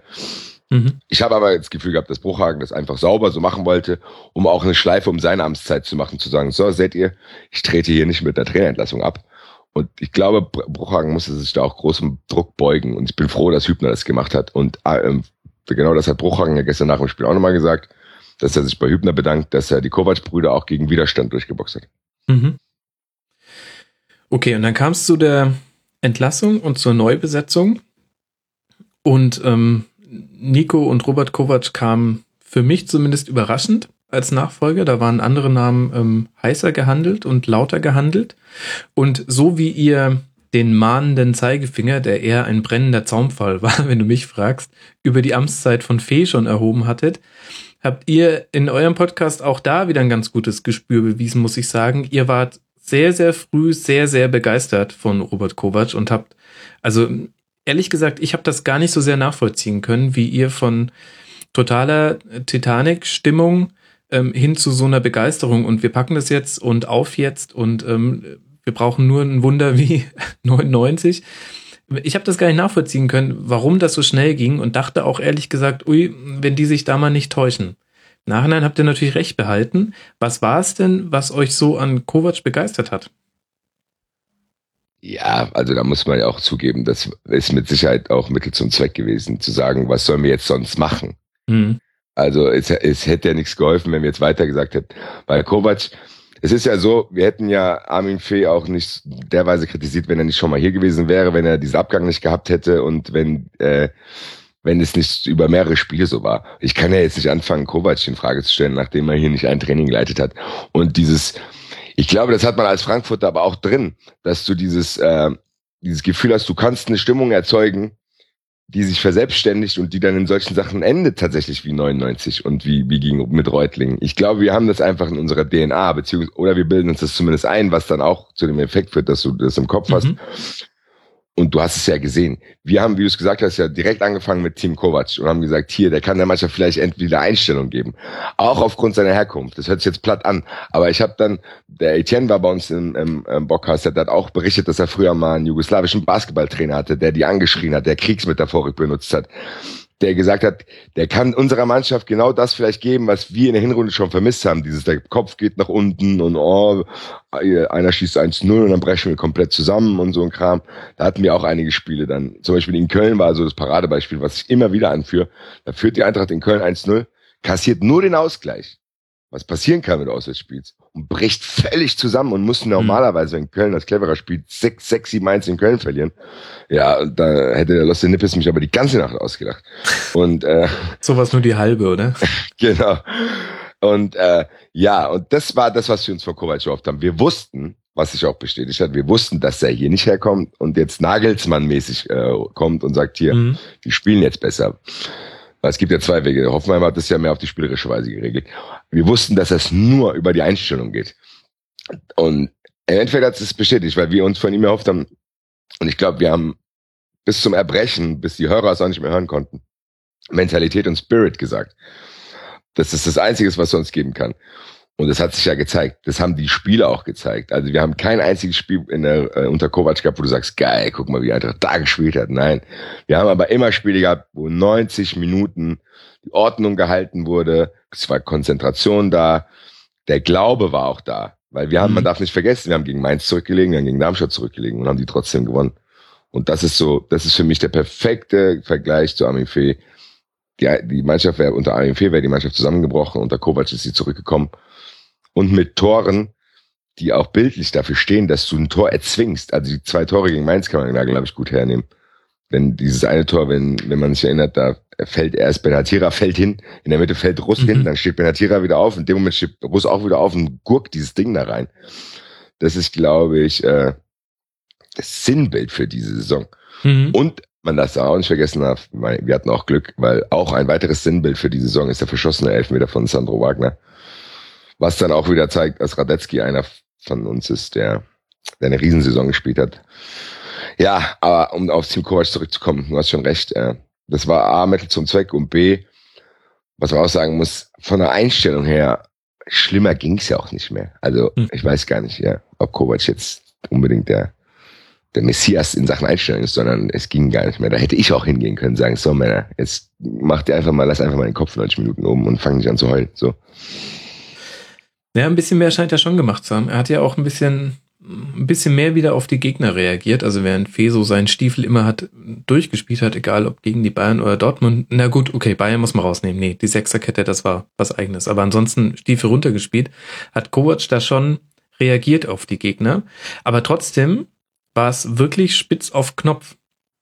Also wenn wir uns angucken, die ersten fünf Spiele unter Kovac ging los in Gladbach, 0-3 verloren, dann zu Hause gegen Hannover 1 0 gewonnen. Das war ja schon so ein also ein Muss-Sieg, kein Kann-Sieg mehr. Genau. Dann bei den Bayern 0-1 äh, sehr gut verkauft, aber halt keinen Punkt mitgenommen. Ähm, da bringt dir es überhaupt nichts, wie gut du dich verkauft hast. Zu Hause ja. gegen Hoffenheim 0-2. Das waren die Nagelsmann-Hoffenheimer, aber trotzdem auch super, super ätzend. Die waren 14. zu dem Zeitpunkt. Und dann gegen Leverkusen 0-3, wo Leverkusen eigentlich auch nicht gut gespielt hat, aber halt wieder keine Punkte mitgenommen. Also das ja, muss man, finde ich, schon sich in Erinnerung rufen. Ja, ich finde aber, was man nicht, man darf sich von den Ergebnissen trotzdem nicht blenden lassen, weil Hoffenheim war das erste gute Spiel von Eintracht dann. Mhm. Hoffenheim war, das war echt tatsächlich Pech. Also da hat, glaube ich, Zambrano gekauft, hat einen auf der Linie gerettet. Dann war, dann, das war Unvermögen noch. Da war bestimmt, da war, ich sag mal so, da war noch ein bisschen Restdreck in deinem Anzug, den du noch nicht abgeschütteln konntest, weil du noch nicht genug Zeit hattest.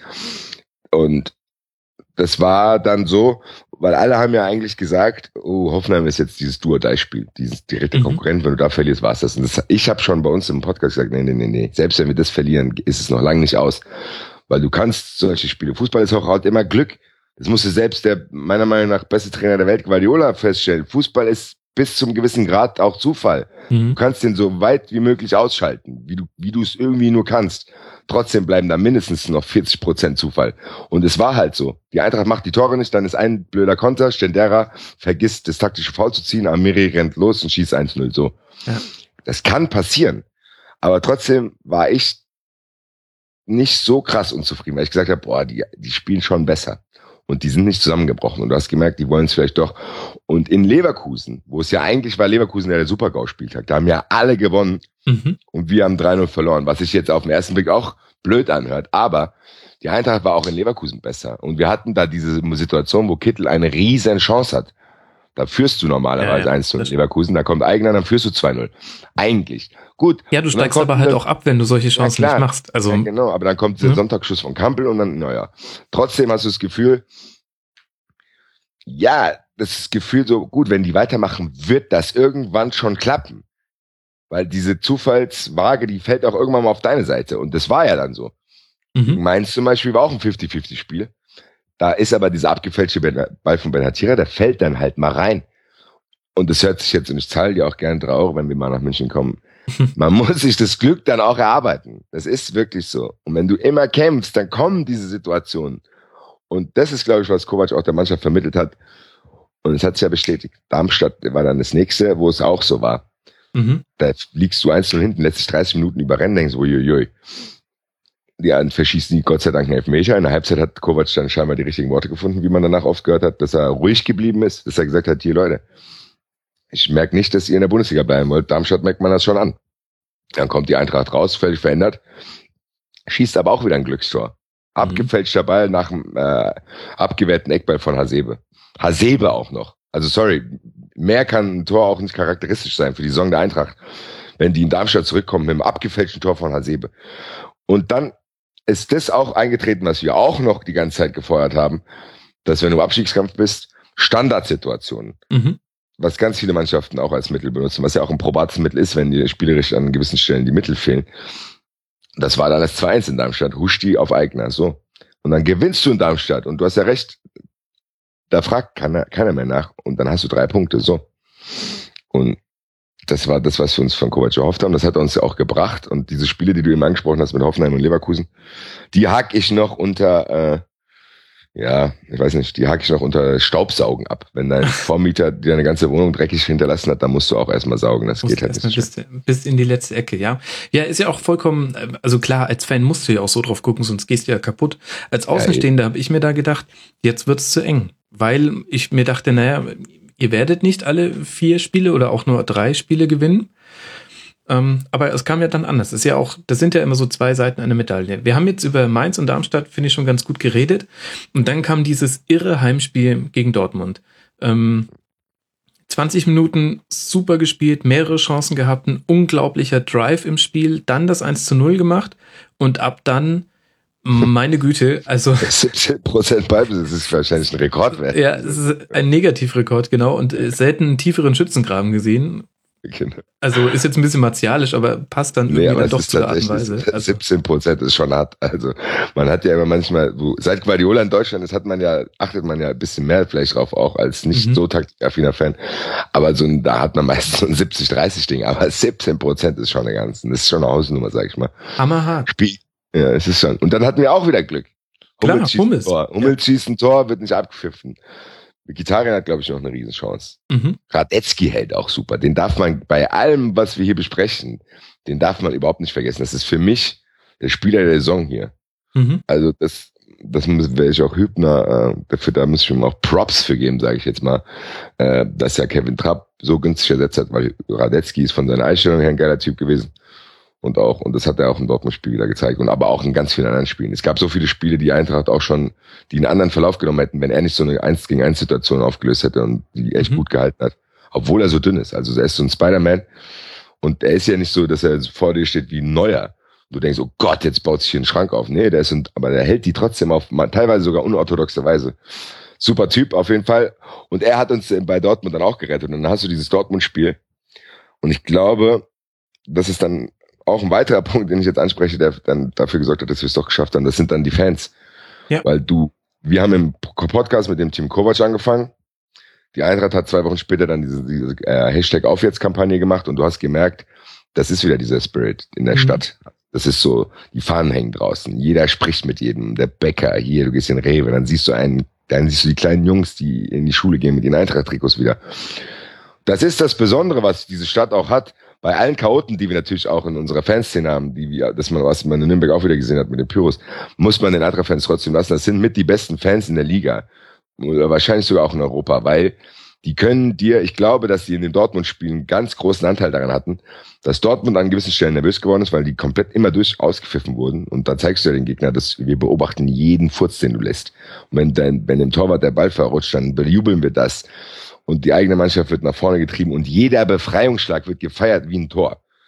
Und ich glaube, dass das in so einem Spiel dann die letzten zehn Prozent Dynamik gibt, dass du das dann durchhältst bis zum Ende.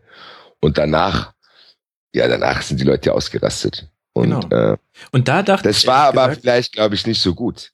Ja, glaube, genau, da, da will ich jetzt mit dir drüber reden, weil dann trefft ihr am 34. Spieltag mit Ansage, treffen die beiden Mannschaften aufeinander, äh, die es als einzige geschafft haben, genau das, was du gerade beschrieben hast. Also sowohl ihr habt die komplette Stadt mobilisiert, als auch Werder Bremen. Ihr hattet den Hashtag auf jetzt, die hatten den Hashtag Green White Wonderball. Ähm, Genau. Bei denen kam es aus der Fanszene, bei euch kam es aus der Fanszene. Bei denen waren Heimspiele wichtig, bei euch waren Heimspiele wichtig. Also wirklich, ich finde so, die beiden Mannschaften, die, die sich quasi am ähnlichsten gegen den Abstieg gewehrt haben. Nämlich auch ganz viel mit Einstellung und so weiter. Und dann trefft ihr auf die am 34. Menge. Spieltag. Äh, Die ganze Saison spitzte sich auf dieses Spiel zu. Und dieses Spiel, da habe ich die Eintracht nicht verstanden. Kannst du mir erklären, warum ihr da so mutlos irgendwann wurdet und, und es dann vor allem in der zweiten Halbzeit, als dann quasi Werder wusste, okay, wir können was riskieren, weil ähm, Stuttgart verliert in Wolfsburg, deswegen nichts Schlimmeres als Relegation kann uns passieren. Und dann wollte Werder es unbedingt an diesem Tag fix machen und ich, und bei euch war es definitiv nicht so. Und kannst du mir das erklären, warum das so war? Nee, ich kann es ehrlich gesagt nicht. Also das Bremen-Spiel war für mich auch nochmal so diese komplette äh, Abrissbirne gegen den Kopf. Weil den Fehler habe ich auch selber gemacht. Und die, vielleicht hat ihn die Mannschaft auch gemacht. Die kamen und auch die Fans. Weil, wie du es gesagt hast, Bremen war ja in ähnlichen, im ähnlichen Spirit drin wie wir. Hm. Aber ich bin ganz ehrlich, ich glaube, die Mannschaft und die Fans und alle sind nach Bremen gefahren und haben gedacht, das geht hier nicht mehr schief. Also wir waren so in diesem Flow drin zu sagen, ey, wir haben drei Spiele gewonnen, das ziehen wir jetzt durch. Und hätte ja sogar auch fast geklappt. Und das ist, Ja. da kann ich jetzt Ja. vielleicht bei deiner Frage ansetzen. Ich kann es gar nicht so sehr kritisieren, wie es hier in Frankfurt, aber war- da war die Kritik, die du gesagt hast, die wurde hier in Frankfurt auch äh, geäußert. Und ich kann die verstehen. Aber meiner Meinung nach, wenn es geklappt hätte, ja, dann hätte das, äh, das gerechtfertigt. Weil dieses Tor war ja auch reingeguckt. Und Bremen, weil ich eigentlich, ich war, ja, Bremen hat zum Beispiel gegen Köln gespielt, die standen ähnlich tief. Und da ist Bremen auch nichts eingefallen. Ich glaube, dass Kovac das so machen wollte. Ah, Ich weiß Weil es nicht, da hatte Bremen Halbzeit- doch auch Chancen. Also Bremen kann dieses äh, Spiel am 33. Spieltag auch gut gewinnen. Also we weißt du, was ich nicht verstanden habe, ist einfach, ähm, du hast ähm, die Möglichkeit, das ist quasi wie ein, wie ein Matchball.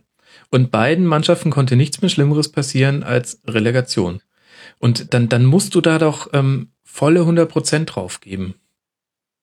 Ich weiß es, ich weiß, was ich halt am nach dem Spiel hat Kovac halt gesagt, dass, dass die Spieler, also dass er nicht mal an die Spieler reinkommen ist, zu sagen, hier, jetzt sorg mal für Befreiung. Ich glaube, dass es auch so, sich- das hat so, glaube ich, eine Eigendynamik genommen in der zweiten Mhm. Halbzeit. Weil in der ersten Halbzeit hat die Eintracht zwei gute Chancen gehabt. Das war ein Ben Hatira Kopfball und Ja. ich glaube, Ben Hatira hat auch nochmal geschossen. Wo du denkst, die erste Halbzeit war in Ordnung. Da haben beide irgendwie mit offenem Visier, ja, offenes Visier in Anführungszeichen natürlich äh, der Situation geschuldet. Aber für Eintracht-Verhältnisse, sag ich mal. Und die Stimmung war gut. Ähm, Du hast gedacht, geil. Und dann dieser Einbruch, der so ab der 60. Minute vielleicht war, da hast du echt das Gefühl gehabt, zwischendrin, die Eintracht hat ein Spieler weniger. Aber da war vielleicht im Unterbewusstsein der Mannschaft, war vielleicht so dieses, ey, die Saison war so schlimm und so ein Auf und Ab. Und gegen Dortmund hat's geklappt, dann wird es ja wohl auch gegen Bremen klappen. Ich glaube, das war unterbewusst einfach drin, egal was der Trainer sagt oder egal, was sie vielleicht selber auch anders vorhatten. Und ich kann das sogar nachvollziehen. Weil du willst es dir dann einfach nur noch zu Ende würgen. Und es hat doch fast, also es haben ja nur Ja, drei klar. Minuten nur Drei. Minuten, ja. ja. Und das ist, also ich kann den Gedankengang der Mannschaft und dieses Verselbstständigung, die kann ich nachvollziehen, deswegen konnte ich nicht sauer sein. Weil ich als Fan auf der Tribüne in Bremen genauso gedacht habe. Ich so, ey, ich bin eigentlich ausgerastet, weil ich gedacht habe, was macht ihr denn? Wie tief steht ihr denn? Ihr, ihr seid Mhm. doch, ihr habt, als hätten wir zwei rote Karten gekriegt. Gegen die Bremer Mannschaft, die jetzt auch nicht unfassbar beeindruckend ist. Aber ich glaube, dass es dann einfach, ja, eigentlich haben bei Bremen ist es ähnlich passiert, was ich eben bei den anderen Fans angesprochen habe. Eigentlich haben die Fans das Tor geschossen. Mhm. Also das, die haben das reingebrüllt. Und dann ist es so, dass danach diese Enttäuschung so groß war, liegt ja dann auch daran, dass du einfach fast ignoriert hast, dass es, dass Bremen auch gewinnen kann, was ja nicht so wahrscheinlich ist im Heimspiel. Also, weil die waren ja eh nicht gut drauf wie wir. Also, und die hatten genau denselben Spirit. Also war es eigentlich so ein 50-50-Spiel, wo wir am Ende Pech gehabt haben. Mhm. Und wo wir am Ende vielleicht zu sehr unter dem Dortmund-Spiel gelitten haben. A, von wegen, wir können alles schaffen. Und B, auch von der Spielweise. Weil ich glaube tatsächlich, dass sie gedacht haben, ey, wir haben jetzt gegen Dortmund haben wir das durchgezogen. Dann werden wir das hier die 20 Minuten in Bremen auch noch schaffen. Hat dann nicht funktioniert. Ja, das kann sein, ja. Und ich hatte so ein bisschen den Eindruck, dass der Mannschaft da wieder klar geworden ist, dass sie was zu verlieren hat, wieder. Genau. Und, und, und der Trainer konnte nicht mehr einwirken. Da kommen sicher auch die Heimfans äh, ins Spiel, konnte von außen nicht mehr einwirken. Ich meine, er hat es ja probiert, er hat ja defensiv gewechselt, ähm, aber gut. Ähm, so, und dann gehen wir in die Relegation gegen den Club aus Franken. Und nach 180 Minuten Relegation plus ein paar zerquetschte ähm, Nachspielzeit sagen, glaube ich, wahrscheinlich 99 Prozent aller Fußballfans, die Eintracht hat vollkommen verdient diese Relegation gewonnen. Wie habt ihr das denn gemacht?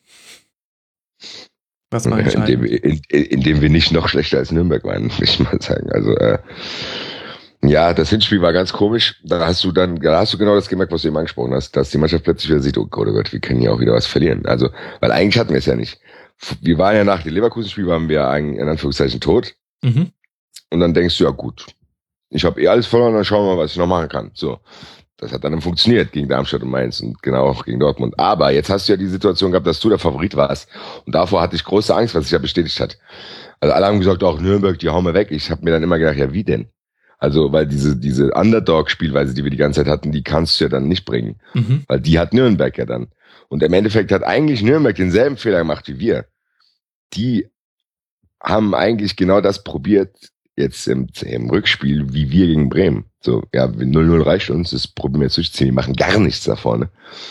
Und die Eintracht war klar besser. Die Eintracht hat dann, das hat halt auch so eine ganz merkwürdige Dynamik genommen durch die Erkrankung von Rust noch. Ja. Und dann dieses, äh, diese, die Angst, die du sowieso schon hast bei einer Relegation, plus diesen Fall, den du nach diesem, in der 88. Minute ist das Tor ja in Bremen gefallen. Das musst du auch erstmal verarbeiten. Dann musst du die Nummer mit Russ verarbeiten. Dann musst du überhaupt verarbeiten, dass du überhaupt eine Relegation bist.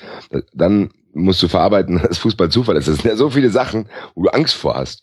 Ja, dann Da liegt der 0-1 Trainer- zurück durch ein Eigentor von Russ. Also Ja, ähm, genau. da hätte alles zusammenfallen können. Unter, du unter Fee liebe 08. Ja, nee. Und dann denkst du, oh nein, oh nein, oh nein, oh nein. Und dann Mhm. stehst du dann da. Aber das ist halt dann auch wieder Bildzeichnung für Kovac. Nein, dann geht's halt weiter. Und dann kommt jemand, den wir auch schon seit Monaten gefordert haben. Seit dem Hinspiel in Mainz fordere ich ihn, Gacinovic. Mhm. Schießt dann ein super Tor, macht's 1-1, wo du dann denkst, boah, eigentlich meiner Meinung nach war dieses 1-1 sogar gut. Das hört sich komisch an, aber dieses 1-1 war sogar gut, um den Spielern genau das nochmal zu unterstreichen mit dem Textmarker. Hier, die Situation ist bedrohlich. Mhm. Nur weil ihr jetzt hier drei Spiele gewonnen habt und Nürnberg nicht so gut ist, die Nummer kann schiefgehen. Und weil dann nach diesem 1-1, das hast du dann auch bei den Fans gesehen, weil ich viele Fans, die haben gesagt, ach, wir gewinnen 3-0, wir gewinnen 2-0 und hä, ich so, was ist los mit euch, Leute? Habt ihr die Saison nicht verfolgt? Das ist alles andere als selbstverständlich, dass wir hier heute 3-0 gegen Nürnberg gewinnen. Wer soll denn überhaupt die Tore machen? Und wie? Das kann nicht immer abgefälscht alles werden. So. Und das war gut so, weil die dann gesehen haben, oh Gott. Und die Fans auch haben gesagt, oh je. So. Weil das hat dann dafür gesorgt, du diesen ganzen Aufwärts und Team Cover Spirit, den hast du dann komprimiert von Donnerstag bis Montag hast du ihn nochmal gespürt. Mhm. Alle wollten nach Nürnberg. Alle hatten wieder Angst. Alle haben gesagt, so, wir müssen es jetzt durchziehen. Und das wäre, glaube ich, wenn du 2-0 gewonnen hättest, nicht so gewesen. Da wäre auch wieder die Gefahr gewesen, dass die Mannschaft ein bisschen nachlässig wird und die Fans denken, oh, wir schaffen das, so wie in Bremen. Und eigentlich war es ganz gut, dass du dann zu diesem kleinen Rückschlag mit Russ und so alles bekommen hast. Das hat alle zusammengeschweißt. Weil wie die Eintracht dann in Nürnberg aufgetreten ist im Rückspiel, hat genau das gezeigt. Total konzentriert, Mhm. natürlich mit Schwächen nach vorne, weil Nürnberg halt auch ganz, ganz tief gestanden hat mit allen Mann. Aber dann hat sich das gezeigt, was ich vorhin auch schon mal gesagt habe, der Fußball ist vielleicht Zufall, aber wenn du so lange probierst, den Zufall zu provozieren, zu provozieren, dann irgendwann fällt dieses Tor. Und das hast du gemerkt. Die Eintracht hat weder, die hatten natürlich nicht gut gespielt, aber die wollten immer was nach vorne machen. Natürlich haben mir die Mittel gefehlt und es sah teilweise echt äh, unbeholfen aus. Aber trotzdem hat die Eintracht das dann erzwungen.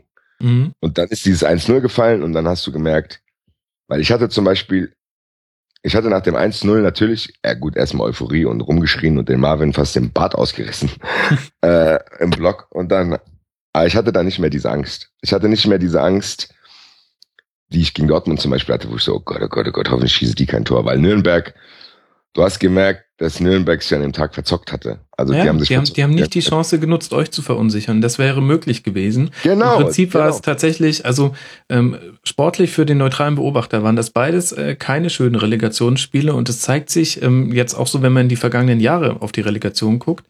Das ist, das sind keine sportlichen Spiele, das sind Mentalitätsspiele. Es geht einfach darum, wer, wer hat seinen Kopf im Griff. Und das habt ihr hinbekommen. Genau. Aber auch weil Nürnberg euch gelassen hat. Ich glaube, wenn die mehr draufgepresst hätten und ihr keinen ruhigen Spielaufbau hättet machen können, genau. uiuiui, da hätte was gehen können. Aber ja. hat, hat Nürnberg verzockt. Und dann Relegation geschafft. Ähm, für mich eins der schönsten Bilder, das ich jemals von Herbert Bruchhagen gesehen habe, ähm, wie er gejubelt hat auf dem Platz. Äh, da habe ich, äh, also gegenüber Herbert Bruchhagen habe ich habe ich nur eine sachliche Meinung, aber da hatte ich richtig Gefühle für den Herbert und habe mir gedacht, oh Gott, ich, es freut mich so sehr für dich. Ähm, Ja, ist tatsächlich so. Also, der hat Wahnsinnig komplett gut. Er hat ja, glaube ich, die Kontrolle, die er eigentlich meistens so probiert zu haben, hat er da komplett verloren. ja, Also, genau. also, das, dann- das ist doch der nett. stand ja wie, der stand ja wie ein Ultra vor der Kurve. Ja, Ja. Wahnsinn. Als, als wäre, als wäre er der Einpeitscher. Wahnsinnig gut.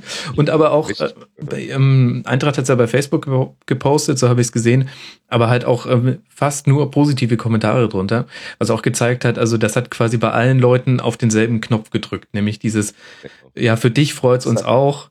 Ähm, und Nee, aber ich finde es auch von ihm danke. cool. Weil er, er ist eigentlich immer ein, er ist immer ein Kritiker der Fans gewesen. Die Fans, die machen hier nur Rabatz, die Fans sind immer zu kritisch, die Fans, die Fans. Weil, aber da hast du gemerkt, dass er eigentlich in sich drin, er ist, er ist so ein bisschen dann gegenüber den Fans wie der Vater, der dich nicht loben will die ganze Zeit, aber dich eigentlich sehr liebt. Und das hat er Ja, dann ja. in diesem Moment, Mhm. ist das rausgebrochen. Genau. In dem Moment hat er sich genau vor diese Fans gestellt, weil er hat da damit auch Danke gesagt. Er hat gesagt, danke Leute. Weil er wusste auch, dass die Fans mitgeholfen haben. Zu sagen, Mhm. ey, weil die, wenn die Stimmung immer weiter negativ geworden wäre, dann wäre hier, die- wären hier die Lichter ausgegangen wie in Stuttgart. Und das war so dieses Bild und das ist, das hat mich auch irgendwie sehr, sehr berührt, weil A für ihn, B auch für die Fans, weil du hast als Eintracht-Fan oft das Gefühl, du bist so irgendwie das ungeliebte Kind, was eigentlich echt ganz cool ist, aber eigentlich machst du nur Stress. Mhm. Aber eigentlich hat er damit auch gezeigt, ey Leute, vielen Dank. Und die Eintracht hat es uns ja auch gezeigt, wo es auf jetzt dann auf euch wurde. Ja. Ja, es waren überragende Szenen. Also du kannst dir vorstellen, wie diese Szenen in diesem Block waren. Da waren Ja. ja, Leute, die kannst du überhaupt gar nicht. Und überall, da hat hier, ich habe geheult, da hat einer geheult, der Marvin hat gar nichts mehr gesagt. Und das war einfach, wo diese ganze Anspannung wir sind auch gestern erstmal tot ins Bett gefallen. Also wir sind nirgendwo feiern gegangen, weil du bist einfach erstmal fertig danach. Also du hast Mhm. alles rausgelassen, sitzt auf der Rückfahrt, redest fast gar nicht mehr. Und ja, es Ja, war überragend. Und dieses Bild äh, habe ich auch noch im Kopf, was du eben genannt hast. Ja, das ist, äh, das habe ich schon öfter gehört und habe es auch selber nach, nach Wembley 2013 Ich wollte erlebt. ich wollte es gerade sagen, du Da, kennst da, den da, Bild da dachte ich auch irgendwie, 30 jetzt, Minuten. jetzt reißen wir den Bus ab und, ähm, und Nee. aber alle sofort gepennt und danach haben, haben sie, haben auch ähm, Auswärtsfahrer, die viel, viel öfter dabei sind als ich, ähm, gesagt, ja, es ist eigentlich immer so, nach Niederlagen, da, da feierst du und versuchst irgendwie den Frust wegzubekommen und nach Siegen bist du einfach nur K.O. Ja. So, ähm, Relegation geschafft. Herzlichen Glückwunsch. Ich freue mich darauf, euch äh, wieder oft äh, einladen zu können in Rasenfunk. Sag mir mal noch drei Sätze. Was kann ich denn jetzt von der Eintracht erwarten? Also Kovac wird bleiben und was? Kovac. Ja, das ist ja das nächste schlimme Thema. Jetzt haben wir das, eigentlich wollte ich da noch nicht drüber sprechen. Wir reden am Donnerstag auch noch nicht darüber. Wir werden am Donnerstag eine Euphorie-Sendung nochmal machen. Sehr gut. Aber wenn ich jetzt hier schon mal ein bisschen Spoiler für die nächsten paar Wochen, also wir können es wahrscheinlich erwarten, dass Freddy Bobic äh, der neue Vorstand Sport wird, Autsch. was keine, keines Kommentares bedarf. Also das ist ja schon Drohung Mhm. an sich. Und äh, du kannst gespannt darauf schauen, wie sich das dann entwickelt, weil es gab schon nach dem Spiel gestern Bobic Rausrufe im Blog. Also das, das fand ich ganz lustig irgendwie. Und die Ultras haben auch ein äh, kleines kleinen Banner gemacht, wo drauf stand, Bobic bleib fort mit Mhm. F-O-Doppel-T und Ja, ja, und äh, das wird spannend. Ja. Weil ich auch noch kein einziges, und ich bin echt jemand, der probiert tatsächlich alles in einem Debattierclub zu behandeln und zu wenden und zu drehen, um alle Seiten zu verstehen und zu reflektieren. Aber da ist es mir nicht gelungen, ein einziges Argument für Freddy Bobic zu finden. Okay. Ehrlich gesagt.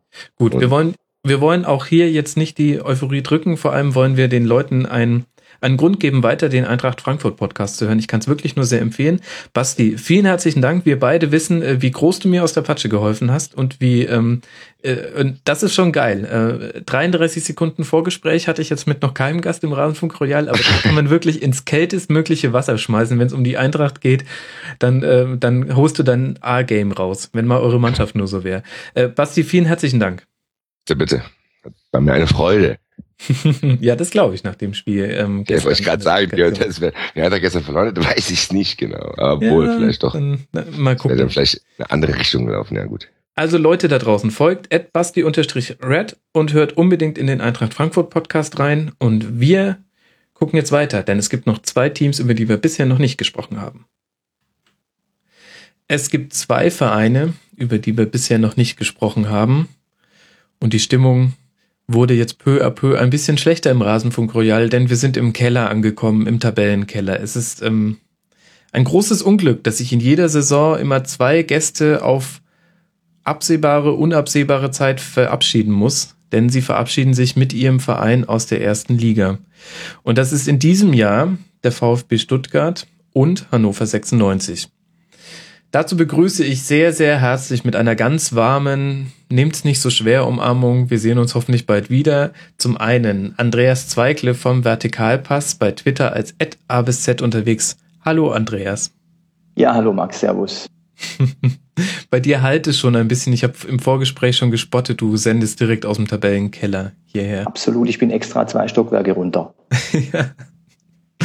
Oje, Stuttgart 21. Und außerdem mit dabei der Tobi, der Ad Runner Tobi, den ihr bestimmt kennt von Twitter oder von seinem Podcast Hannover liebt auf meinsportradio.de. Servus Tobi. Moin Moin aus Hannover. Hallo Max. Hallo Andreas. Hi. Ich würde ja fast vermuten, Tobi, dass du dich, ähm, dadurch, dass du dich ein bisschen länger auf den Abstieg gefasst machen konntest, äh, damit ein bisschen besser umgehen kannst als Andreas. Wie ist denn die Gemütslage? Also ich weiß nicht, wie Andreas aktuell mit dem Abstieg umgeht, aber ja, hast du nicht ganz unrecht. In Hannover hat man das jetzt nicht so ganz spontan erlebt, diesen Abstieg, sondern ja, einige schon ab dem ersten Spieltag prognostiziert. Bei dem einen oder anderen trat das dann alles ein bisschen später ein. Äh, ich persönlich, ja, kann man schon sagen, habe mich relativ frühzeitig damit arrangieren können, müssen, wie auch immer, aber zumindest frühzeitig. Mhm. Und ähm, Andreas, wie sieht's bei dir aus? Wie fühlen Sie sich? Die Frage wollte ich schon immer mal stellen. Ich sage da immer, ich habe mich schon besser gefühlt. Ähm, aber wir konnten es ja auch die letzten drei Spieltage eigentlich absehen. Da war ja irgendwie der extreme Spannungsabfall und man musste sich damit auseinandersetzen, dass es jetzt dieses Jahr endlich passiert. Und da hat sich dann, ich würde sagen, nicht nur bei mir, sondern auch bei vielen, vielen anderen fast so ein bisschen eine Gleichgültigkeit eingestellt. Also man hat dann zugeguckt, aber man hat kaum mehr Hoffnung gehabt. So gesehen bin ich jetzt auch ein bisschen lockerer als noch ähm, vielleicht vor ein paar Wochen. Mhm. Okay, wir werden diese Lockerheit ab, abklopfen, denn wir gehen hier ja streng tabellarisch vor im Rasenfunk Royal. Und deshalb ähm, beginnen wir mit dem VfB Stuttgart. Fürs Protokoll Platz 17 mit 50 zu 75 Toren. Über diese beiden Zahlen werden wir noch reden müssen, Andreas. Und 33 Punkten. Am Ende dann drei Punkte Rückstand auf den Relegationsplatz. Das war dann doch deutlich. Andreas, ähm, wollen wir vorne anfangen und die, die Saison mal ein bisschen durchgehen mit den wichtigsten Schlüsselspielen? Wenn du meinst, dass wir vorne anfangen sollten, na gut. naja, ich meine, ähm, Spoiler kann man jetzt zwar nicht mehr setzen, alle wissen, wie es ausgeht, aber es ist besser, als es von hinten nach vorne durchzukämmen. Absolut. Vor der Saison stand ein Umbruch. Es stand die Ankunft von Robin Dutt, der sich auch mit markigen Worten eingeführt hat. Ich erinnere mich sehr gut an eine Pressekonferenz im Sommer, in dem er, in der er sinngemäß gesagt hat, kein Stein bleibt hier auf dem anderen. Ich werde mich an meinen Worten äh, messen lassen. Ähm, hier muss ähm, eigentlich alles geändert werden. Und ich erinnere mich zumindest auch noch vage daran, dass er auch gesagt hat, wir wollen einen anderen Spielstil spielen und äh, der konzentriert sich rund um das, was Alexander Zorniger so macht. Und dann geht's los in die Saison und der VfB startet gleich mal mit fünf Niederlagen. Was an was hat's denn in dieser Anfangssaison gelegen, dass der VfB seine PS nicht aufs Feld gebracht hat? Ähm, also ich, ich würde als erstes sagen, es lag an Martin Harnik. Es hört sich immer ganz schlimm an, jetzt eine Person verantwortlich zu machen. Ich meine es auch nicht ganz ernst. Aber ähm, die Saison begann in der Tat gegen Köln. Es war, ein schön, war schönes Wetter, das Stadion war voll und der VfB spielte ein wirklich tolles Spiel. Mhm. Ähm, die Leute waren alle gut drauf. Es gab Torchancen über Torchancen. Ähm, Menschen lagen sich schon im Arm und haben gesagt, was wird das für eine Saison? Also wirklich tolle Stimmung. Nur mhm. einer hatte offensichtlich schlechte Laune. Das war Martin Harnik, weil der vergab die ganzen Torchancen. Eine irgendwann auch mal anderthalb Meter vor der Linie. Das heißt, die Tore wurden nicht geschossen, Köln hat dann drei geschossen und ähm, das war mehr oder weniger der Anfang vom Ende. So ging es eigentlich dann gerade gegen Hamburg, Frankfurt äh, weiter. Und ähm, ich bin mir relativ sicher, hätte Martin Harnik am ersten Spieltag das Tor geschossen, das ich wahrscheinlich hätte schießen können oder auch du, ähm, dann wäre der Zorniger länger als 13 Spieltage ähm, beim VfB geblieben. Ob er die Saison überlebt hätte mit seiner Art, das weiß man natürlich nicht, aber er wäre länger als 13 Spieltage da gewesen. Sie hätten mehr Punkte geholt und ich denke, sie wären auch nicht abgestiegen. Also ich verdichte es mehr oder weniger auf eine Szene und auf eine Person, nämlich im ersten Spiel. Ähm, und äh, danach, nach, nach diesen ähm, doch schönen, tollen Spielen gegen Köln, Hamburg und teilweise auch Frankfurt, kam eben so eine, so eine Negativgeschichte äh, rein. Und es wurde auch immer wichtiger, wie die Person Zorniger eben auch in der Öffentlichkeit auftritt. Mhm. Ich denke, das war eines der der, der ähm, entscheidenden Dinge, dass Alexander Zorniger dachte, er hätte mit ein paar anderen den Fußball erfunden und ähm, meinte auch, äh, er wüsste alles besser und er müsste es auch jedem sagen. Also im Verein natürlich jeden, in den Medien natürlich äh, jeden, in der Mannschaft muss man es auch sagen. Und es kommt nicht immer gut an und dafür brauchst du Erfolg und den hatte er eben nicht. Mhm. Das ist so ein bisschen das Grundproblem gewesen. Die Idee an sich, der Fußball an sich war am Anfang begeisternd und toll. Was halt noch gefehlt hätte, wäre vielleicht eine ordentliche Innenverteidigung. Dann wäre vielleicht sein Fußball auch äh, besser möglich gewesen. Ja, also bei 75 Toren kann man das sagen. Aber bevor wir so ins Detail einsteigen, würde ich gerne nochmal zurück. Ähm, ich weiß nicht, wie es Tobi sieht. Also mich verwundert das jetzt äh, fast, dass das so runtergebrochen wird auf eine Figur, denn Ginczek hat ja auch gespielt. Tobi, wäre dir jetzt auch Martin Harnik als erstes eingefallen? Nein, aber mir ist sofort als äh, Andreas das erzählt hat, ist Mevlüt Erdinç von Hannover 96 mir eingefallen, der ja auch im ersten Spiel ähm, eine Szene hatte, nämlich einen Elfmeter, den er Mhm. so klickig geschossen hat und da zitiere ich dann, den hätten wir auch alle gemacht, also zumindest besser gemacht. Ob er drin gewesen wäre, weiß ich nicht, aber schlechter hätte man ihn nicht schießen können. Ähm, und genau die gleiche Geschichte, so eine Szene aus dem ersten Spiel rausgegriffen, könnte man in Hannover auch machen tatsächlich. Ähm, ob das jetzt in, in Stuttgart so simpel runterzubrechen ist, Andreas hat es ja auch gesagt, das ist vielleicht ein bisschen, bisschen überspitzt, da hängen ja dann doch noch ein paar Geschichten mehr zusammen. Mhm.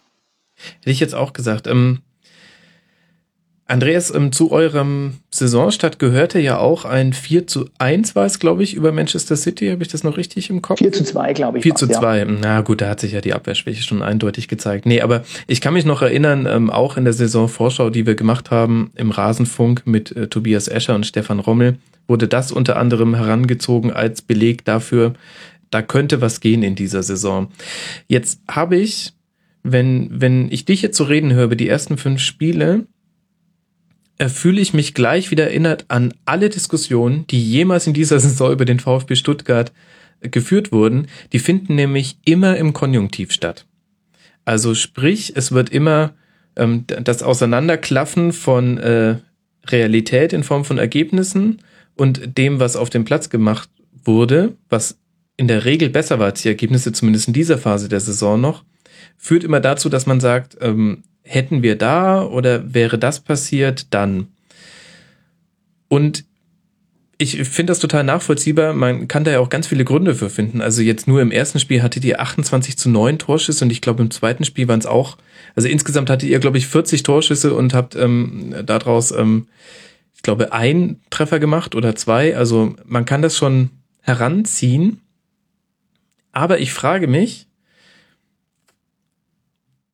bringt das denn jetzt einen weiter? Also muss man nicht eigentlich eher sagen, vielleicht, wir waren spielerisch überlegen, aber es war jetzt kein, kein Pech und kein Unglück, dass, dass das nicht zu fünf Siegen oder drei Siegen oder zwei Siegen in den ersten fünf Spielen geführt hat, sondern es war einfach taktisch dann zu riskant. Ich würde sagen, man muss, da müsste man es wirklich von Spiel zu Spiel ähm, dann Mhm. anschauen. Ich denke, was du jetzt auch sagst in den, in den Analysen unter der äh, Saison und auch jetzt, versuchen wir ja das große Ganze zu sehen. Und das große Ganze ist dann immer so, dass man sagt, ordentlich gespielt, die Tore nicht gemacht. Mhm. Aber wenn man jetzt dann einzelne ähm, Spiele anschaut, würde ich sagen, bei Köln war es eine einzige Szene eben aus meiner Sicht eben die von Martin Harnik. Ich meine, es gab noch ein anderes Spiel, das war, glaube ich, der vierte oder fünfte Spieltag, da hat Schalke beim VfB gespielt. Der VfB hatte, glaube ich, 100 Chancen und Schalke zwei Ja. und Schalke gewinnt 1 zu 0. Das sind so Sachen, wo man sagt, das geht normalerweise so, in zehn Spielen gewinnt neunmal der VfB und in zehn Spielen gewinnt auch neunmal der VfB gegen Köln. Zwischendrin waren Spiele da wie HSV, Frankfurt oder auch Hertha, wo man sagen muss, die, das sind so so Spiele. Da, da kommt es jetzt nicht drauf an, hätte, hätte, hätte, sondern da war einfach äh, Hamburg aufgrund jetzt ähm, von einem Momentum gegen Ende des Spiels, die gab es ja auch eine gelb-rote Karte für Florian Klein damals, ähm, gab es bestimmte Situationen, die dazu geführt haben. Das ist also für mich kein hätte, hätte ähm, Konjunktiv äh, ähm, sondern einfach ähm, ein, ein Stück weit äh, Sachen, wo ähm, der Ball nicht rein wollte, warum auch immer. Man kann natürlich immer auch sagen, gut, die Jungs sind ja immer gelaufen wie blöde. Der hat die ja sprinten lassen und rennen lassen, der Zorniger, dass ihnen während dem Spiel fast schon übel wurde. Und dann fehlt vielleicht unter Umständen die Konzentration, vorne das Ding reinzumachen. Oder hinten bist du dann ein Stück weit zu offen. Für seinen Fußball hat definitiv, ähm, und ähm, das gilt für die ersten fünf Spiele genauso wie für die gesamte Saison, ähm, die richtige Innenverteidigung gefehlt. Ich meine, die ersten fünf Spiele waren fünf, neun, elf, zwölf Tore hat man da, hat man da bekommen. Also auch da hat man schon den Schnitt von über zwei Toren pro Spiel gut hingelegt. Und ich denke, das ist der, der, der, der, die Basis und die, die Hauptanalyse. Innenverteidigung war das Problem. Mhm. Ja, wenn man auch, ähm, wenn man auch sieht, wie viele Chancen kreiert wurden, dann kann man ja auch sagen, ich weiß noch, dass man auch damals diese Meinung hatte, wie du sie jetzt auch postuliert hast. Ähm, Im Grunde fehlen nur die Tore, dann geht's und trotzdem war Zorniger dann recht früh recht umstritten. Und ich frage mich jetzt im Nachklang, habe ich zum einen den Eindruck, da kommen wir noch dazu, dass sich das jetzt wieder so ein bisschen revidiert. Und äh, zum anderen muss man dann natürlich die Frage stellen, warum war das damals so am Anfang der Saison, dass Zorniger so umstritten war? Und ich hätte dazu drei Thesen oder drei, drei Punkte und die würde ich gerne mal dir zur Überprüfung vorwerfen. Der eine ist, den hast du schon angesprochen, die Abwehr stand halt einfach schlecht und zu schlecht. Das heißt, ähm, dadurch ähm, 2 zu 3, 1 zu 3, 1 zu 4, äh, dadurch machst du dich einfach angreifbar, wenn du so viele Tore kassierst, weil dann selbst jemand, der konstatiert, wir hatten ja viele Chancen, dem kann man dann entgegenwerfen, ja, wir hättet halt dann fünf davon machen müssen, um noch zu gewinnen. Das zweite ist, dass er sich ähm, äh, so sehr an seinen Spielstil geklammert hat oder an die Art und Weise, wie gepresst wird, dass es auch in zumindest einem Spiel zu einem deutlichen Vercoachen geführt hat. Das war gegen Eintracht Frankfurt bei gefühlten 40 Grad, wo er ein Laufpensum der Mannschaft abverlangt hat und wo deutlich zu sehen war, dass ab der 60. Minute dafür die Körner nicht gereicht haben zu so einem Zeitpunkt in der Saison. Das heißt, da hat man quasi diese Sturheit so ein bisschen gesehen, die Zorniger auch eigen war. Und der dritte Punkt, den hast du auch schon so angedeutet, ist die Außendarstellung, in der er aus verschiedenen Gründen, vielleicht hat es auch tatsächlich mit dem Dialekt zu tun, weshalb er für hochdeutsche Ohren nicht gerade herüberkommt wie ein Fußballprofessor, sage ich mal. Ähm, vielleicht sind das so die drei Punkte, die dazu geführt haben, dass Zorniger so früh schon so umstritten war. Jetzt kommst du. Also zu Punkt eins Innenverteidigung, denke ich, ist ähm, äh, nicht zu diskutieren. Ich meine, äh, man muss sagen, der VfB hat mit Antonio Rüdiger den vermeintlich besten Innenverteidiger der Saison äh, da verloren, also den besten vom VfB. Und er hat ihn nicht ersetzt in diesen ersten Spielen. Hat versucht, ähm, mit Adam Lusek ähm, in der Innenverteidigung mhm. zu spielen. Ich finde, ähm, jeder, wirklich jeder weltweit im Fußball sagt, man kann mit Adam Lusek nicht in der Innenverteidigung spielen. Es gab nur eine einzige Person, die das glaubte, das war Alexander Zorniger. Und ich finde, den Lusek ist ein netter Kerl und ähm, der kann auf seiner linken Seite, denke ich, auch ganz ordentlich spielen. Aber ich denke in erster Linie deshalb, weil ihm die Außenlinie eine Orientierung gibt, dass er nämlich an der entlanglaufen kann. Der ist robust, der ist ganz ordentlich schnell, aber was ihm fehlt, ist ein Gefühl für Raum. Man könnte jetzt böse auch sagen Spielintelligenz. Ähm, und mit so jemandem in der Innenverteidigung zu spielen, ist natürlich schon ein Harakiri-Ding. Das heißt, ähm, der zweite war dann der Baumgartel, Timo Baumgartel, dieser ganz junge 19-Jährige, der zusammen mit dem Rüdiger die letzten Spiele in der Vorsaison gemacht hat und sie auch ordentlich gemacht hat. Und das ist ähm, wirklich, ich denke, Zorniger wollte sich unsterblich machen. Der hat gesagt, ich erfinde einen Innenverteidiger neu, ich mache aus einem Lusek einen Innenverteidiger. Das ist natürlich wirklich sehr ambitioniert gewesen ähm, und da hat er sich extrem überschätzt. Mhm. Ähm, das ist also Punkt eins. Das zweite ist ähm, die Sturheit. Die Sturheit kommt sicher durch ähm, die, die, Art und Weise, wie er auftritt. Also kommt, geht einher mit dem Punkt drei der Außendarstellung. Die, ähm, der Dialekt ist ähnlich nett wie meiner oder ähnlich schlimm wie meiner. Also es kann jeder so sehen, wie er möchte.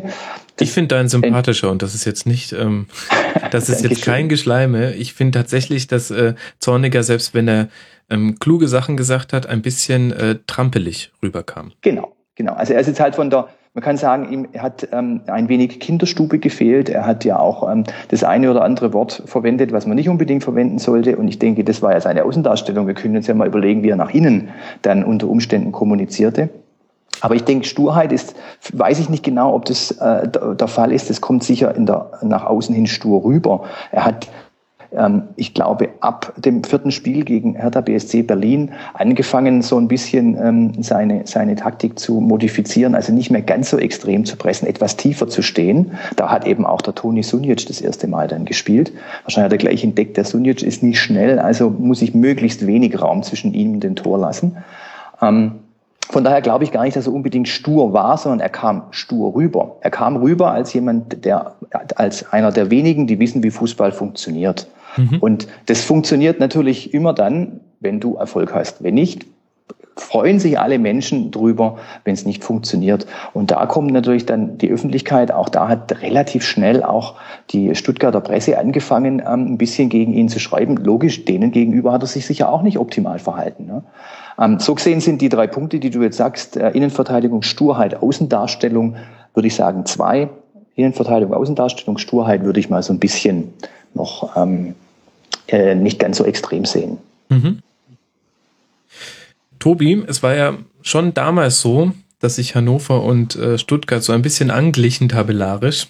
ähm, es kam ja dann auch zum direkten Duell am sechsten Spieltag mit äh, Stuttgart als 17. und Hannover als damals Tabellenplatz 16. Das war dann tatsächlich mal ein Auswärtssieg für die Stuttgarter 3 zu 1. Wie hast denn du Stuttgart in der Phase erlebt? Und hättest du damals gedacht, mit denen gehen wir mal runter in Liga 2? Damals ja, dann zwischendurch mal nicht. Das war dann vor unserem Rückspiel. Ähm, da war Stuttgart ja, glaube ich, zwischendurch die beste Rückrundenmannschaft, wenn mich nicht alles täuscht, mhm. bis sie dann gegen uns gespielt haben und dann quasi, ich weiß nicht, ob es daran lag, aber dann sind sie auf jeden Fall eingebrochen, gab, glaube ich, nur noch fünf Punkte in den letzten ähm, neun Spielen oder noch mehr Spielen sogar. Äh, Hinspiel, ich erinnere mich dunkel, es war ein Mittwochabend und das war so ein Spiel, wo ich gesagt habe, na, das müssen wir jetzt aber gewinnen, weil wir hatten, glaube ich, den einen Punkt gegen Darmstadt mitgenommen und dann kam Stuttgart und ich erinnere mich, dass das so ein, du hattest ja vorher schon gefragt nach Schlüsselspielen, tatsächlich auch eines der Schlüsselspieler war, äh, Schlüsselspiele war, wo ich gesagt habe, oh Mensch, also das war jetzt irgendwie gar nichts. Fürst 1-0 gegen Stuttgart, die bis dahin auch wirklich richtig gruselig in der Saison waren, zumindest was die Punkteausbeute angeht, und brichst dann innerhalb von, ich glaube, fünf Minuten nach dem 1-0 von uns sind wir mhm. komplett zusammengebrochen und haben 3-1 verloren. Also, das war kein schönes Spiel und tatsächlich habe ich damals dann gedacht, okay, Stuttgart kriegt die Kurve, bei uns wird's jetzt eng. Mhm.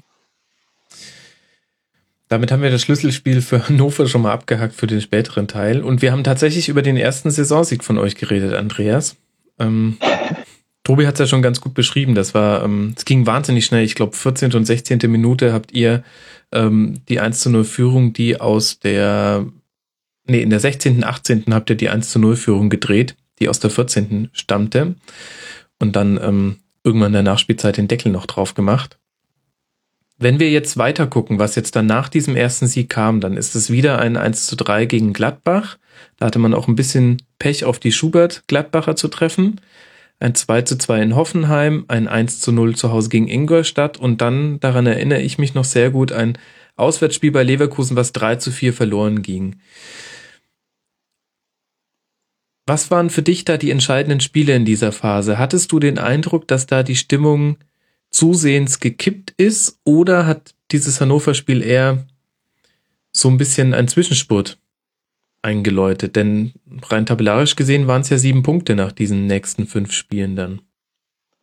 Also Hannover dachte ich auch, dass jetzt der Punkt erreicht ist, jetzt geht's aufwärts, jetzt sind die ersten drei Punkte da, jetzt läuft sozusagen, man befreit sich langsam aus ähm, dem Keller. Gladbach war ein Problem, Hoffenheim war dann das äh, berühmte Küsschengate, äh, wo Timo Werner das 2 zu 2 schießt und kurz danach das 3 zu 2 hätte machen können und er dann vom Zorniger verunglimpft wurde. Auch das wieder so ein Punkt. Ich glaube, Außendarstellung hatten wir gerade gesagt. Richtig, wo ähm, er gesagt hat, ähm, ähm, sinngemäß ähm, hätte er mal nicht äh, Küsschen verteilt, sondern noch das nächste Tor noch reingemacht. So ne? ja, genau, genau. genau mhm. Ne? Also auch da kann man wieder sagen, eine einzige Szene hätte, hätte, hätte, hätte, ne? würde, mhm. würde dieses Tor gefallen sein, dann wäre wär auch wieder vieles besser gelaufen. Ähm, ich denke, Ingolstadt war ein ganz rumpliger 1 zu 0 Sieg und ähm, das 4 zu 3 ähm, von Leverkusen gegen VfB war dann so ein typisches zorniger Spiel ähm, wo, ähm, glaube ich, 90 Minuten lang nur gerannt wurde und auch bei 3 zu 3 hat man noch geglaubt, das 4 zu 3 machen zu können. Das ist natürlich immer toll, finde ich, wenn du auf Platz 9 legst oder auf Platz 4. Ähm, aber wenn du so weit unten bist, muss man irgendwo vielleicht auch mal sagen, jetzt äh, stehen wir etwas tiefer. Das ist auch so ein Ding, wo ich sage, da hat er sich ein Stück weit vielleicht vercoacht. Ähm, und ich finde, da siehst du dann, äh, wie anfällig auch seine, seine Spielweise ist, wenn man sie in Reihenform eben durchzieht. Und da kommen wir wieder, dazu. Ähm, es hat nicht nur in der Innenverteidigung gefehlt. Oft ist es halt, wenn die Pressinglinie quasi überspielt wurde, war alles offen, die hatten Räume ohne Ende. Mhm. Ähm, und ich, das hat er einfach nicht in den Griff gekriegt. Also er hat die, die, mit der schlechten Innenverteidigung musste er dann leben, kam ja kein anderer mehr. Er musste mit diesen vier Leuten, die da waren, ähm, dann einfach agieren. Aber er hat insgesamt auch nicht geschafft, die Mannschaftsteile enger äh, zusammenzukriegen. Und das heißt, sobald das Pressing nicht funktionierte, lief es verheerend. Also das 4 zu 3 was Leverkusen schoss, war ja ein Konter. Ein ja. Konter im eigenen Stadion in der 80. Minute oder 85. oder so war das. Ne? Mhm. Ähm, also von daher finde ich, da hat man dann gesehen, ähm, wenn wir nicht absteigen oder wenn es einigermaßen läuft, dann ist es auf jeden Fall mal nervenaufreibend, was ich immer interessanter und schöner finde, als jetzt so eine Saison von Köln mit 7-0 zu 0 spielen und ähm, du weißt gar nicht, ob du, warum du das Spiel anschauen sollst. Okay, die sind nicht abgestiegen, von daher wunderbar. Aber ähm, man hat gesehen, das ist nervenaufreibend und es kann auch Spaß machen. Natürlich sollte man zwischendrin gewinnen. was sie dann zum Beispiel gegen Darmstadt dann auch machten. Mhm. Also es war sogar in der 89. Minute, habe ich gerade nachgeschlagen. Ihr hattet in der 60. Minute das 3 zu 1 gemacht. Das war ähm, schön äh, nochmal quergelegt auf Rupp, erinnere ich mich. Und dann 70., 71., zack, schon stand es 3 zu 3 und dann in der 89. in diesen Konter gelaufen ja. zum 3 zu 4. Da haben wir damals in der Schlusskonferenz ausführlich drüber geredet. Da kann ich mich noch sehr gut dran erinnern. Und jetzt äh, nähern wir uns schon langsam dem Ende der Ära Zorniger, die dann doch, ich weiß nicht, was der Diminutiv von Ära ist, ähm, kurzes Zeitspännchen dann doch nur war. Wir, ich sehe hier noch im Spielplan einen Auswärtssieg bei Karl Zeiss Jena, die immerhin den HSV rausgenommen hatten in der ersten DFB-Pokalrunde. Ein 2 zu 0 gegen Darmstadt, du hast es angesprochen die damals auf Platz 11 angereist sind und einen sehr guten Saisonstart hatten. Und dann ein 0 zu 4 bei den Bayern und ein 0 zu 4 zu Hause gegen den Augsburg und dann war Zorniger weg. Normalerweise hätte ja. ich gesagt, ein Spiel gegen die Bayern, ein Spiel gegen Augsburg ist nicht miteinander zu vergleichen. Und doch in dem speziellen Fall habe ich das Gefühl, ähm, dass, dass beide gleichermaßen auf seine Entlassung eingezahlt haben. Denn so wie ich mich erinnere, ähm, habt auch ihr bei den Bayern in der Allianz Arena zwei Kontertore gefangen und standet sehr, sehr hoch. Richtig, also das vor allem das erste Tor war ein Tor nach einem Eckball. Es gab dann also nach einem Eckball für den VfB. Mhm. Es gab Stimmen, dass der VfB den Eckball immer gleich ins Ausschießen soll, damit er nämlich geordnet wieder zurücklaufen kann, weil sie es nicht geschafft haben, bei eigenem Eckball gut zu verteidigen. Ich glaube, da lief der Robben mit mhm. drei oder vier anderen alleine auf irgendeinen armen Abwehrspieler zu. Also das muss ich ganz ehrlich sagen, gibt der Zorniger sowas vor, ähm, einen Eckball so zu verteidigen, einen eigenen? Ich glaube nicht. Ähm, das äh, ist der, der, oder er kommuniziert es nicht gut genug. Aber das sind teilweise wirklich schlimmste, schlimmste Fehler gemacht worden. Und trotzdem, ich meine, Pep Guardiola hat vor dem Spiel noch gesagt, er versteht gar nicht, warum der VfB so schlecht äh, ähm, steht äh, in der Tabelle. Das ist so eine tolle Mannschaft, die spielen so einen tollen Fußball. Ich meine, das hat er fast über jeden gesagt, aber damals hat man sich ja darüber gefreut noch, dass der VfB super, super ist. Ähm, aber ich würde sagen, Bayern hat man 4-0 verloren. Das ist jetzt eine Sache, die ist, ähm, die hätte auch 8-0 ausgehen können, weil die haben ja dann aufgehört zu spielen. Das viel, viel schlimmere und entscheidende Spiel war gegen, gegen Augsburg ähm, äh, das 0 zu 4, wo dann viele Leute auch gesagt haben, da spielt eine Mannschaft gegen den Trainer. Sie versucht, ihn loszuwerden, weil sie ähm, dieses Gerenne und dieses Gepresse und dieses Besserwisser äh, nicht, mehr, nicht mehr ertragen können, heißt es. Ähm, weil das war mehr oder weniger gegen Augsburg schon, schon eine, eine, eine Arbeitsverweigerung, meinte man waren auch unglückliche Dinge dabei. Augsburg hat relativ schnell die Tore geschossen. Ich glaube, ein unangenehm abgefälschter Weitschuss gab es auch noch. Ja. Aber die waren zu dem Zeitpunkt, glaube ich, letzter, wenn ich mich erinnere, lagen ja. komplett am Boden. Mhm. Und der VfB ist seiner Rolle da ähm, mal wieder gerecht geworden. Er spielt gern Aufbaugegner. Also wenn jemand lange nicht mehr gewonnen hat, dann gewinnt er gegen den VfB. Wenn jemand lange kein Tor mehr geschossen hat, dann trifft er gegen den VfB doppelt. Das sind so Dinge, die immer wieder passieren. Das ist vielleicht eine ganz ähm, egozentrische Sicht als VfB-Fan im Moment, aber man hat den Eindruck, wenn jemand einen schlechten Lauf hat, braucht man gar nicht hinfahren oder braucht man das Spiel gar nicht spielen. Da wird auf jeden Fall verloren. Aber im Stück weit war die, die Vorstellung, die gegen Augsburg ähm, gegeben wurde, der Knackpunkt, um auch zu sagen, jetzt müssen wir etwas auf der Trainerposition machen. Aus Sicht vom Dutt, denke ich, ähm, sonst funktioniert das nicht mehr, weil er auch einfach die Mannschaft wohl nicht mehr hinter sich bekommen hat. Mhm. Genau, wir haben im Augsburg-Teil, kannst du dir schon denken, auch schon über dieses Spiel geredet. es stand nach 17 Minuten schon 2 zu 0 und äh, nach 54 Minuten dann 4 zu 0. Ich glaube vor allem, was so ein bisschen der Neckbreaker war, war das 3 zu 0 in der 36. Minute. Das war, glaube ich, nach einer Ecke auf dem kurzen Pfosten. Jan-Ingwer Kaisenbracker steht da ganz allein in der Luft. Um ihn herum nur schwäbische Luft, aber kein Verteidiger. Und dann 0 zu 3 und dann musste Zorniger gehen. Im Nachhinein habe ich den Eindruck, und das habe ich jetzt auch immer wieder gelesen, dass man sagt, hätte der VfB nicht an seiner Linie beibehalten sollen, denn es war zum ersten Mal seit längerem wieder, dass Stuttgart sich eine Philosophie gegeben hat, die auch ein spielerisches Element hatte. Und die Philosophie wurde halt wesentlich um die Person von Zorniger herum ja, aufgebaut ich meine, das ist jetzt natürlich ein bisschen mh, hm, neunmal klug, immer aus, der Ret Retrospektive dann eine neue Bewertung ähm, vorzunehmen. Aber nach dem, was man gesehen hat, was dann mit Kramni dann in der Folge aus der Mannschaft geholt wurde, vor allem in der Rückrunde, wie siehst du denn das jetzt so im Nachhinein, jetzt mit einer halben Saison Abstand zu der Entlassung von Zorniger? Ich, ich bin da zwiegespalten. Also ich habe äh, lange Zeit fand ich den Herrn Amü äh, äh, Zorniger auch sehr amüsant in der Außendarstellung ähm, und ähm, eben wie gesagt, der hat, der hat ähm, ne, ist eine Marke und hat ähm, versucht dem VfB ein, ein eine, eine Philosophie zu geben. Da muss ich ganz jetzt kurz reingehen. Ist von Vertikalpass der Twitter-Account at angryzorniger. Jetzt darfst du es sagen. Nein, ist er nicht. Ist nicht von euch. Ach, Nein. Wer Nein. ist denn das? Der Mann dahinter ist ein Genie. Er soll sich bitte bei mir melden. ähm, ich, also ich, deshalb, ich fand ihn immer äh, amüsant ähm, und, und ähm, fand auch in, den, den Fußball weitgehend gut in Teilen halt eben nur, also gerade die offensive ähm, Phase oder Sache. Das Problem ist, er hat die Balance nicht gefunden und ich bin mir nicht sicher, ob, wenn er äh, an den 14. und fortfolgenden Spieltag geblieben wäre, ob er die Balance gefunden hätte. Mhm. Ähm, das ist, also ist einfach nur mal spieltaktisch die Sache.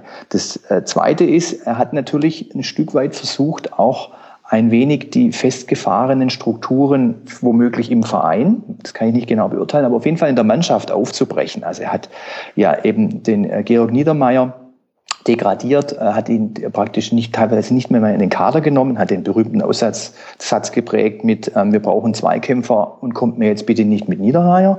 Also auch so ein Ding, wo jemand öffentlich ähm, äh, verunglimpft. Mhm. Und ähm, er hat versucht eben auch den der Schwab zum Beispiel hat bei ihm lange Zeit keine Rolle mehr gespielt. Er hat versucht so ein bisschen die alte Achse aufzubrechen. Auch Harnik ähm, hat irgendwann nicht mehr gespielt, war dann auch verletzt. Es blieb nur noch Gentner übrig. Und jetzt ist mhm. natürlich die Frage, ob das gut ist. Ob das gut ist, diese alte äh, Führungsriege ähm, aufzubrechen. Ich bin der Meinung, natürlich war das gut, weil man hat gesehen, die alte Führungsriege hat irgendwann wieder die Überhand übernommen ähm, ähm, zur Rückrunde und der VfB ist abgestiegen. Nur er hat es eben nicht geschafft, ähm, die Leute hinter sich zu bringen. Er hat es nicht geschafft, die Mannschaft an sich so in den Griff zu kriegen, auch menschlich, dass sie das tun, was er ihnen vorgibt. Und ich denke, das war das Grundproblem. Spieltaktik ähm, ist, ist, eine ganz andere Sache. Äh, definitiv hätte der VfB ähm, das Innenverteidigerproblem irgendwann mal lösen müssen. Also in Form oder in Person von Herrn Dutt hätte das gemacht werden müssen ob der Zorniger äh, geblieben wäre oder nicht. Ich glaube aber nicht, dass der Zorniger beim Spielverlauf bis zum 0 äh, zu 4 gegen Augsburg noch die Kurve gekriegt hätte. Mhm. Andererseits haben wir doch dann danach gesehen, der Folgetrainer und im Grunde auch die Vorgängertrainer haben es ja auch nicht hinbekommen, da eine Balance reinzubringen in den Kader. Also vielleicht war das auch tatsächlich nicht machbar. Und ähm, bezüglich Zweikämpfen, was glaubst du denn, wo der VfB Stuttgart liegt jetzt nach 34 Spieltagen äh, gerechnet in der Zweikampfquotentabelle der Liga. Ich bin der Meinung, sie sind letzter, oder? Ja, das ist nämlich korrekt mit nur 47 Prozent gewonnenen Zweikämpfen. Hannover übrigens da auf Platz 10. Tobi. Was wir kämpfen können. Wahnsinn. Und da sieht man die Aussagekraft äh, der, der, der Statistik. Ähm, von daher ist es vielleicht ähm, nicht, nicht, nicht unbedingt ähm, immer zielführend, auf die Zahlen zu schauen, aber ganz klar. Naja, ich finde ehrlich gesagt, die 47 ist schon eine harte Zahl. Also absolut. die absolut geführten Zweikämpfe, da geht's natürlich ein bisschen auseinander, aber da seid ihr auch mit ähm, 7059 genau äh, relativ weit vorne und davon ja. dann eben tatsächlich die wenigsten gewonnen. Und ähm, also das unterstützt ja eigentlich das, was Zorniger gesagt hat. Es fällt, es fehlt jemand, der dagegen hält und ich glaube auch das, was du gemeint hast mit, wenn die erste Pressinglinie überspielt ist, das ist mir auch aufgefallen. Das kann man durch zwei Arten lösen. Die eine Art ist, du ähm, schaffst dir Sechser und Außenverteidiger, die hm, gut mit ihrem Deckungsschatten arbeiten können, einfach so klug im Raum stehen, dass sie dadurch den Raum verdichten, obwohl da eigentlich einer sein müsste. Ähm, oder du holst dir jemanden, der da hinten auch mal richtig dazwischen geht. Wo ihr mit, aber eigentlich halt nur die habt und hattet. Genau, das ist der Punkt. Der Punkt, äh, also der Die hat auch, gehört auch zu den Spielern, die seitdem sie beim VfB sind, auch langsam, aber sicher immer ein bisschen schlechter wurden. Aber er ist sicher jemand, der, der auf der Sechs gut spielen kann. Neben ihm spielt äh, Christian Gentner und ich bin jetzt nicht sicher, ob äh, die Taktikexperten jetzt wie Tobi Escher oder auch VfB taktisch hier bei uns mhm. ähm, da, also derselben Meinung sind. Ich denke schon, dass eben Gentner taktisch kaum in den Griff zu bekommen ist. Also ich sage immer, der spielt ja. überall und nirgends der ähm, hält keine Positionen, ähm, der ist mit dafür verantwortlich, dass im ähm, Mittelfeld in der Mitte ähm, Löcher sind und Löcher entstehen und damit Räume zum Bespielen da sind. Ähm, das ist jetzt so eine Frage. Klar, das hat der Zorniger nicht in den Griff gekriegt und das hat der Kramny auch nicht in den Griff gekriegt. Der Kramny hat es ein Stück weit in den Griff bekommen, weil er wirklich viel, viel tiefer stand. Mhm und eben dadurch den Raum verdichtet hat. Und ich würde sagen, der, jetzt kann man sagen, sie können es, der hat es fünf, sechs Spiele einigermaßen in den Griff bekommen. Ähm, aber auch klar, da war auch wieder Spielglück dabei und so. Ähm, da waren die Spiele, die sie gerade nach der ähm, zum Rückrundenstart gewonnen haben, hätten auch gerade andersrum ausgehen können. Aber insgesamt ist das zentrale Problem, wir haben einen einzigen Sechser gehabt, nämlich den Seredier. Den zweiten, der so noch in Frage hätte kommen können, ähm, Carlos Grueso, hat man verkauft. Und dann war nur noch ähm, ein Jugendspieler namens Mart Ristel da und ähm, oder auch ähm, ähm, Lukas Rupp, den man da hätte hinschieben können. Mhm. Okay, ja, dann lass uns doch mal in die Kramni-Zeit reinhüpfen. Du hast im Prinzip schon einen kleinen Fast-Forward bis in die Rückrunde gemacht, um die Hörer mit ins Boot zu holen. Es ging los mit einem 1 zu 4, allerdings bei Dortmund. Das, ähm, das darf einem auch mal passieren, wenn man eine Mannschaft übernimmt. Dann zwei ja, Unentschieden. Man muss, man muss dazu sagen, ja. äh, gegen Dortmund nach zwei Minuten bekommt der VfB das 1 zu 0 und wie? Durch einen Konter. Da hat er ähm, Kramny hm. auch den Zorni noch nicht richtig im Griff gehabt, sozusagen. Ja, aber was soll er nach ein paar Tagen machen? Also ich bin da nachsichtig, aber ich bin ja auch emotional nicht so involviert wie du. Mhm. Es folgten zwei Unentschieden gegen Werder und Mainz, dann ein sehr glückliches äh, DFB-Pokal-Achtelfinale gegen Braunschweig mit 3 zu 2 nach Verlängerung, wo es eigentlich Elfmeter für Braunschweig hätte geben müssen und ähm, da wäre der VfB eigentlich ausgeschieden gewesen. Das ähm, zahlt vielleicht auf den Aspekt Spielglück ein. Und dann wurde die Saison beschlossen mit einem Heimsieg gegen den VfL Wolfsburg. Und jetzt starten wir zurück in die Rückrunde. Oh, was hatte sich denn in der Winterpause da noch getan? Ich erinnere mich unter anderem an Kevin Großkreuz. Ja, absolut. Also ich fand ähm, die Verpflichtung von Kevin Großkreuz total überraschend.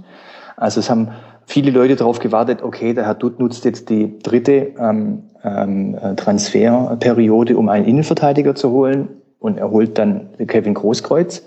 Ähm, erstmal denke ich, waren die meisten überrascht und man sagte ja auch, wow, Großkreuz, so einer, der den, ähm, der ein Ur-Dortmunder ist, äh, kommt er mit der schwäbischen Mentalität zurecht, passt er überhaupt hierher und äh, wie lange hat er nicht gespielt? Ein halbes Jahr eben in der Türkei ähm, ähm, aufgrund von einem Wechsel Problem durfte er nicht spielen. Also das hat man am Anfang, denke ich, sicher sehr kritisch gesehen, zumal eben die Probleme auch woanders lagen. Also man hat jetzt nicht gedacht, dass das Problem hinten rechts oder vorne rechts bei, beim VfB liegt, die beiden Positionen, die Großkreuz spielen kann, sondern vielmehr in der Innenverteidigung und vor allem im Sturm. Ich meine, äh, Daniel Ginczek hat sich äh, verletzt und hat sich danach ich glaube, da war er noch nicht verletzt, aber er hat sich verletzt und man musste unbedingt ein, ein Backup haben, weil mhm. der Ibisevic, der wurde ja verkauft, also auch zu Recht verkauft, in Ordnung, aber es gab im Grunde keinen ähm, Backup für einen Ginczek. Die zwei Positionen, denke ich, waren die, die in der Winterpause hätten gelöst werden sollen und interessanterweise kam Großkreuz.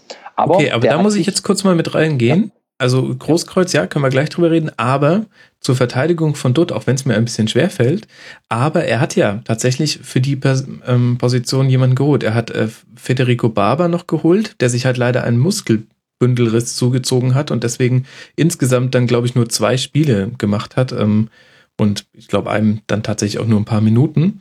Und er hat ähm, Grametz, äh, Krawetz äh, für vorne drin geholt. Das heißt, Dutt hat schon dieselben Schlüsse gezogen aus der Hinrunde wie du jetzt, dass du sagst, das sind so die, die Positionen, die besetzt werden mussten. Er hat halt bloß, ja, er hatte bloß da quasi kein Transferglück, sage ich jetzt mal etwas euphemisierend. Und da möchte ich auch gleich anschließen und fragen, war es denn wirklich so schlau, Ibišević wegzugeben? Du hast es jetzt in dem Nebensatz so abgetan, aber als Außenstehender denke ich mir so, hm, jemand, der unangenehm vorne reingeht und vielleicht halt auch mal ein Ding macht, hm, hat dem VfB ja, also schon gefehlt. Hab, die, die, die Hinweise von dir zur Innenverteidigung und Sturm mit Gravitz und Baba sind völlig richtig. Die sind aber erst zu einem Zeitpunkt gekommen, als Großkreuz schon da war. Ich meinte, okay. in der Einschätzung der Personalie Großkreuz hat man gesagt, es gibt erstmal andere Probleme, die dann später noch angegangen wurden. Ibisevic ist so ein, so ein Thema, der war aufgrund von, ich weiß gar nicht, welchem Verhalten, ähm, war er hier keine Person, die hier mehr wohlgelitten war. Er hatte in der Saison davor oder nochmal davor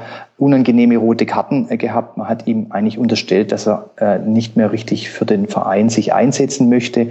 Und aufgrund dessen hat der äh, Robin Dutti die Trennung gesucht, was aus meiner mhm. Sicht völlig in Ordnung war. Der Spieler an sich natürlich wäre völlig in Ordnung gewesen. Ich meine, Ginczek ist verletzt, anstattdessen geht Ibisevic rein, finde ich, das wäre auf jeden Fall ein gangbarer Weg gewesen, äh, ohne Frage. Aber es war jetzt mehr als, eine, es ging mehr um den Spieler, sondern äh, eher, eher um die Person, mhm. warum der Ibisevic dann, dann den Verein verlassen hat. Okay. Und natürlich wurden in der Winterpause ähm, diese zwei Spieler geholt, ähm, wo man dann auch sagt, ja endlich wunderbar, ein Stürmer, der rein mal von den Daten her, also den Körperdaten, ähm, so sein könnte, dass man sich vorstellen könnte, der könnte ein Zielspieler sein und auch der Barba, italienischer Innenverteidiger, ich das sind die Besten, die wissen, wie es geht. Hat man geglaubt, Barba ist sicher Pech. Man hat dann gegen Ende gesehen, ob er unbedingt eine Hilfe gewesen wäre, lässt sich jetzt ähm, schwer sagen. Aber bei, bei Krawitz, finde ich, hat man relativ schnell gesehen, dass der jetzt nicht unbedingt ein Spieler ist, den, den, den, der, der einen VfB weiterbringt. Ich meine, ich bin manchmal der Meinung, der VfB scoutet die Leute wohl alle in, in Zeitlupe irgendwie, weil ähm, die, wenn, wenn man nämlich die mal in Realtime sieht, sieht man, wie langsam die sind. Also Krawitz und Sunic sind jetzt beides ja Spieler, die für bestimmte Probleme geholt wurden, also im Sommer Sunic, im Winter Krawetz. Und wenn man sie live sieht, also in Live-Geschwindigkeit, denke ich, sieht man die Defizite ähm, bei den Sprints. Die sind, die sind, ich habe manchmal den Eindruck, die sind, die sind langsamer, wie, wie wenn Günter Schäfer in der VfB-Traditionsmannschaft spielt. Also das ist schon ein totales Problem und da wundert man sich dann schon, warum genau diese Spieler geholt wurden. Jetzt Sunic war jetzt jemand, der hätte schnell sein müssen für den Zorniger Fußball. Da kann ich jetzt keinen schwerfälligen Zweikämpfer brauchen, sondern ich brauche auch jemanden, der eine Lücke zuläuft, eben wenn mhm. eine Pressinglinie überspielt wird. Genau das gleiche mit Gravitz. Der kann der, der, ein klassischer Strafraumspieler, der nur steht sozusagen, der ähm, war nicht gesucht, sondern ein Zielspieler, der einen Ball, der einen Ball ähm, äh, festmachen kann, der ihn auch mal halten kann und weiterspielen kann, unter Umständen sogar sprinten kann. Ich bin mir bei Grabe jetzt nicht sicher, ob der sprinten kann. Der ist sicher, der hat einen Torinstinkt, das hat man alles ein oder andere Mal gesehen, richtig gut, aber ich finde, man hat relativ schnell gesehen, dass der dem VfB nicht weiterhilft. Mhm.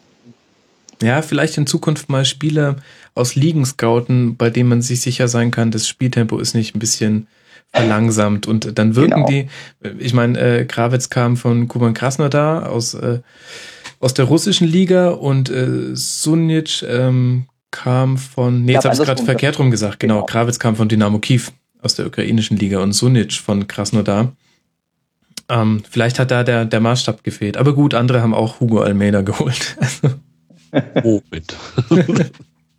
Und Adam Choloy. Oh. Oh je. Ähm, Gibt alles heute, alles. Ja, Tobi, ich verstehe schon, warum du dich so ruhig im Hintergrund hältst.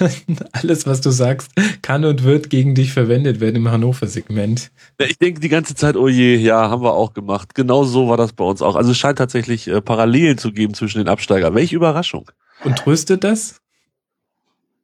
Dass andere genauso doof sind wie wir? Nein, das hilft mir nicht. Wirklich okay. nicht. Also äh, schön wäre es gewesen, wenn wir drei gefunden hätten, die das noch schlechter gemacht hätten als wir. Aber das, das wäre tröstlich gewesen, wenn wir dann mit dem 15. Platz und drin geblieben. Aber sonst äh, hilft mir das auch nicht weiter, dass in Stuttgart nicht besser lief. Na gut, ähm, kann ich auch irgendwie nachvollziehen. Andreas, wenn wir schon so mittendrin sind, den Kader zu zerpflücken und äh, kein Unkraut von äh, zarten Pflänzchen zu trennen, wir haben die Hörerfrage bekommen von Ukel unter mitmachen.rasen.de, ob man sich eigentlich noch über den Abgang von Sven Ulreich ärgere. ähm, ich würde sagen, äh, in den ersten drei, vier Spielen ähm, hat man sich, glaube ich, schon über den Abgang von Sven Ulreich geärgert. Also als da Pommes Tyton ähm, den einen oder anderen Klops hatte, ich glaube zwei Elfmeter verschuldet, eine rote Karte, ähm, äh, bekam, da hat man schon gedacht, ach so, ähm, für, für Tyton hat jetzt der Ulreich den VfB verlassen. Der hat schon Fehler und der hat ähm, sicher das ein oder andere, ähm, äh, wie soll man sagen, Problem gehabt, der, der Ulreich. Aber der Tyton ist jetzt sicher mal eins nicht gewesen, nämlich besser. Also ich würde sagen, am Anfang hat man sich gefragt, oh nee, hätten wir es nur nicht gemacht. Mhm. Ähm, es hat sich dann ein bisschen gebessert. Der Tyton hat wirklich auch den einen oder anderen, ähm, wie soll man sagen, ähm, Klops von den Kollegen ausmerzen müssen, die alleine auf ihn zugelaufen sind. Er hat ihm hat da ein Stück weit auch, denke ich, auch das Gefühl für Geschwindigkeit, da haben wir sie wieder, und für die Situation gefehlt. Aber ich glaube, ähm, äh, Sven Ulreich wurde sicher ein wenig, ähm, ähm, soll man sagen, kritisch gesehen, der Wechsel, weil man gesagt hat, okay, den VfB verlassen ist okay, aber bei Bayern München auf die Bank setzen, Rente mit 26, naja, da hat man sich halt ein bisschen drüber lustig gemacht. Aber insgesamt war Sven Ulreich über viele Jahre hier durchaus eine Person, die kritisiert wurde die äh, gut auf der Linie agierte, den aber kaum einen Ball stoppen kann, kaum ähm, Abschläge machen konnte, keine gute Strafraumbeherrschung hatte. Ähm, von daher war da der Schnitt, den ich vorher auch mal sagte, die alte Achse mal ähm, aufbrechen, war sicher in Ordnung, diesen Schnitt zu machen. Man sollte halt nur jemanden holen, der mindestens genauso gut, wenn nicht besser ist. Dieser Torhüter könnte Mitch Langerack sein, mhm. der sich aber leider eben auch gleich am Anfang der Saison dann verletzt hatte. Mhm. Ja, Verletzungen haben schon auch ein kleines Wörtchen zumindest mitzureden Absolut. bei der Bewertung eurer letzten Saison, auch wenn man nicht alles damit erklären kann. Aber das haben wir jetzt, glaube ich, schon an, an ein paar Punkten immer wieder angesprochen. Wir gucken auf die Rückrunde und wir sehen, es ging super los. Ähm, drei Siege in Folge. Du hast gesagt, mit etwas Spielglück, aber ähm, das ist ja erstmal der Tabelle egal. Da wurdet ihr nach oben geschoben. Dann zu Hause im DFB-Pokal gegen Borussia Dortmund ausgeschieden. Das äh, kann einem auch mal unterlaufen.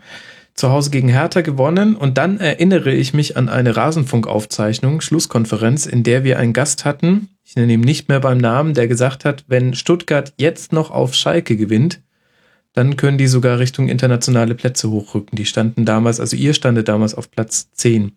So, es würde nur ein 1 zu 1 zum Glück für unseren Gast, denn äh, somit wurde ja seine Prognose obsolet. Ähm, aber nur mal, um, um wiederzugeben, wie sich die Stimmung gedreht hat. Ich will jetzt nicht sagen, dass das stellvertretend war, äh, wie das äh, da von einer Person wiedergegeben wurde, aber man hatte schon den Eindruck, ähm, ja, es gab Spielglück, aber ehrlich gesagt habe ich immer so empfunden, naja, das Pech, was man in der Hinrunde hatte, das gleicht sich jetzt ein bisschen aus und Vielleicht hat Kramny tatsächlich mit den kleineren Umstellungen, die er gemacht hat, mit dem etwas nach hinten ziehen der Kette, der Viererkette einfach mit dem etwas defensiveren, einfach den Hebel umgelegt, den Zorniger nicht gefunden hat oder nicht finden wollte. Also sehe ich ähnlich. Ähm, die vier Siege gleich ähm, zum Rückrundenbeginn waren, waren, waren ähm, sicher der Sache geschuldet. Da waren es besser gestanden, aber das eine oder andere an Spielglück kam zusammen. Und ich habe es genau wie du auch gesehen. Jetzt dreht sich's halt. Wie sagt man so schön? Alles gleicht sich in einer Saison aus. Wunderbar.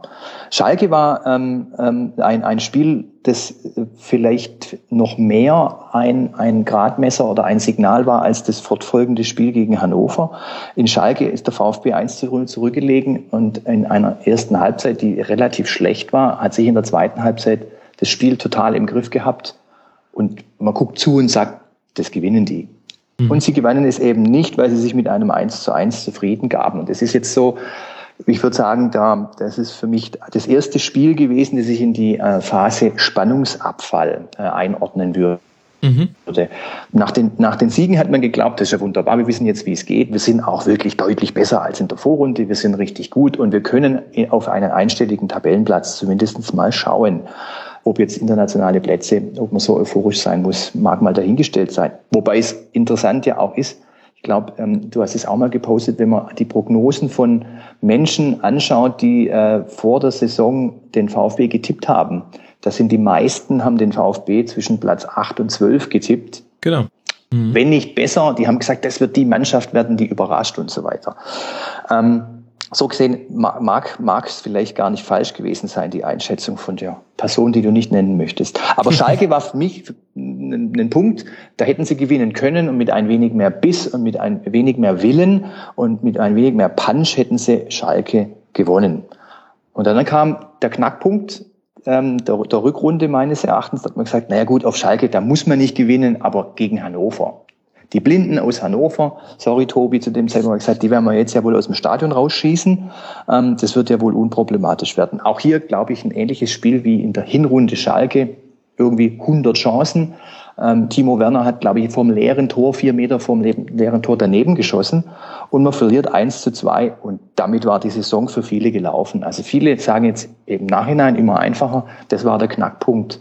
Ähm, da wurde ein Spiel verloren, das man nicht verlieren darf und das war nicht der Stärke von Hannover geschuldet, sondern dem, ähm, dem geringen, gering ausgeprägten Ehrgeiz des VfB. Und das ist so ein bisschen der Punkt, Spannungsabfall, Bequemlichkeit sind so die, die äh, zwei Stichworte, die ich so für, die, für den Saisonverlauf ab dem Moment eigentlich ähm, einsetzen würde. Mhm. Tobi, deckt sich das mit deiner Erinnerung an dieses Rückspiel am 23. Spieltag?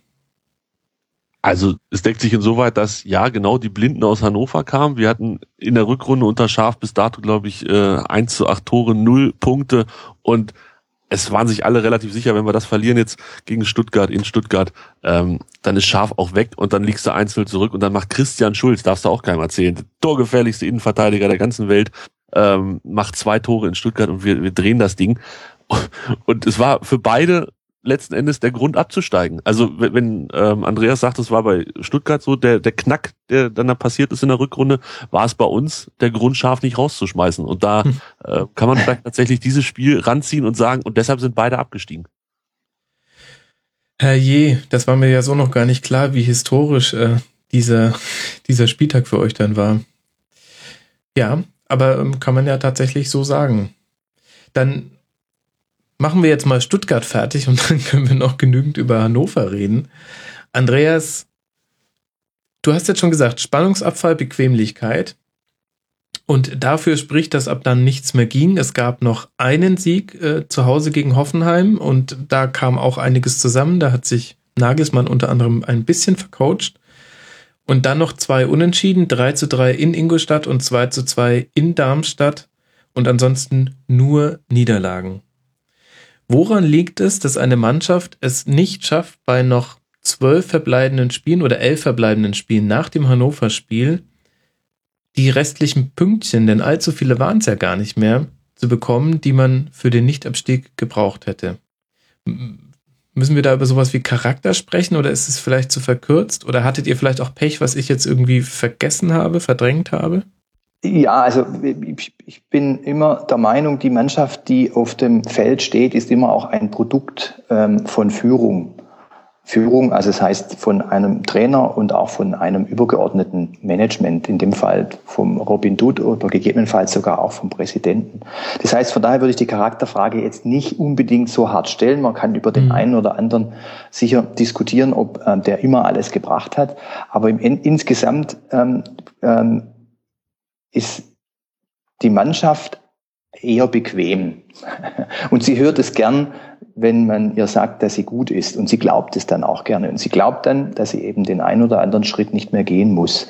Und dazu kam noch in der Kommunikation sowohl von Kramny als auch von Dutt immer die, ähm, die Vorgabe, wir haben es eigentlich im Griff, wir haben es in der eigenen Hand, die anderen haben den Druck, wir brauchen nur noch ein paar Punkte und die werden wir sammeln. Mhm. Wenn man das natürlich jetzt als eher tendenziell mal bequemere Mannschaft hört, sagt man sich, naja gut, also jetzt haben wir halt ähm, gegen Ingolstadt nur einen Punkt geholt und gegen Leverkusen verloren, dann holen wir halt in Darmstadt den Punkt oder gegen Augsburg oder gegen Bremen und so weiter. Also man schiebt das immer mehr vor sich hin und irgendwann mal ist die Spannung gar nicht mehr da. Und ich denke, das ist ein Zusammenspiel zwischen Führung und Mannschaft.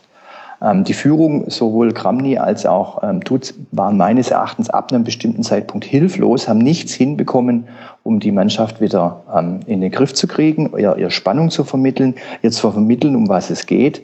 Und die Mannschaft hat dann den Arsch auch nicht mehr hochbekommen ein Stück weit sicher auch geschuldet der Tatsache, dass du anfängst zu spielen und dann kriegst du das fünfte Eigentor und im nächsten Spiel schießt du das sechste Eigentor.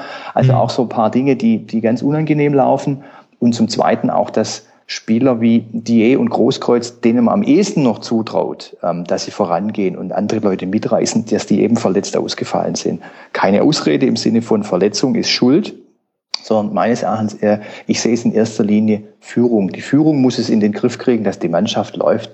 Also kann man sich vorstellen, dass ähm, ähm, Bayern München fünf äh, Spieltage vorher einer mal nicht läuft. Ich meine, da kommt der Matthias Sammer und zieht dem die Eier lang. Also das, das, das, wird niemals funktionieren, dass irgendeiner bei Bayern München bequem wird.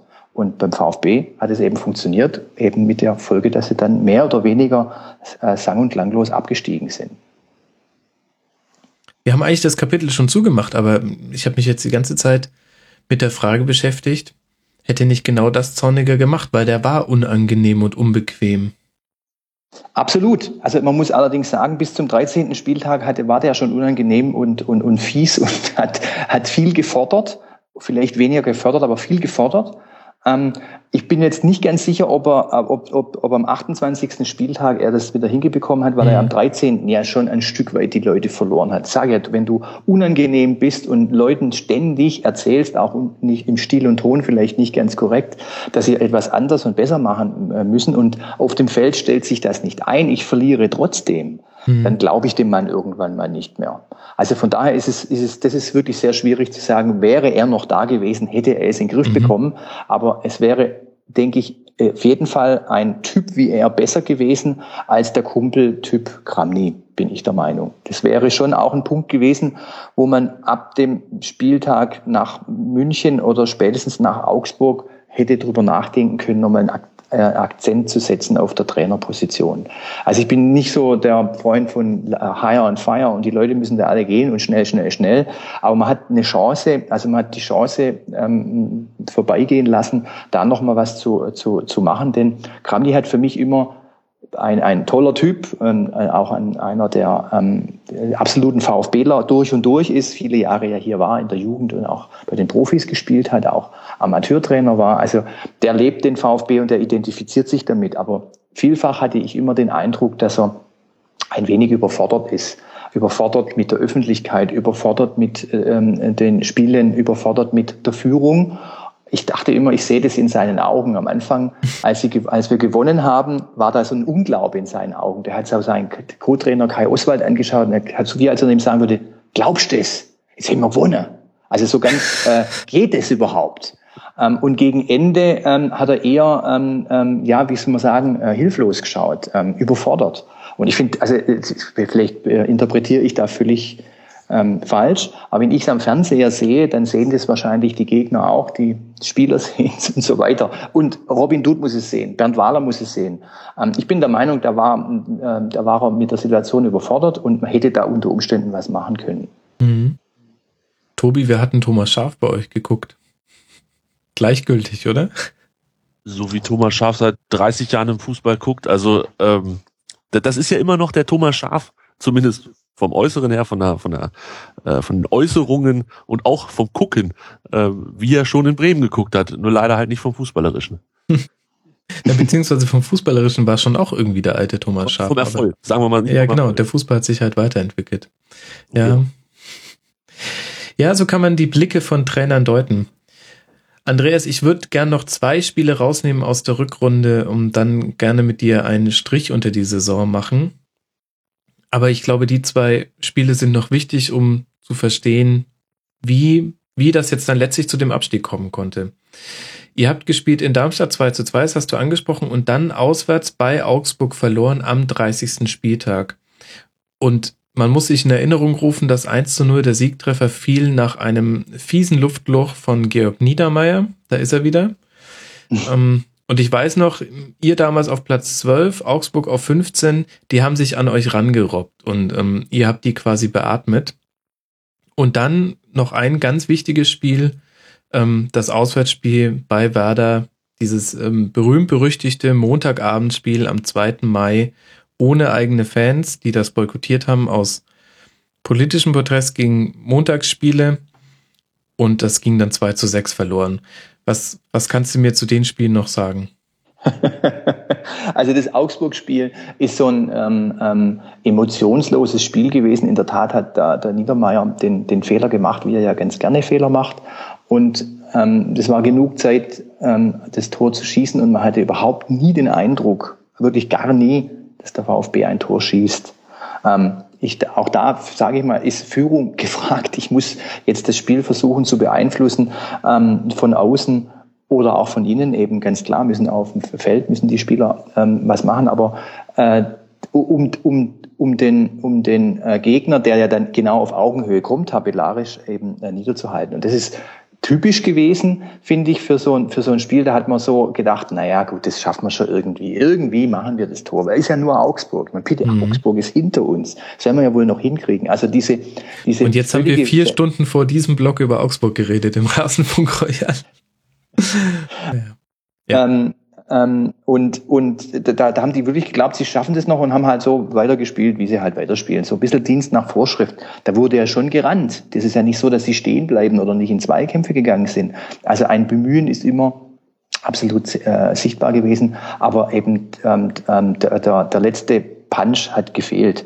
Das 6 zu 2 in, in ähm, Bremen ist, ist, ist wirklich äh, insofern ein, ein Zusammenspiel unterschiedlichster Kräfte. Vorgelagert war das ähm, schöne Trainingslager auf Mallorca, wo man sich fragen muss, ob das ähm, der, der, der richtige Ort ist.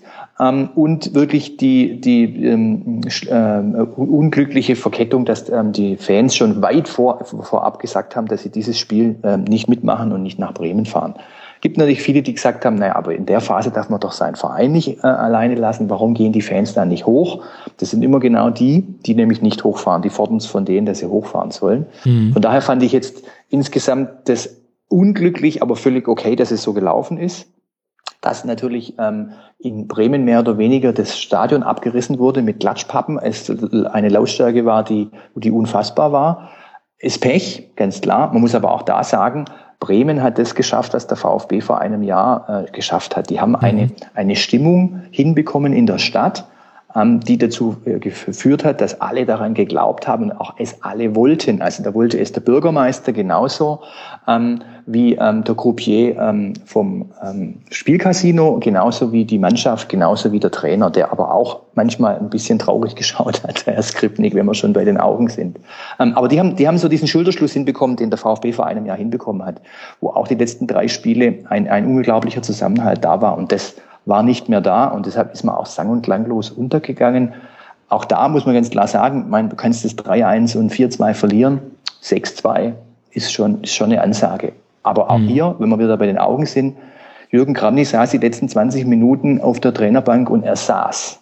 Genau, er saß. Er sprach nicht, er machte nichts, er saß einfach nur da, wie ein Häuflein Elend. Jetzt kann ich sagen, wenn ich da sitzen würde, wäre ich auch ein Häuflein Elend. Das ist ganz klar. Das ist wahnsinnig schwer, aber man hat gesehen, er ist absolut hilflos. Er weiß nicht, was er tun soll.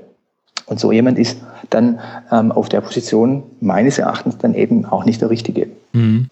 Wobei, ehrlich gesagt, hätte ich jetzt dann der, in den letzten 20 Minuten auch nicht mehr gewusst, was ich machen soll. Da war das Unglück schon geschehen. Ich gucke gerade nochmal nach, aber 4 zu 2 stand es nach 64 Minuten und dann ist ähm, Stuttgart zusammengefallen. Egal, ich will nicht weiter in Wunden bohren. Das muss ich sowieso ähm, in diesem Segment ähm, viel zu viel tun. Machen wir einen Strich unter die Saison.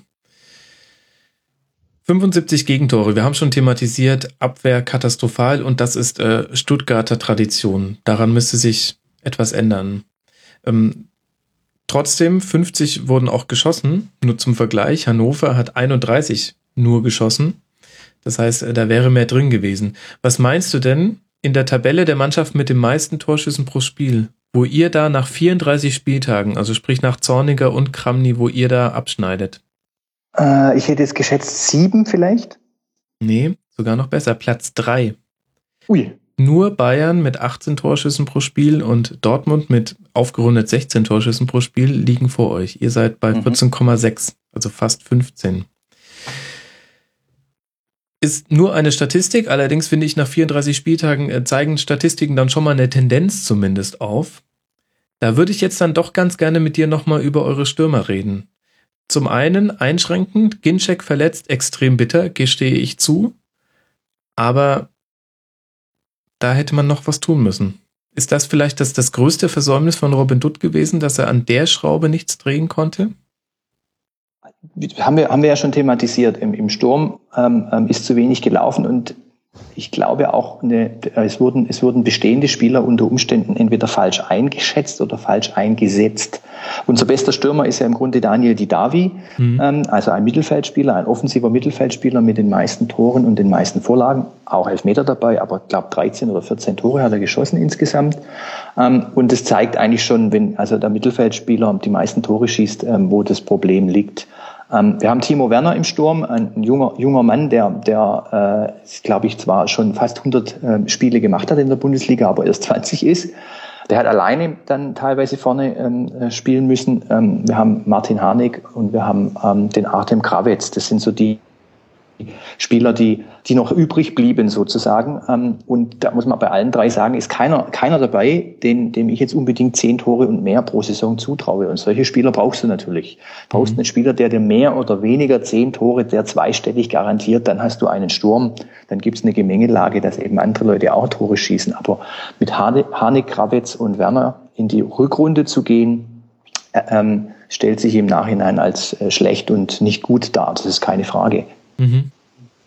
So, ich bin froh, ehrlich gesagt, dass wir dieses Segment erst relativ spät nach dem 34. Spieltag aufnehmen, denn viele, viele Dinge, die in den Segmenten vorher gesagt wurden, wurden durch die Aktualität äh, schon überholt und so wäre es auch beim VfB gewesen. Es ist einiges passiert. Deswegen erspare ich dir die Schulnoten für, für sportliche Leitung, Trainer und äh, Mannschaft, weil wir einfach jetzt schon wissen, hat sich eh alles verändert. Ist egal, ob du äh, Robin Dutt eine 6 gibst oder eine 5 minus oder eine 4 oder eine 3 oder vielleicht einen Witz machst mit einer 1. Vollkommen egal. Ich hätte, ich, ich hätte keinen Witz gemacht, ich hätte ihm nicht besser als 5 gegeben. Ja, ja. siehst du. Aber er hat sich im Grunde schon erledigt und auch viele Fragen, die zu Dutt kamen, ähm, haben sich damit erledigt. Ähm, lass mal einen, einen Strich unter die Saison machen. Die Saison in einem Tweet. Äh, die Saison in einem Tweet ähm, ähm, heißt, nach vier Jahren Abstiegskampf war der Abstieg des VfB letztlich alternativlos. Hm. Alternativlos eben als, als kleine Brücke zum Herrn Zorniger. ja. Das äh, sehr subtil und äh, sehr schön zusammengefasst. Vielen Dank dafür. Und jetzt richten wir aber dann noch einmal, bevor dann der Tobi auch drankommt, aber das wird ihn jetzt auch noch mehr interessieren, denke ich, den Blick nach vorne. Luhukai ist da, Wala ist weg, Dutt ist weg, ähm, Kramni sowieso. Was sind denn jetzt so die Perspektiven und die Erwartungen an die zweite Liga? Ähm, glaubst du, das ist eine Frage von Lady Helsing gewesen, dass man jetzt nach dem Abstieg wiederum versucht, ein eigenes Konzept, eine eigene Spielphilosophie zu etablieren? Oder ist das vielleicht in Stuttgart auch gar nicht möglich, weil jetzt der schnelle Erfolg her muss, der über einem Konzept steht? Ich denke, die, die Personale Luhukai beantwortet das schon ziemlich gut. Äh, mhm. Er ist jetzt äh, in den relativ solider ähm, Trainer, mehr ein Arbeiter, eher ein, einer, ähm, eher ein harter Hund sozusagen. Auch seine Kommunikation ähm, gilt ja nicht unbedingt als zart nach innen. Ähm, von daher würde ich sagen, ist mit dieser Personalie klar, jetzt, jetzt machen wir keine großen Konzepte und wir machen alles runter bis zur Jugendmannschaft im gleichen Stil, sondern ähm, es ist ganz klar, es ähm, soll aufgestiegen werden und zwar nicht nach, ein, nach zwei, drei oder vier Jahren, sondern sofort, was ich auch völlig in Ordnung finde. Ich würde jetzt auch pragmatisch ähm, rangehen, die Saison sofort so zu planen, dass ich sofort aufsteige, eben auch finanziell es ist so zu planen, dass ich ein gewisses äh, Risiko gehe, um ähm, wirklich nur ein Jahr in der zweiten Liga zu bleiben. Parallel müssen natürlich ähm, Dinge wie eine Philosophie, eine Ausrichtung ähm, müssen sicher da, ähm, äh, erarbeitet und darüber nachgedacht werden. Aber ich finde immer, also der VfB versucht schon seit vielen Jahren, diese Philosophie zu, ähm, zu finden und man kommt immer wieder auf die gleichen Sachen zurück wie junge Wilde, Jugendarbeit und so weiter, weil das so ein Stück weit die DNA des VfB ist. Aber jetzt würde ich sagen, Aber reicht es noch? Wenn du mit Hoffenheim, aber, aber reicht das noch, wenn du mit Hoffenheim in der direkten. Region jetzt einen zweiten Absolut, Verein nein. hast, der das sehr, sehr gut macht? Also vielleicht müsstet ihr euch auch noch eine zusätzliche Nische suchen ich, ich weiß jetzt nicht, ob man sich eine, zufällig, äh, eine zusätzliche Nische suchen muss. Man muss seinen Platz finden, würde ich sagen. Mhm. Und der Platz ist sicher nicht ähm, nur fokussiert auf Jugend, weil Jugend ist einerseits, klar gibt's ähm, viele drumherum, die auch gut sind. Andererseits ist die Jugendarbeit aufgrund von ähm, Personen, die den Verein verlassen haben, schon seit einiger Zeit nicht mehr so gut, wie sie noch vor fünf oder acht Jahren war. Und das nächste ist ja auch die Jugend, die da ist, die sollte man ja auch erkennen. Also es ist dann schön, wenn man sie entwickelt und es ist schön, wenn sie in der A-Jugend oder U19 spielen. Wenn sie aber dann gar nie ein Bundesligaspiel machen, so wie Bernd Leno und Joshua, Joshua Kimmich, man mhm. sie gehen lässt, also offenen und sehenden Auges, da stimmt ja dann auch ein Stück weit nicht. Aber ist ganz klar, man, sie müssen einen anderen Weg finden, ähm, der nicht nur junge Wilde in Anführungszeichen ist, sondern auch was anderes. Es ist logisch, aber für mich ist Wiederaufstieg Prio, Prio 1, ganz klar. Mhm, okay. Ganz kurz zur Verteidigung des VfB. Also Kimmich hat man, glaube ich, nicht gehen lassen. Das, äh, ähm, Hat sehr, sehr weh getan. Da erinnere ich mich, als das verkündet wurde, war ich gerade im Stuttgarter Raum und habe äh, sogar indirekt einige Verantwortliche da direkt sprechen hören. War jetzt nicht ganz freiwillig. Ähm, also da hat man schon erkannt, was man an dem hat. Also da, da, müssen, da müsste man dann doch, das müssen wir jetzt kurz vielleicht vertiefen, ja. weil ich bin der Meinung, dass es nicht so ist. Äh, Tatsächlich. Der Herr, Kimmich, der Herr Kimmich wollte damals von der U19 in die U23, äh, und zwar unter Fredi Bobic war das, ähm, und äh, da wurde ihm gesagt, dass das schwierig ist mit der U23. Da ist schon der Rani Kedira und der Robin Yalzin.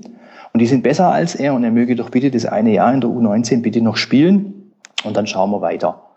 Und die, diese, diese Entscheidung hat Kimmich dann zum Anlass genommen zu sagen, dann gehe ich nach Leipzig, also lass mich ausleihen, keine Frage. Mhm. Hat auch eine Rückkaufklausel ähm, dann ein oder eine Rückholklausel eingebaut.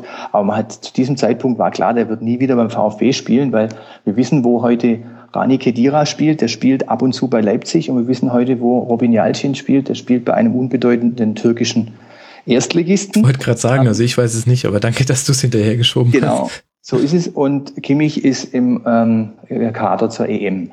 Also so gesehen war das damals eine massive Fehleinschätzung. Ich denke, okay. vom, äh, das war, glaube ich, Ralf Becker war der, der Jugendmann und ähm, Freddy Bobic. Und von daher würde ich sagen, haben die das, die beiden haben das definitiv nicht erkannt. Ah, sehr gut. Ja, vielen Dank, dass du da eine Wissenslücke bei mir geschlossen hast. Ich hatte das erst ab Bekanntgabe des ähm, Wechsels ähm, mitverfolgt und da fällt es denen natürlich dann leicht zu sagen, wenn der eine super Saison bei Leipzig gespielt hat, jetzt hätten wir ihn eigentlich ganz gerne gehabt. Okay, super. Ähm, und um zu einem persönlichen Abschluss zu kommen, ähm, man hat es jetzt schon öfter an Absteigern festgestellt, es tut sehr, sehr weh und ich will es auch überhaupt nicht schön reden, aber es könnte doch auch toll werden, mal wieder mehr Spiele zu gewinnen als zu verlieren. Nach all den Jahren. Kannst du schon so auf die Zweitligasaison gucken oder legst du jetzt äh, den Fußballbezug erstmal weg, nachdem du hier die Aufnahme beendet hast und ähm ähm, also äh, man muss ja irgendetwas tun, um sich äh, den Abstieg schön zu reden. Und dazu gehört in der Tat äh, vielleicht mehr Spiele zu gewinnen als bisher. Und auch man sieht und hört und erlebt andere Vereine, die man sonst überhaupt mit denen gar nicht in Berührung kommt. Also man spielt gegen Aue. Ich glaube, der VfB hat noch nie ein Pflichtspiel gegen Aue ähm, absolviert und es wird gegen Heidenheim gespielt, Sandhausen. Ich hoffe, Duisburg ähm, schafft es heute und mhm. nächste Woche drin zu bleiben. Also es sind dann schon interessante Vereine, interessante Spiele, aber ich würde natürlich schon lieber gegen ähm, Gladbach oder Schalke oder Dortmund spielen als gegen Heidenheim oder gegen Sandhausen, das ist keine Frage. Mhm. Aber was bleibt uns? Ne? Uns bleibt jetzt eigentlich nur ähm, nicht nicht in der zweiten Liga zu bleiben, also nicht so zu werden wie jetzt zum Beispiel Kaiserslautern oder nicht so zu werden wie 1860 München, die eben nach einem Abstieg jetzt über viele Jahre dort ähm, bleiben und im Moment auch gar nicht absehbar ist, dass sie es schaffen. Das muss unbedingt verhindert werden. Das, das äh, lässt mich ähm, die Saison halt doch auch mit, mit einem bisschen ähm, fast schon Angst eben dann, dann äh, sehen weil es ist zwar schön, dass man dann ein paar Spiele gewinnt und dann werden sie vielleicht Fünfter oder so. Als Fünfter ist halt einfach zu wenig. Also sie müssen gewinnen und sie sind von Anfang an die, die ähm, auf die Socken bekommen sozusagen. Das sind die, ähm, äh, der VfB ist der große Favorit sozusagen in der zweiten Liga und so werden alle gegen ihn spielen. Und das ist sicher nicht einfach. Von daher ist es eine schwere Saison und freuen tue ich mich ganz sicher nicht. Okay. Gut, ähm, Andreas, vielen herzlichen Dank. Da, ähm, ich bin gespannt, äh, was mir jetzt Tobi gleich sagt. Ähm, bist du zusammengezuckt, als äh, Andreas gesagt hat, der VfB ist der klare Favorit in der nächsten Zweitligasaison? Nein, also ich bin grundsätzlich Vertreter der Meinung, dass die Absteiger schon zu den Favoriten gehören. Vielleicht solche ähm, Fälle wie jetzt Paderborn mal ausgenommen, die ja nun auch nur ein Jahr in der Bundesliga waren, aber Stuttgart und natürlich auch Hannover waren jetzt viele Jahre in der Bundesliga und gehören dann, wenn sie abgestiegen sind, schon zu denen, die das Ziel haben sollten, sich oben unter eins bis, naja, fünf einzusortieren. Mhm. Und da gilt dann natürlich auch, dass Stuttgart als 17. ein bisschen bessere Karten hat als der 18. Hannover. Und dementsprechend kann ich sehr gut damit leben, wenn Stuttgart nächstes Jahr die Favoritenrolle in der zweiten Liga hat. gut, das, äh, das glaube ich. Das entlastet einen ja auch. Lass uns über Hannover sprechen, Tobi. Ähm, Gerne. das ist, äh, das ist vielleicht schon die, die, erste Feststellung, dass du gerne wieder darüber sprichst. Ich glaube, das hat äh, mit dem Saisonfinale zu tun. Dazu kommen wir dann noch. Ähm, der Chronistenpflicht sei geschuldet zu sagen, dass ihr siebenmal gewonnen habt, viermal unentschieden und 23 Mal verloren. Das war durchaus eine beachtliche beträchtliche Menge. Ich möge das mal allen Bayern-Fans in Erinnerung rufen, die nach den beiden Niederlagen so tief getroffen waren. Hannover hat dasselbe 23 Mal erlebt. 31 zu 62 Tore. Die wenigsten. Könntest du mal ausrechnen, wie lange die Bayern ähm, gebrauchen, um 23 Mal zu verlieren? Das ist wie viele Jahre müssen wir in die Vergangenheit gehen? Oh Gott, ja, ja, tatsächlich. Es ist, es ist Wahnsinn. Aber über die Bayern haben wir schon ausführlich geredet. Ähm, jetzt bist mal du dran mit Hannover. 31 Tore nur geschossen, das sind die wenigsten in der Liga und die drittmeisten gefangen mit 62. So steigt man dann tatsächlich ab, würde ich sagen. Also die Tabelle lügt in dem Fall nicht. Tobi, führ uns mal durch die Saison. Nimm mal den Hörer und mich an die Hand und erzähl uns mal die etwas schaurige Geschichte der Hannover-Saison 2015, 2016. Ja, das wird wirklich ein kleines Gruselmärchen. viel, viel Schönes wird da nicht kommen. Ähm, ja, angefangen hat es eigentlich mit der Personalpolitik rund um den Trainer und den Manager, Fronzek und Dufner. Mhm. Dufner war schon in der Sommerpause eigentlich ähm, als Abgang sicher zum, ich glaube, dann 31.8. Ähm, Fronzek war der Retter aus der letzten Saison, der da in den letzten fünf Spielen das Ding noch gedreht hat, den Klassenerhalt geschafft hat und dem man sehr viel zu verdanken hatte und dem man ja, vielleicht ein Stück zu dankbar war oder man hatte keine Alternativen. Das weiß man bis heute nicht so ganz genau. Auf jeden Fall hat man gesagt, okay, Fronzek, du warst zwar nur für die fünf Spiele in der letzten Saison geholt, aber wir machen das mal mit dir weiter. Mhm. Und damit hatte man dann, ja, mit Fronzek und Dufner zwei Leute, die A, den Kader geplant haben für die neue Saison und dann halt auch zumindest in die ersten Spiele noch mit Dufner gegangen ist. Und ja, also es gab nicht wenige, die gesagt haben, das ist von vornherein zum Scheitern verurteilt. Und so war dann die Hinrunde letzten Endes auch. Man hatte, ähm, ich glaube, 14 Punkte, wenn mich nicht alles täuscht, außer Hinrunde noch geholt. Wer konnte ahnen, dass das die bessere äh, war? Das war wirklich nicht zu erwarten. Ähm, und dann kam der Winter, da hat dann Fronzek, so ist zumindest die offizielle Sprachregelung, ähm, seinen Posten zur Verfügung gestellt, ist zurückgetreten. Tatsächlich wird es sicherlich ein bisschen anders gelaufen sein, aber das sei mal dahingestellt, ist auch egal. Er war auf jeden Fall weg. Und man hat dann überlegt, wie man diese Lücke füllt. Und Martin Bader, der inzwischen ja ähm, Dufner ersetzt hatte, hat dann das wahrscheinlich umgesetzt, was Martin Kind sich gedacht hat, dass eine gute Idee ist, und das war Thomas Schaf. Und dann gab es hier im Winter tatsächlich eine Euphorie und ein ja, also eine Vorfreude auf die Rückrunde bei sehr, sehr vielen Leuten. Die Presse war mit im Boot und die Fans waren mit im Boot und alle hatten die Idee scharf als, als das Große ähm, sich vorstellen können. Das hat nicht so gut geklappt. Ähm, es wurde eigentlich noch schlechter als in der Hinrunde. Und so trudelte man von Spieltag 18 an ganz klar Richtung Abstieg. Und als es dann nicht mehr zu verhindern war, hat man sich von Schaf getrennt, hat mit Daniel Stendel einen überraschenden Move gemacht, den man drei Spieltage später dann zum richtig überraschenden Move gemacht hat, als man ihn äh, dann auch für die nächste Saison als Trainer bekannt gegeben hat. Ja, und dann sind wir bei dem, was du eben gesagt hast, doch eigentlich ganz gute Laune hinten raus, denn aus den letzten sechs Spielen, ich glaube, einmal verloren, zweimal gewonnen, zweimal unentschieden, jetzt fehlt noch ein Spiel. Haben wir noch ein Spiel verloren? Gegen die Bayern. Ach ja, da Bayern, genau, zweimal verloren. Ja, also zwei Niederlagen, zwei Siege und zwei Unentschieden unter Daniel Stendel und dabei ja, selbst gegen Bayern und Schalke bei den Niederlagen eigentlich noch ganz guten Fußball gespielt, hm. zumindest für unsere Verhältnisse diese Saison. Und deshalb war die Stimmung dann hinten raus gut und ich spreche tatsächlich auch gerne über 96, nicht ganz so gerne über diese Saison, aber ähm, alles in allem kann ich damit ganz gut leben. Ja gut, dann danke ich dir recht herzlich für deine Teilnahme bei Hassensburg Royal. Die Leute sagen immer, ey, wann soll ich das alles hören? Dann machen wir doch einfach Hannover nur fünf Minuten lang. Nee, so leicht äh, kommst du mir nicht davon, auch wenn du eigentlich wirklich die wichtigsten Punkte schon angesprochen hast. Was sich ein bisschen durch die Saison zieht, ähm, ist die, die Sache, dass wenn Hannover gewonnen hat, dann immer zu einem Zeitpunkt, wo es schon so spitz auf Knopf stand, dass wirklich alle Medien geschrieben haben, naja, also wenn jetzt kein Sieg kommt, dann muss Fronzek slash Scharf gehen. Und du hast es ja schon so ein bisschen mit dem äh, mit der Rückrunde schon benannt, wo du gesagt hast, das war auch für euch das äh, das äh, Knackpunktspiel gegen den VfB, weil ihr da gewonnen habt und äh, Scharf nicht entlassen wurde. Und das findet man interessanterweise in der Hinrunde auch. Ich kann mich noch erinnern, ähm, ihr seid ja auch gestartet mit äh, fünf Niederlagen und zwei Unentschieden, das heißt mit zwei Punkten nach sieben Spielen ähm, sah das schon nicht so allzu rosig aus. Und dann achter Spieltag zu Hause gegen Werder 1 zu 0 gewonnen, neunter Spieltag auswärts beim FC 1 zu 0 gewonnen, zack, zarab, auf einmal sind es acht Punkte und Fronzek muss nicht, muss nicht gehen, sondern ihm wird quasi eine Chance gegeben. In der Retrospektive ist es natürlich jetzt leicht von so einem neunmal klugen Typen wie mir zu sagen, äh, ah ja, ähm, da hattet ihr quasi Pech, dass ihr nicht verloren habt, der Trainer hätte entlassen werden müssen. Ähm, wie hast du es denn damals empfunden? Hattest du damals das Gefühl, dass Fronzek etwas verändert hat in der Mannschaft, was einem positiver gestimmt sein lässt? Wie liefen die Spiele überhaupt? Ich habe das natürlich nicht mal so vor Augen wie du. Also wichtig war, wir haben es, glaube ich, ganz am Anfang der Sendung schon angesprochen, ähm, das 2-2 in Darmstadt am ersten Spieltag, als er den, äh, den Elfmeter verschossen hatte, äh, man nur 2 zu 2 bei diesem kleinen Aufsteiger mit diesem hässlichen und dreckigen Stadion. naja, ihr erinnert euch alle noch an die Anfangszeit der Saison.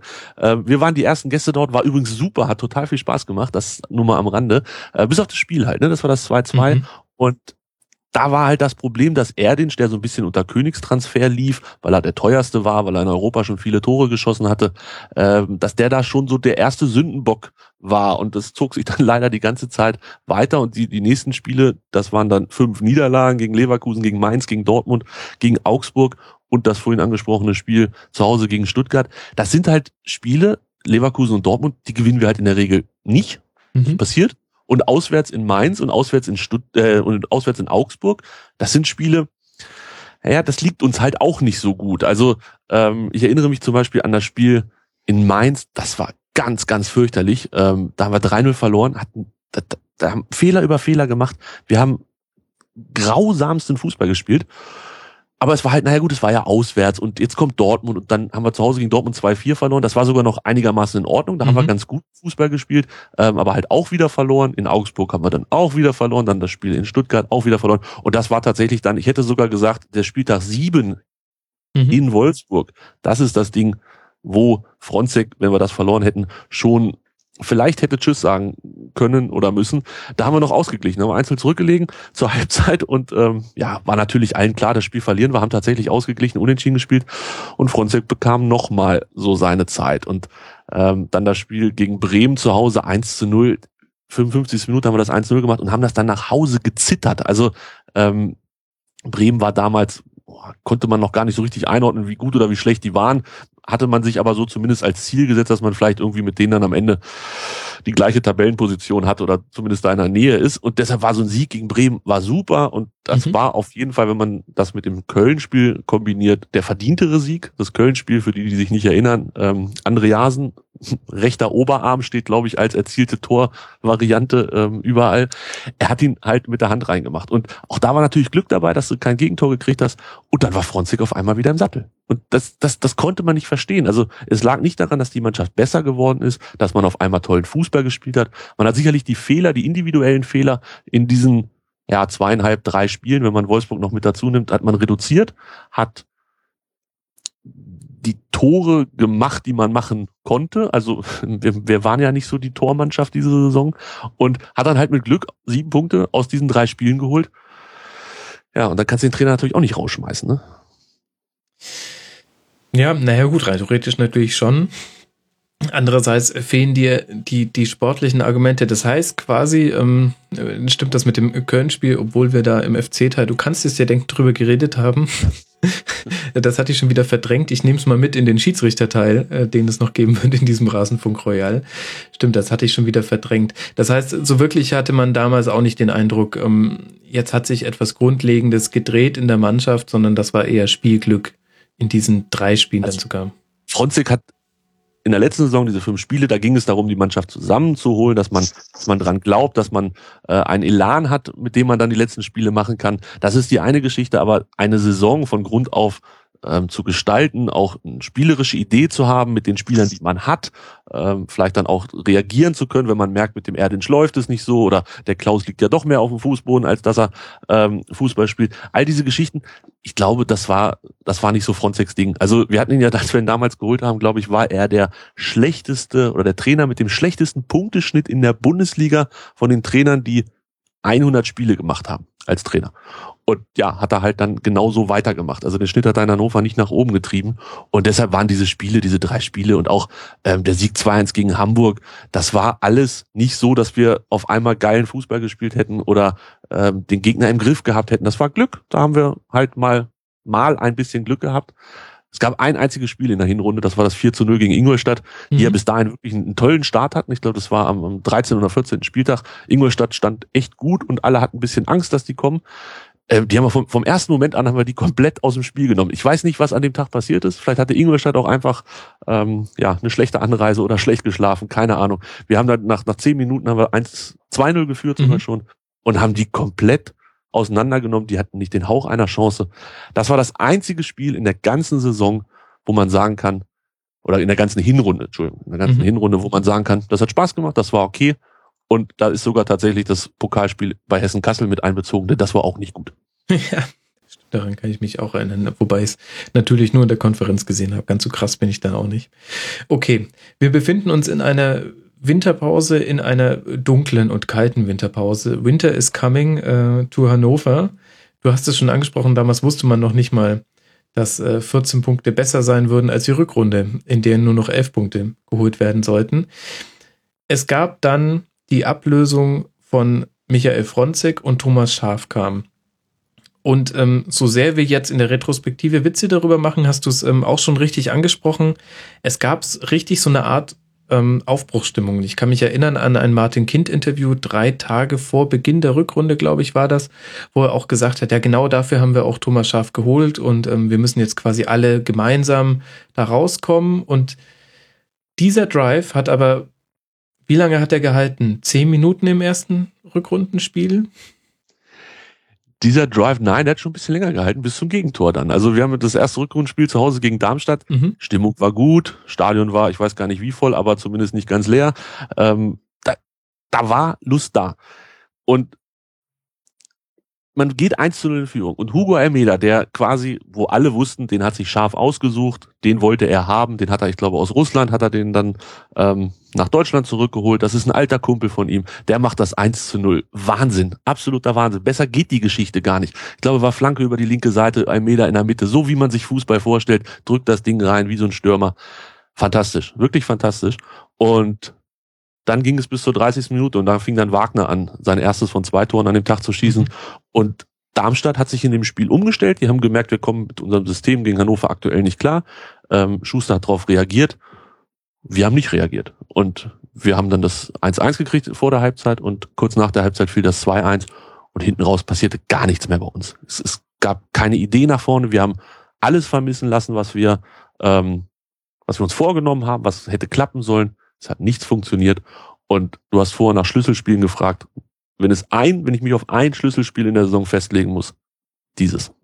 Ja, Wahnsinn. Wie früh dann so, so eine Rückrunde wieder eingenordet wird. Und das Ganze noch ähm, vor dem Hintergrund, das muss man, glaube ich, noch für die Hörer, die nicht so tief drin sind im Thema, noch nachtragen, dass ihr ja auch personell über Hugo Almeida hinaus noch einiges gemacht habt im Winter. Also Adam Scholloy kam, ähm, Fossum kam, Yamaguchi, ähm, Niklas Feierabend, der sollte noch ähm, eine andere tragische Rolle in der Saison dann spielen, hat, glaube ich, da seinen Profivertrag bekommen, wenn ich es noch richtig auf dem Schirm habe. Kurz danach, im Februar war das, ja. Ähm, Mit Milosevic kam noch ein Innenverteidiger, das heißt, das waren ja dann schon Martin Bader Transfers. Da wurde auch noch mal richtig was investiert und ich erinnere mich und das ist so ein bisschen so äh, die tragische der tragische Konjunktiv, der über Hannover hängt. Äh, Stefan Kiesling angeblich schon sehr sehr weit gedungen in äh, Vertragsverhandlungen mit Hannover. Man kann es sich auch deswegen ganz gut vorstellen, weil er natürlich auch eine gemeinsame Geschichte mit Martin Bader hat. Und dann äh, macht Rudi Völler ähm, wie so oft ähm, den Mund auf und spricht ein Veto aus. Und das war vielleicht genau der Stürmer, den ihr gebraucht hättet anstelle eines Hugo Almeida. Also das ist so die Gemengelage heraus, aus der ihr in die Rückrunde gegangen seid. Gut zusammengefasst, ähm, in der Tat, auch das mit, mit Kiesling, der hat sich wohl tatsächlich hier schon Wohnungen angeguckt. Mhm. Also das war kein Gerücht, was, was so dahingeklatscht wurde, um irgendwelche anderen Geschichten zu machen. Nein, da war wohl wirklich was Ernstes dran und er war kurz davor, nach Hannover zu kommen. Und ja, ein gesunder Kiesling natürlich, hätte sicherlich einiges verändern können hier. Ähm, stattdessen Hugo Almeida, wie gesagt, auf Wunsch eines einzelnen Trainers geholt, der tatsächlich ja in seiner ersten Pressekonferenz, in seiner Antrittspressekonferenz gesagt hat, dass er aktuell bei 60 Prozent Leistungsfähigkeit ist. Ähm, da lief es mir erstmals richtig eiskalt den Rücken runter in der Rückrunde. Mhm. Ähm, und als ich dann nach diesem Tor, was er geschossen hat, juhu, gesehen habe, wie er spielt, dann lief es eigentlich nur noch weiter. Also ähm, ich glaube, Hugo Almeida war eines der größten Probleme der Rückrunde. Ähm, damit dann natürlich auch verbunden die Nichtverpflichtung von Kiesling und Adam Soloy. Okay, ähm, der hat auch ein sehr schönes Statement abgelassen, nachdem er nach Hannover gekommen ist. So sinngemäß, naja, Hannover waren ja die einzigen, die angefragt haben. Oh je. auch weh. also, wow. Ähm, War Mhm. schon, ja, war, ne, war, war so ein bisschen, und so haben die dann auch gespielt. Und äh, die anderen Verpflichtungen, die du gesagt hast, die im Winter geholt werden, wurden von Bader, da muss man ein bisschen, finde ich, ein bisschen unterscheiden. Äh, Mhm. Ich glaube, wir haben uns sehr schwer getan, Spieler zu verpflichten in der Winterpause, weil du natürlich nicht die schönste Braut bist, die du sein kannst. Als letzter, es läuft nicht so gut. Mannschaft hört man auch nicht nur Gutes, dass da die Stimmung jeden Abend fantastisch ist. Ähm, da kommt nicht jeder nach Hannover und äh, da braucht man auch nicht zwingend immer ein Machtwort von Rudi Völler, damit man dann vielleicht sagt, nö, nö, nach Hannover kommen wir nicht. Ähm, wir haben da mit Fossum, Yamaguchi, auch Marius Wolf von 1860, den wir geholt haben, haben wir drei Leute geholt, die, da- das sind, das sind Investitionen in die Zukunft. Und ich habe damals schon so, ja, vielleicht in, in, in weiser Voraussicht gesagt, die sind dann halt für nächste Saison zweite Liga da. Mhm. Ähm, und ich glaube, dafür sind die auch tatsächlich geholt worden. Also die waren nicht dafür da, um uns in der Rückrunde nach vorne zu bringen. Ähm, die sind eher für, die müssen sich noch ein bisschen entwickeln. Das sieht man ja letzten Endes auch am Alter. Iva Fossum ist 19, Yamaguchi, okay, ist 25, kam aus der zweiten japanischen Liga. Also ich weiß nicht, ob wir Experten aus der zweiten japanischen Liga unter uns haben, aber ich stelle mir da jetzt nicht den besten Fußball der Welt vor. Aber gut. Und als drittes Marius Wolf, okay, der kam aus der zweiten Liga Deutschland halt auch nicht zwingend einer, der dann eine Erstligamannschaft, bei der es nicht läuft, nach vorne bringt. Also das kann man natürlich kritisieren, dass man keine Spieler geholt hat, die einen sofort nach vorne bringen. Ähm, aber ich finde, man muss immer bei diesen Transfers das Ganze so ein bisschen unterscheiden. Auf der einen Seite diese drei und auf der anderen Seite Soloy, Almeida und du hast es angesprochen, Milosevic, der ja getauscht wurde, mehr oder weniger gegen Marcelo. Marcelo hat eine Ablösesumme, also eine feste Ablösesumme dazu bekommen und wird jetzt vermutlich bei Besiktas Istanbul bleiben. Bei Milosevic ist das noch nicht so ganz ausgetentert. Der hat aber quasi nahtlos äh, Marcelo ersetzt und das war in meinen Augen auch ein, ein guter und ein sinnvoller Transfer. Mhm. Okay. Was für eine Art Fußball hat denn Thomas Schaff spielen lassen? Ach, das weiß keiner. das Deswegen habe ich gefragt. Ich habe nämlich auch Ja, nichts mehr vor Augen. böse. Also ich habe ja in der Hannover Liebsendung hole ich mir ja auch dann immer ähm, sehr gerne Leute ran, die ganz viel Ahnung von Taktik haben und die mir das erklären, was da passiert und ähm, warum eine Raute jetzt anders ist als ein 4-3-3, ein 4-1-2, was weiß ich was. Ähm, also es war so, dass Schaf erstmal mit seiner Raute anfangen wollte, die er damals ja in Bremen, das lief ja ganz fantastisch, damit sind sie Meister geworden, alles wunderschön.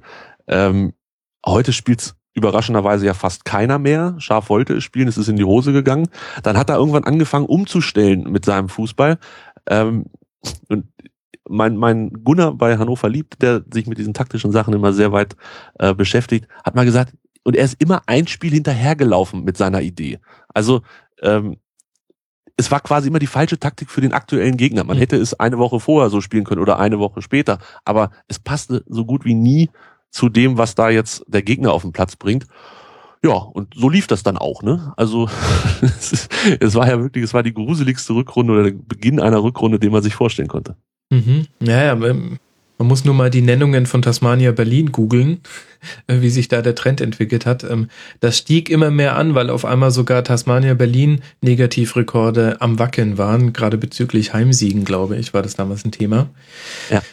Ich würde gern noch auf zwei Personalien zu sprechen kommen, die das vielleicht so ein bisschen einordnen. Die eine ist ein Transfer im Sommer, ähm, der Abgang von Stindl, ähm, wo man, der ja wesentlich dazu beigetragen hat, dass Hannover in der Vorsaison sich noch retten konnte. Der wurde meines Erachtens nach nie auch nur annähernd adäquat ersetzt, so schwierig es auch ist, so jemanden zu ersetzen. Und dann habe ich noch ähm, eine zweite Personalie, die mir immer wieder vor Augen kommt, wenn ich auf eure Saison zurückblicke. Ihr habt statistisch gesehen fast jeden zweiten Schuss, 45 Prozent, außerhalb des Strafraums abgegeben. Nur Ingolstadt hat da noch mehr Fernschüsse ähm, fabriziert. Das heißt, man kann sich ganz gut vorstellen, wie Hannoveraner Angriffe endeten, nämlich in einem Fernschuss, der am Tor vorbeigeht. Das spricht ja sehr dafür, dass der letzte Pass gefehlt hat. Und dann gucke ich mir den Kader an und überlege mir, von wem hätte der eigentlich kommen können. Und da komme ich zwangsläufig sehr schnell auf den Namen Kiyotake. Und der hat sich ein Haares im Fuß zugezogen. Ähm, ich glaube, am zwölften Spieltag oder rundherum. Auf jeden Fall hat er ab dann nicht mehr gespielt und ich glaube, das große Manko war, dass er auch die komplette Vorbereitung zur Rückrunde nicht mitmachen konnte. Das heißt, er wurde dann reingeworfen, als er wieder fit war, ab dem 22. Spieltag. Würdest du mir zustimmen, wenn ich sage, das ist so eine Schlüsselpersonalie gewesen, ähm, weil das konnte kein anderer konnte die Aufgaben übernehmen, die er hatte bei euch? Ja, also Stindl muss man natürlich immer zwei Sachen betrachten. Auf der einen Seite ähm, die Rolle als Führungsspieler, als als wicht, vielleicht wichtigster Mann in der ganzen Mannschaft, ähm, was den Zusammenhalt angeht. Das kannst du nicht dazu kaufen, das kannst du nicht äh, auf Kommando ersetzen. Da musst du natürlich, äh, das muss sich entwickeln. Da muss einer aus der aktuellen Mannschaft vielleicht kommen und diesen Posten einnehmen. Sicherlich auch etwas, was vielleicht nicht immer so gut geklappt hat. Man hört sehr viel von Grüppchenbildung, von ähm, ja, von von nicht so guter Harmonie. Das ist die eine Geschichte, das andere ist das Spielerische und natürlich, ähm, die kannst du nicht, also zumindest Hannover mit den finanziellen Möglichkeiten und mit den Perspektiven, die wir bieten, findest du keinen Spieler, ähm, der Lars Stindl ersetzen kann. Sonst wäre Stindl ja auch nicht weggegangen. Also Mhm. der hat das ja sicherlich auch gut überlegt und hat gesagt, er hat in Gladbach mehr Möglichkeiten, nochmal international zu spielen. Vielleicht hat er so ein bisschen auch an die EM gedacht ähm, und natürlich auch an den Geldbeutel. Aber das, selbstverständlich, Stindl ist völlig zu Recht gegangen. Wir haben, ich glaube, es waren damals dreieinhalb Millionen oder so bekommen. Das war eine feste Ausstiegsklausel. Da kannst du ihn nicht mit ersetzen mit solchem Geld. Und wenn man es dann versucht mit Kiyotake, ähm, du hast es angesprochen, er hat sich verletzt. Ich glaube, es war tatsächlich ähm, nach dem zwölften Spieltag bei der Länderspielreise mal wieder. Ja, genau, Das- richtig, stimmt sowas, genau. Japan verletzt hat und dann auch längerfristig nicht wiederkam, weil er das da hat auskuriert. Das heißt, er fehlte vom, vom 13. bis zum 21. Spieltag.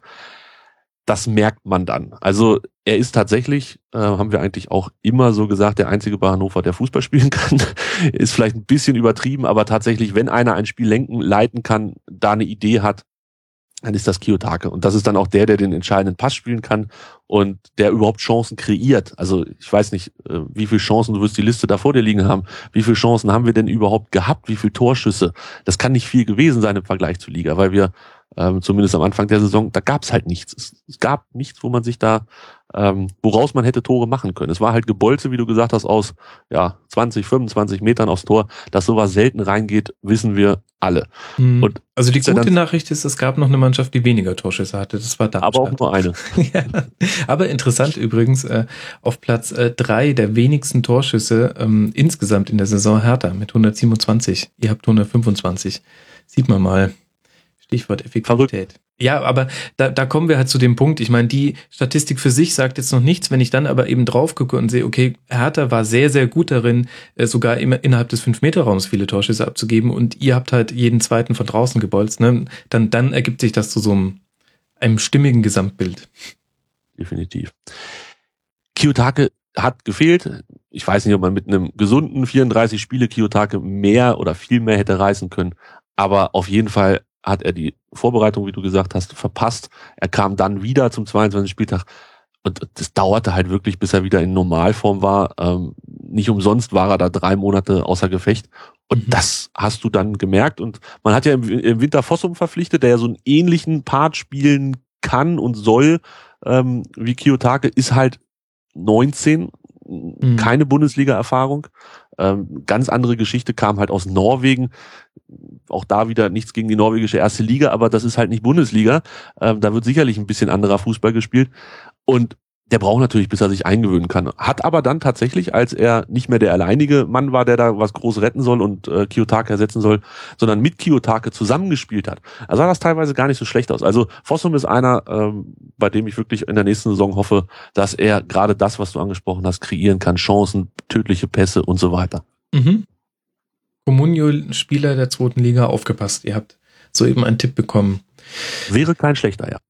So, die Ära Thomas Schaf endete am 28. Spieltag mit einem 0 zu 3 zu Hause gegen den HSV und ich muss sagen, äh, mir tut er fast ein bisschen leid. Es ist ähm, Wahnsinn zu sehen, wie er seine Reputation mit einer Saison bei der Eintracht und einer ähm, Halbsaison bei Hannover zerstört hat. Er, er bleibt uns jetzt anders in Erinnerung, als es gewesen wäre, wenn er gesagt hätte, ach wisst ihr, dieser moderne Fußball, das ist nicht mehr mein Ding, ich will nur meine Raute machen.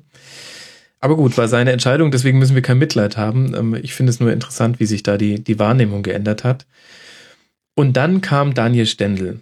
Und ab dann kehrte das Grinsen zurück. äh, nach Hannover. Ab dann tat es nicht mehr ganz so weh. Es war, als hätte man eine, eine Wundsalbe auf die offene Abstiegswunde äh, getan. Es, ähm, das Fieber wurde gesenkt und ähm, auf einmal habt ihr einen anderen Fußball gespielt. Und das hat man schon im ersten Spiel auswärts bei der Hertha gemerkt. Ja, das Besondere bei dem Spiel, oder beziehungsweise das, was so war wie immer, war, dass wir ein Gegentor gekriegt haben, bevor wir selber ein schießen Ja. konnten. Das war unter Schaf auch regelmäßig so. Und unter Schaf sind wir dann halt komplett zusammengebrochen. Da kam dann nichts mehr. Da gibt's die eine Hälfte sagt, das liegt daran, weil die Spieler keine Lust mehr hatten, weil sie ähm, ja nicht kämpfen wollten. Dann gibt's die anderen, die sagen, ja, Schaf hat ihnen aber auch kein Mittel an die Hand gegeben, damit man mal aus so einem Rückstand vielleicht irgendwie auch was drehen kann.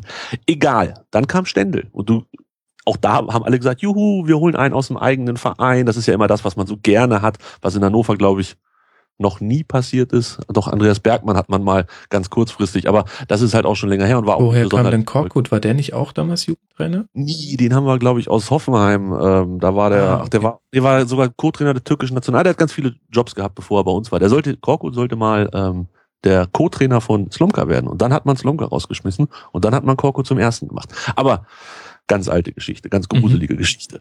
äh, das, was bei diesem Hertha-Spiel tatsächlich dann besonders war, nachdem man einzeln zurückgelegen hat, man hat trotzdem weitergespielt. Und man hat Lust gehabt auf Fußball. Und man hat das Spiel gedreht, ist 2-1 in Führung gegangen, hatte tatsächlich Chancen zum 3-1, muss eigentlich 3-1 in Berlin führen, kriegt dann das 2-2, okay, aber die, ich erinnere mich noch an die Bilder aus der äh, Gästekurve in Berlin, die standen da, die Fans, die haben geklatscht, die haben sich gefreut, es war gute Stimmung, man hat 2 zu 2 gespielt, man hat endlich wieder Fußball gehabt, man hat Tore aus dem Spiel heraus kreiert, super Sache, das war wirklich, das war schön, also wie du gesagt hast, ein bisschen Wundsalbe auf die Wunde. Mhm.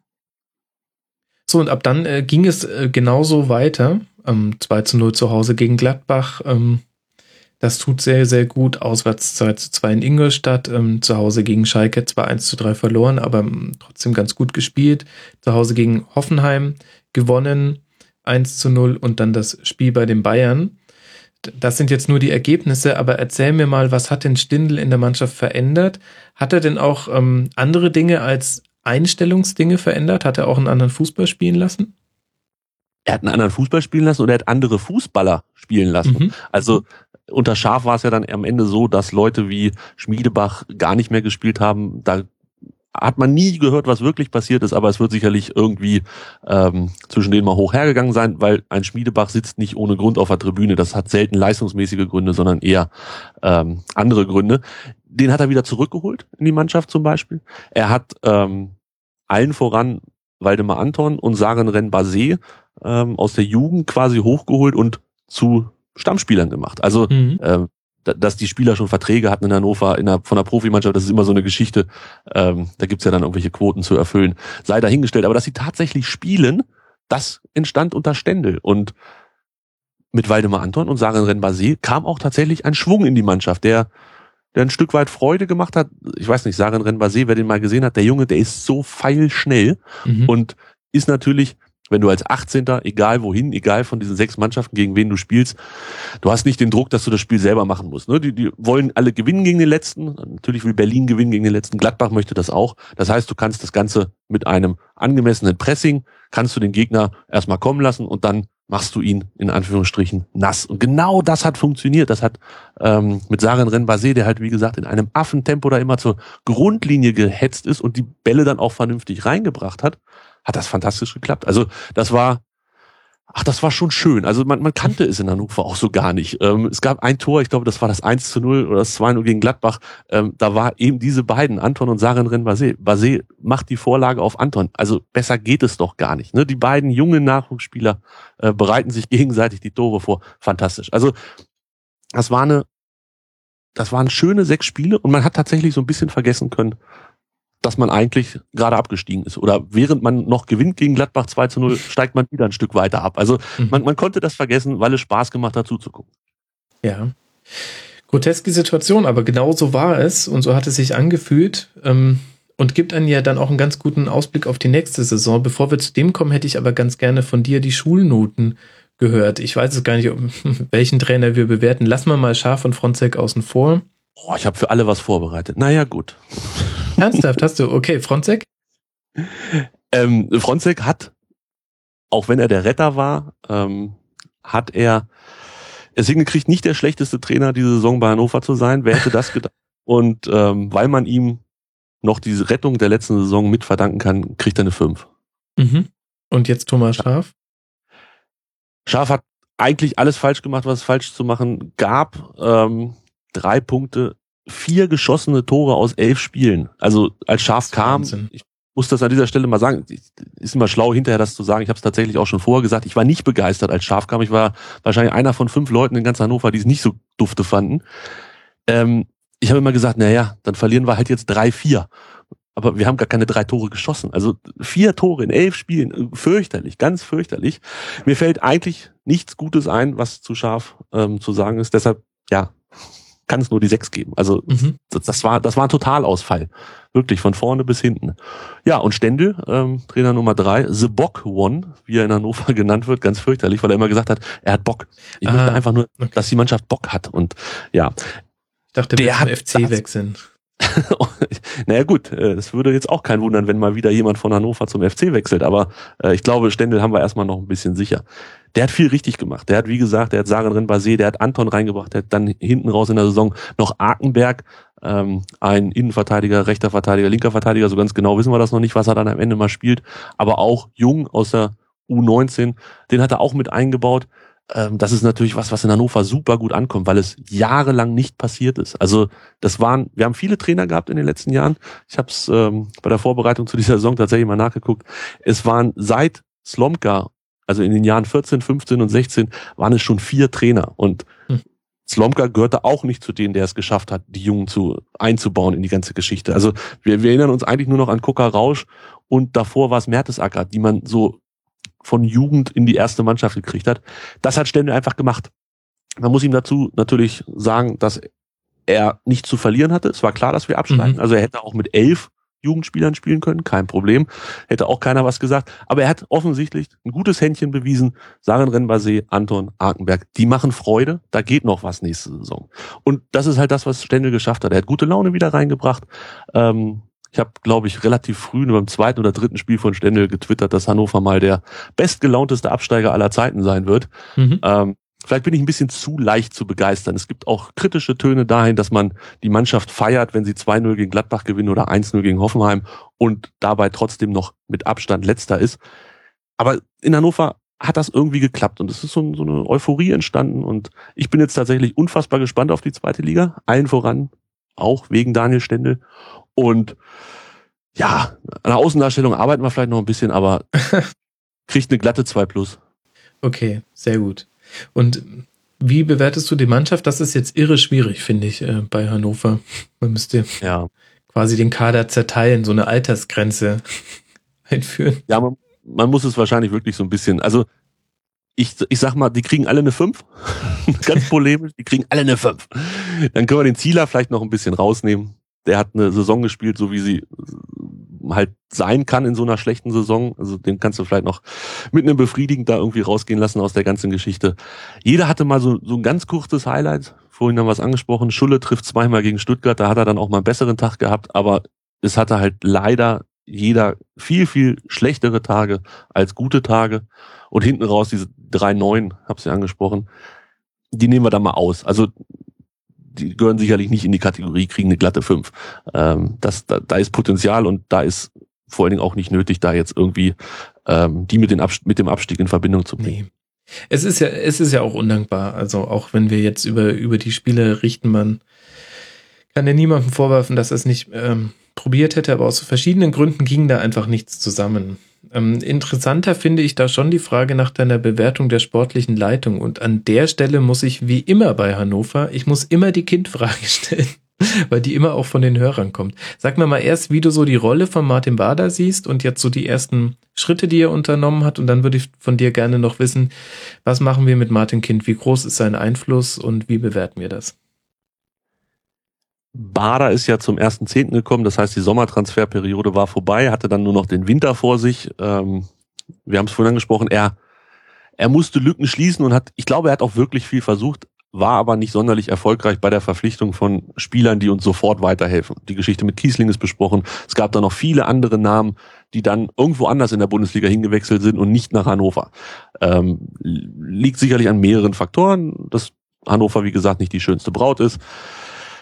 Dass man vielleicht auch nicht mehr so viel Geld zahlen kann, wie es mal gewesen ist. Vielleicht liegt es auch an Bader, dass er sich ungeschickt verhalten hat. Ich weiß es nicht. Aber ähm, trotzdem kann man ihm diese Mannschaft nicht vorwerfen. Er hat jetzt die Wintertransfers nur machen können. Da sind in meinen Augen mit Fossum, auch mit Yamaguchi, der aktuell mal wieder verletzt ist, bei der japanischen Nationalmannschaft, glaube ich, hat er sich verletzt, wenn mich nicht alles täuscht, ähm, sind Spieler verpflichtet worden, die wirklich Potenzial haben nächstes Jahr und die auch in der zweiten Liga, glaube ich, den richtigen Schritt machen, nämlich erst zweite Liga und dann erste Liga in Deutschland spielen. Das heißt, da ist soweit das Transferding ist okay bisher, würde ich sagen. Ähm, was mir sehr gut gefällt bei Bada ist, ähm, er ist eingetreten in den Verein von Hannover 96, in den EV, der ja letzten Endes gar nichts zu tun hat mehr mit der Profiabteilung. Das ist ja inzwischen komplett ausgegliedert, die Geschichte.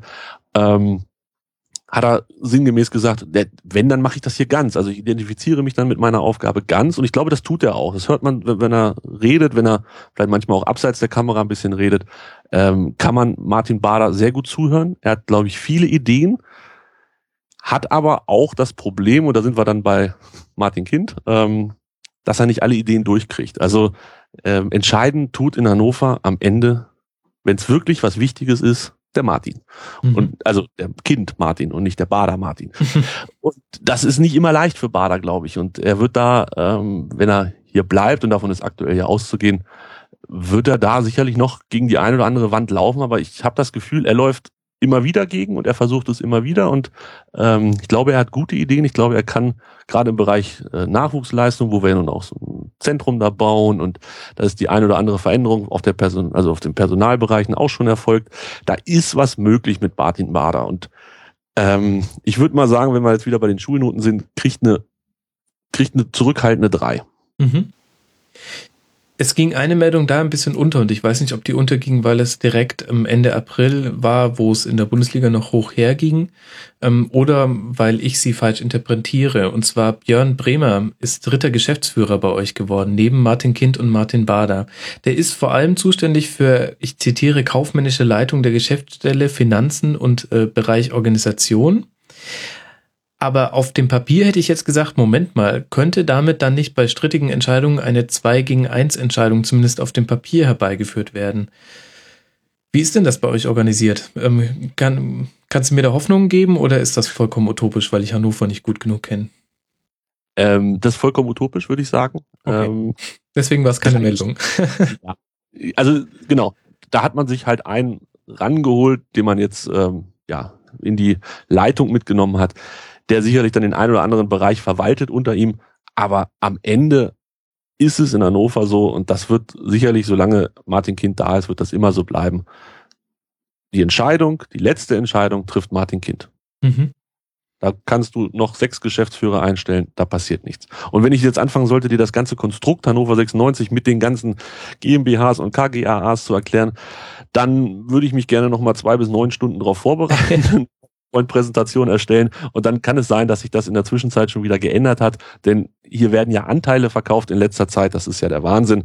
Ähm, auch da hat Martin Kind jetzt zugeschlagen und hat an der KGAA, also an der Profifußballabteilung, ähm, aufgestockt um ungefähr 25 Prozent auf inzwischen über 50. Das heißt, das Ding gehört ihm fast alleine. Also so viel zum Thema, wer entscheidet. Und zwar am Ende ist es der, der die Teile hat. Mhm. Die manchmal zu merkwürdigen Kursen den Besitzer wechseln. Darüber haben wir schon mal im Rasenfunk irgendwann geredet und ich weiß, dass sich seitdem schon wieder einiges getan hat.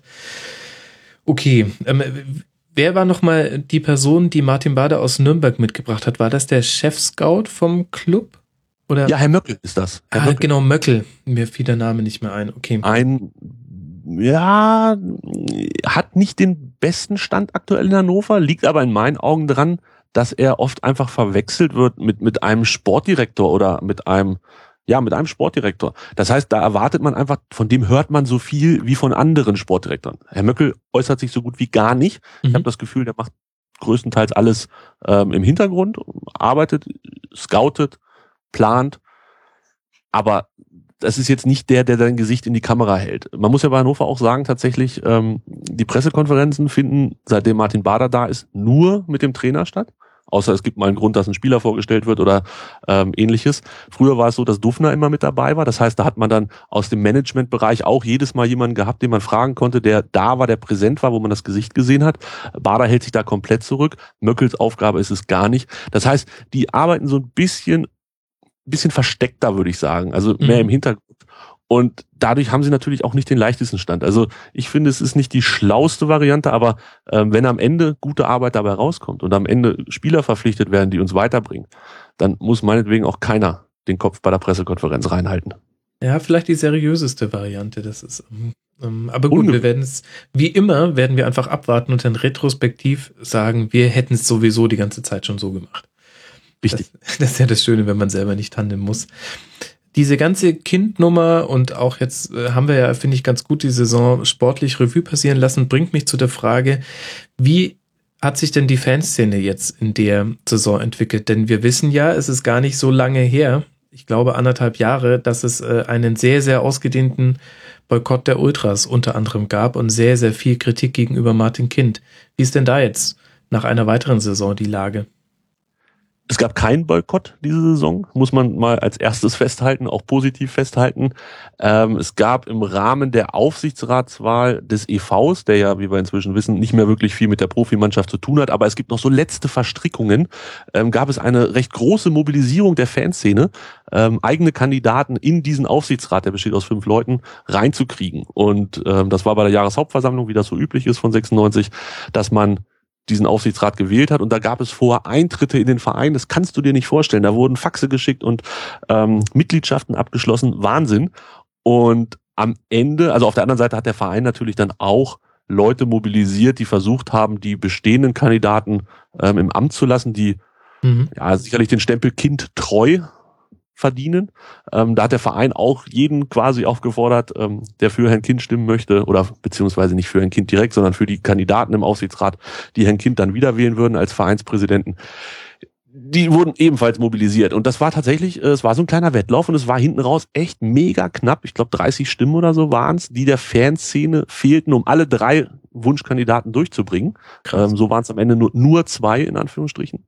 Ähm, deshalb besteht der Aufsichtsrat jetzt aus zwei Leuten, die mehr oder weniger von der Fanszene gestellt sind und drei aus dem alten Aufsichtsratsteam. Ähm, jetzt die Tage, ich weiß gar nicht wann es war, irgendwann im Laufe der Woche, wurde dann bekannt gegeben, dass Martin Kind auch wieder als Vorsitzender des EVs gewählt wurde und sich da zumindest was, was die, was das Ergebnis angeht, nichts ändert, aber natürlich mit zwei Fanvertretern im Aufsichtsrat vielleicht das ein oder andere ja, im internen Bereich ein bisschen verändert. Und ich glaube, das ist dann so auch ganz gut gekommen für beide Seiten. Mhm. Und jenseits der Vereinspolitik im wahrsten Sinne des Wortes, ähm, wie ist sonst so die Stimmung unter den Fans und auch innerhalb der Fanszene? Also innerhalb der Fanszene kann ich jetzt nicht so viel zu sagen. Man hört nichts Schlechtes. Also es gibt ja genug Vereine, wo es wirklich ähm, meistens dann ja aus politischen Gründen von links nach rechts äh, scheppert. Da ist es bei uns eigentlich relativ unauffällig. Ähm, was die allgemeine Stimmung angeht, die wurde natürlich im Laufe der Saison immer schlechter. Ähm, meine ersten Kind muss wegrufe, an die ich mich erinnere, waren tatsächlich beim Stuttgart-Hinspiel, als wir da 3-1 verloren haben auf dem Mittwochabend. Ähm, das hat mich immer so ein bisschen irritiert. Also man hat dieses Kind muss weg, diese Rufe, Kind muss weg, waren immer quasi der Ersatz für der Trainer muss weg. Also ich glaube, man hat die ganze Saison über, also dass Fronzek gehen müsste im Verhältnis zu Kind muss weg, das, das war, das ist ein Verhältnis von, von 3 zu 97, ähm, was die Rufe angeht. Was natürlich, also man hat Kind da so ein bisschen als Sündenbock ähm, rangeholt, sicherlich auch in vielen Teilen nicht zu Unrecht. Er hat viele der Entscheidungen getroffen, die uns dahin geführt haben, wo wir jetzt sind. Genauso hat er uns auch zu zu Punkten geführt, wo wir früher waren in der Europa League, da hat er auch einen nicht unerheblichen Anteil dran gehabt. Also das, das hat er halt beides mit zu verantworten, ganz klar. Ähm, als man dann Fronzek rausgeschmissen hatte und Scharf wieder da war, war das quasi das Gleiche, was in der Hinrunde nach 17 Spielen oder in den 17 Spielen passiert ist, ist mit Fronzek, äh, ist mit Scharf in elf Spielen passiert. Also am Anfang, na, mal gucken und dann irgendwann Kind muss weg. Das hat sich komplett gelegt, seitdem Daniel Stendel da ist, muss man Mhm. ganz klar sagen. Ähm, das ist so ein bisschen Happy Wohlfühlfaktor. Es ist wirklich, ähm, ich glaube, ich habe es nicht einmal mehr gehört, dass Kind weg muss, seitdem Daniel Stendel da ist. Ähm, Im Gegenteil, viele Leute finden das die richtige Entscheidung, sind der Meinung, dass mit Stendel genau der richtige Mann gekommen ist. Und man hat zumindest dieses Kind muss weg Problem damit so ein bisschen unter den Teppich kehren können. Okay. Wir haben viel zu lange den Andreas nicht mehr ins Gespräch reingeholt. Wenn er denn überhaupt noch da ist, oder hast du dich in deinem Tabellenkeller schlafen gelegt, Andreas? ich habe mir das ganz kurz überlegt, ähm, aber ich bin immer noch die ganze Zeit dabei. Verzeih bitte, ähm, es war so äh, spannend mit dem Tobi da habe ich das Moderieren ein bisschen äh, vergessen. Aber mir ist ähm, klar geworden, dass wir ja noch gar nicht über die Stuttgarter Fanszene geredet haben. Und jetzt, wo wir mal gehört haben, wie sich das in Hannover jetzt eigentlich dann gedreht und beruhigt hat, ähm, können wir genau das Entgegengesetzte bei Stuttgart konstatieren. Bis hin zu ähm, Sitzstreik, ähm, stundenlangen Diskussionen nach dem letzten Heimspiel war das dann, glaube ich. Wie ist denn da jetzt gerade die Situation in Stuttgart, Andreas?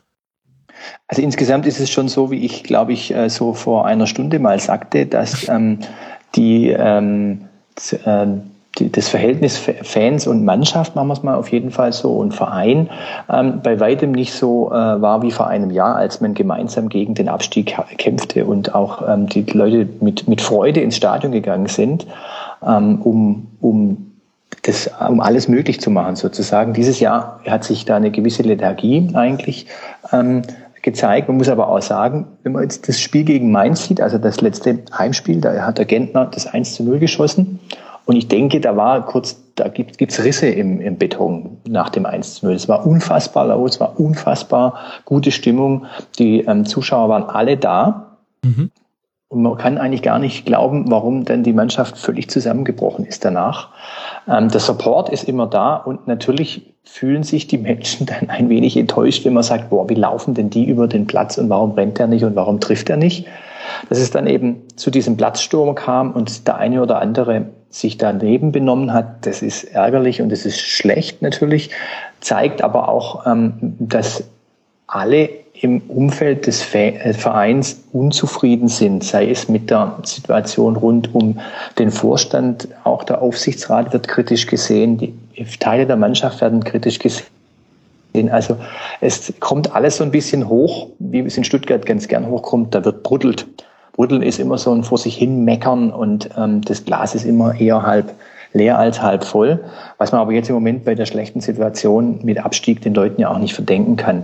Insgesamt ist der Support gut gewesen, aber ähm, er war, wie soll man sagen, diese, der Zusammenhalt zwischen, zwischen Verein und Fan war schon deutlich besser. Mhm.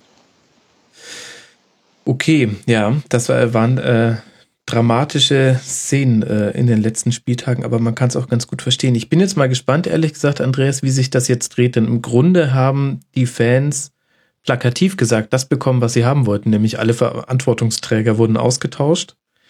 Ähm, und jetzt muss man mal gucken. Wahrscheinlich warten auch die Fans ab, was tut sich jetzt ähm, bei der Zusammenstellung der Mannschaft und vor allem im Auftreten. Ich glaube, es ging ehrlich gesagt viel, du hast es ja auch angedeutet, um Einstellung und um Auftreten.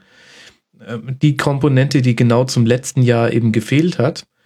Ähm, und ja, bin ich mal sehr gespannt, wie sich das in Stuttgart weiterentwickelt. Du, Jeff. Aber es ist auch völlig in Ordnung. Also es ist ja nicht nur eine Sache, die Fans fordern Vorstand raus da so in, in Wolfsburg, sondern man muss, muss ja auch klar konstatieren, ähm, in anderen Unternehmen, wenn solche Fehler gemacht worden wären, wären die Mitarbeiter auch nicht weiter in ihrer Position. Also es ist völlig in Ordnung, die Entscheidungen so zu treffen, wie sie getroffen wurden. Dass der Trainer nicht mehr weiter da ist, ist sonnenklar. Also er hat, er hat auch das äh, Kunststück ähm, äh, vollbracht, mit zwei Mannschaften quasi abzusteigen, war vorher Trainer der Amateure, die abgestiegen sind, hat dann die Profimannschaft in den Abstieg gecoacht und über Dutt haben wir das eine oder andere Wort verloren, aber er hat auch insgesamt jetzt nicht die, die ähm, Erwartungen erfüllt, wenn man vor allem seine spektakuläre Pressekonferenz vor einem Jahr ähm, zu, zu Rate zieht. Und schließlich bleibt noch Wahler, den, der auch, ja, der ist von selber gegangen, der hat sich ja verabschiedet, ähm, der aber auch insgesamt ja eigentlich mehr oder weniger nur ein, ein, ein Mensch war, der unglücklich in der Öffentlichkeit aufgetreten ist der ähm, bei seinem ähm, Amtsantritt vor drei Jahren sagte, Champions League muss unser Ziel sein in den nächsten drei bis fünf Jahren. Autsch. Ja, das wollten die Leute natürlich schon gern hören, sowas hört man gerne, aber ja, na klar. in keinster Weise ähm, ähm, in die Richtung vorankommt, dann ist so ein Mann natürlich auch nicht unbedingt tragbar Ein schönes Beispiel ist für mich auch immer, dass der zu Auswärtsfahrten nicht mitgegangen ist, dass er im Homeoffice arbeitet, dass er gerne im Homeoffice arbeitet. Also wir können ja mal Matthias Sammer, Rudi Völler mal fragen, ob die ein Homeoffice haben oder ob die im Homeoffice arbeiten. Die Ja, arbeiten das Office zu ist Hause. das Home bei denen. Genau, ich wollte gerade sagen, die arbeiten zu Hause, weil sie immer on sind, weil sie brennen.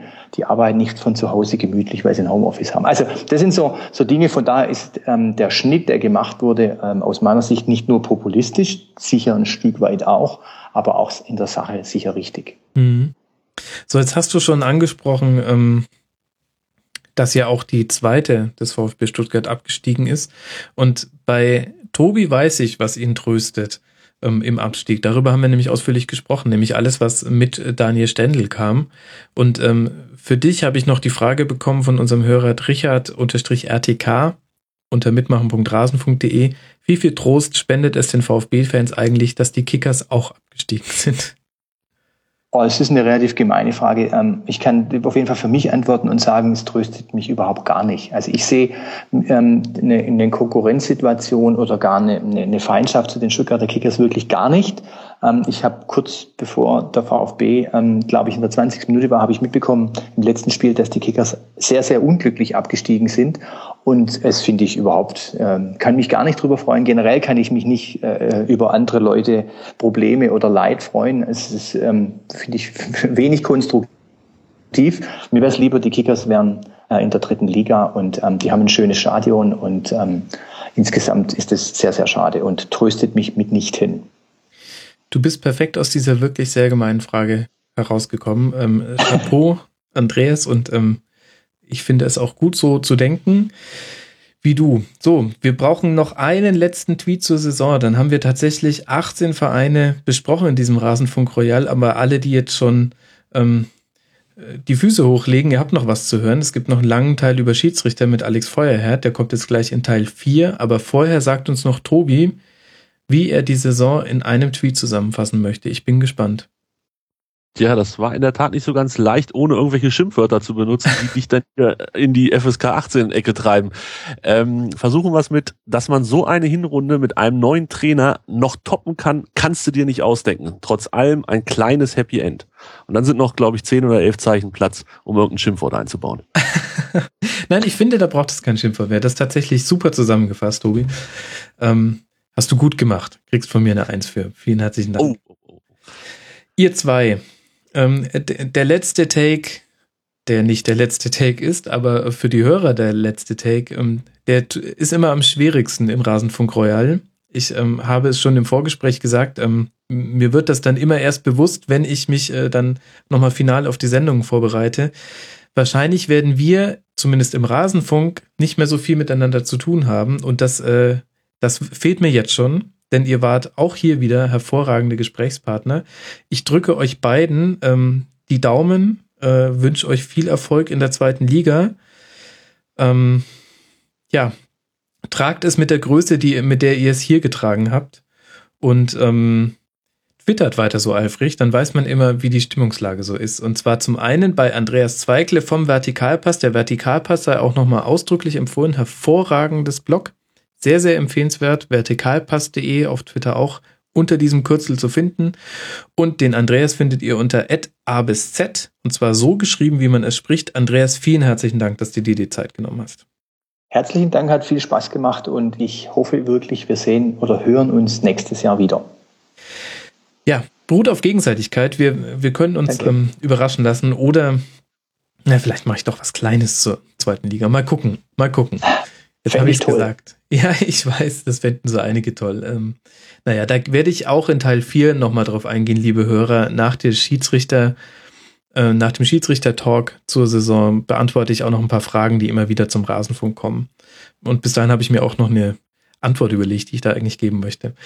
Und außerdem danke ich ähm, sehr dem Tobi, at RunnerTobi bei Twitter. Folgt ihm alle und hört auch unbedingt in Hannover liebt rein. Den ausgezeichneten Hannover Podcast. Ich sage mal, podcast-technisch wart ihr noch nie abstiegsgefährdet, Tobi. Vielen herzlichen Dank, dass du mit dabei warst. Das hört sich sehr gut an. Wir haben auch einen klitzekleinen Saisonrückblick zusammengeschustert von vier Stunden im Rasenfunk Bereich ist das ja so, so ein Zehntel ungefähr von der ganzen Sendung, aber äh, für uns waren es vier Stunden Saisonrückblick. Kann man reingucken. Danke, Max. Ja, ich danke euch ähm, und so einen kleinen vier Stunden Snack. Das, das ist ja mal easy. Das kann man ja.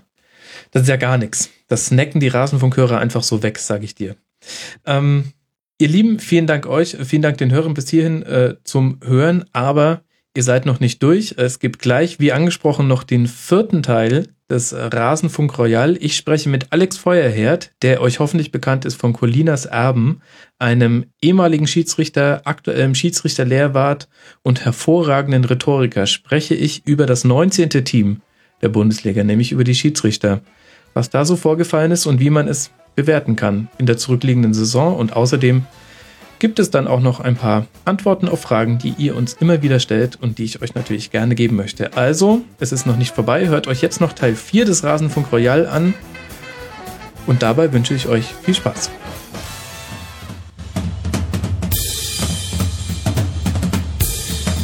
Das war die Rasenfunk-Schlusskonferenz.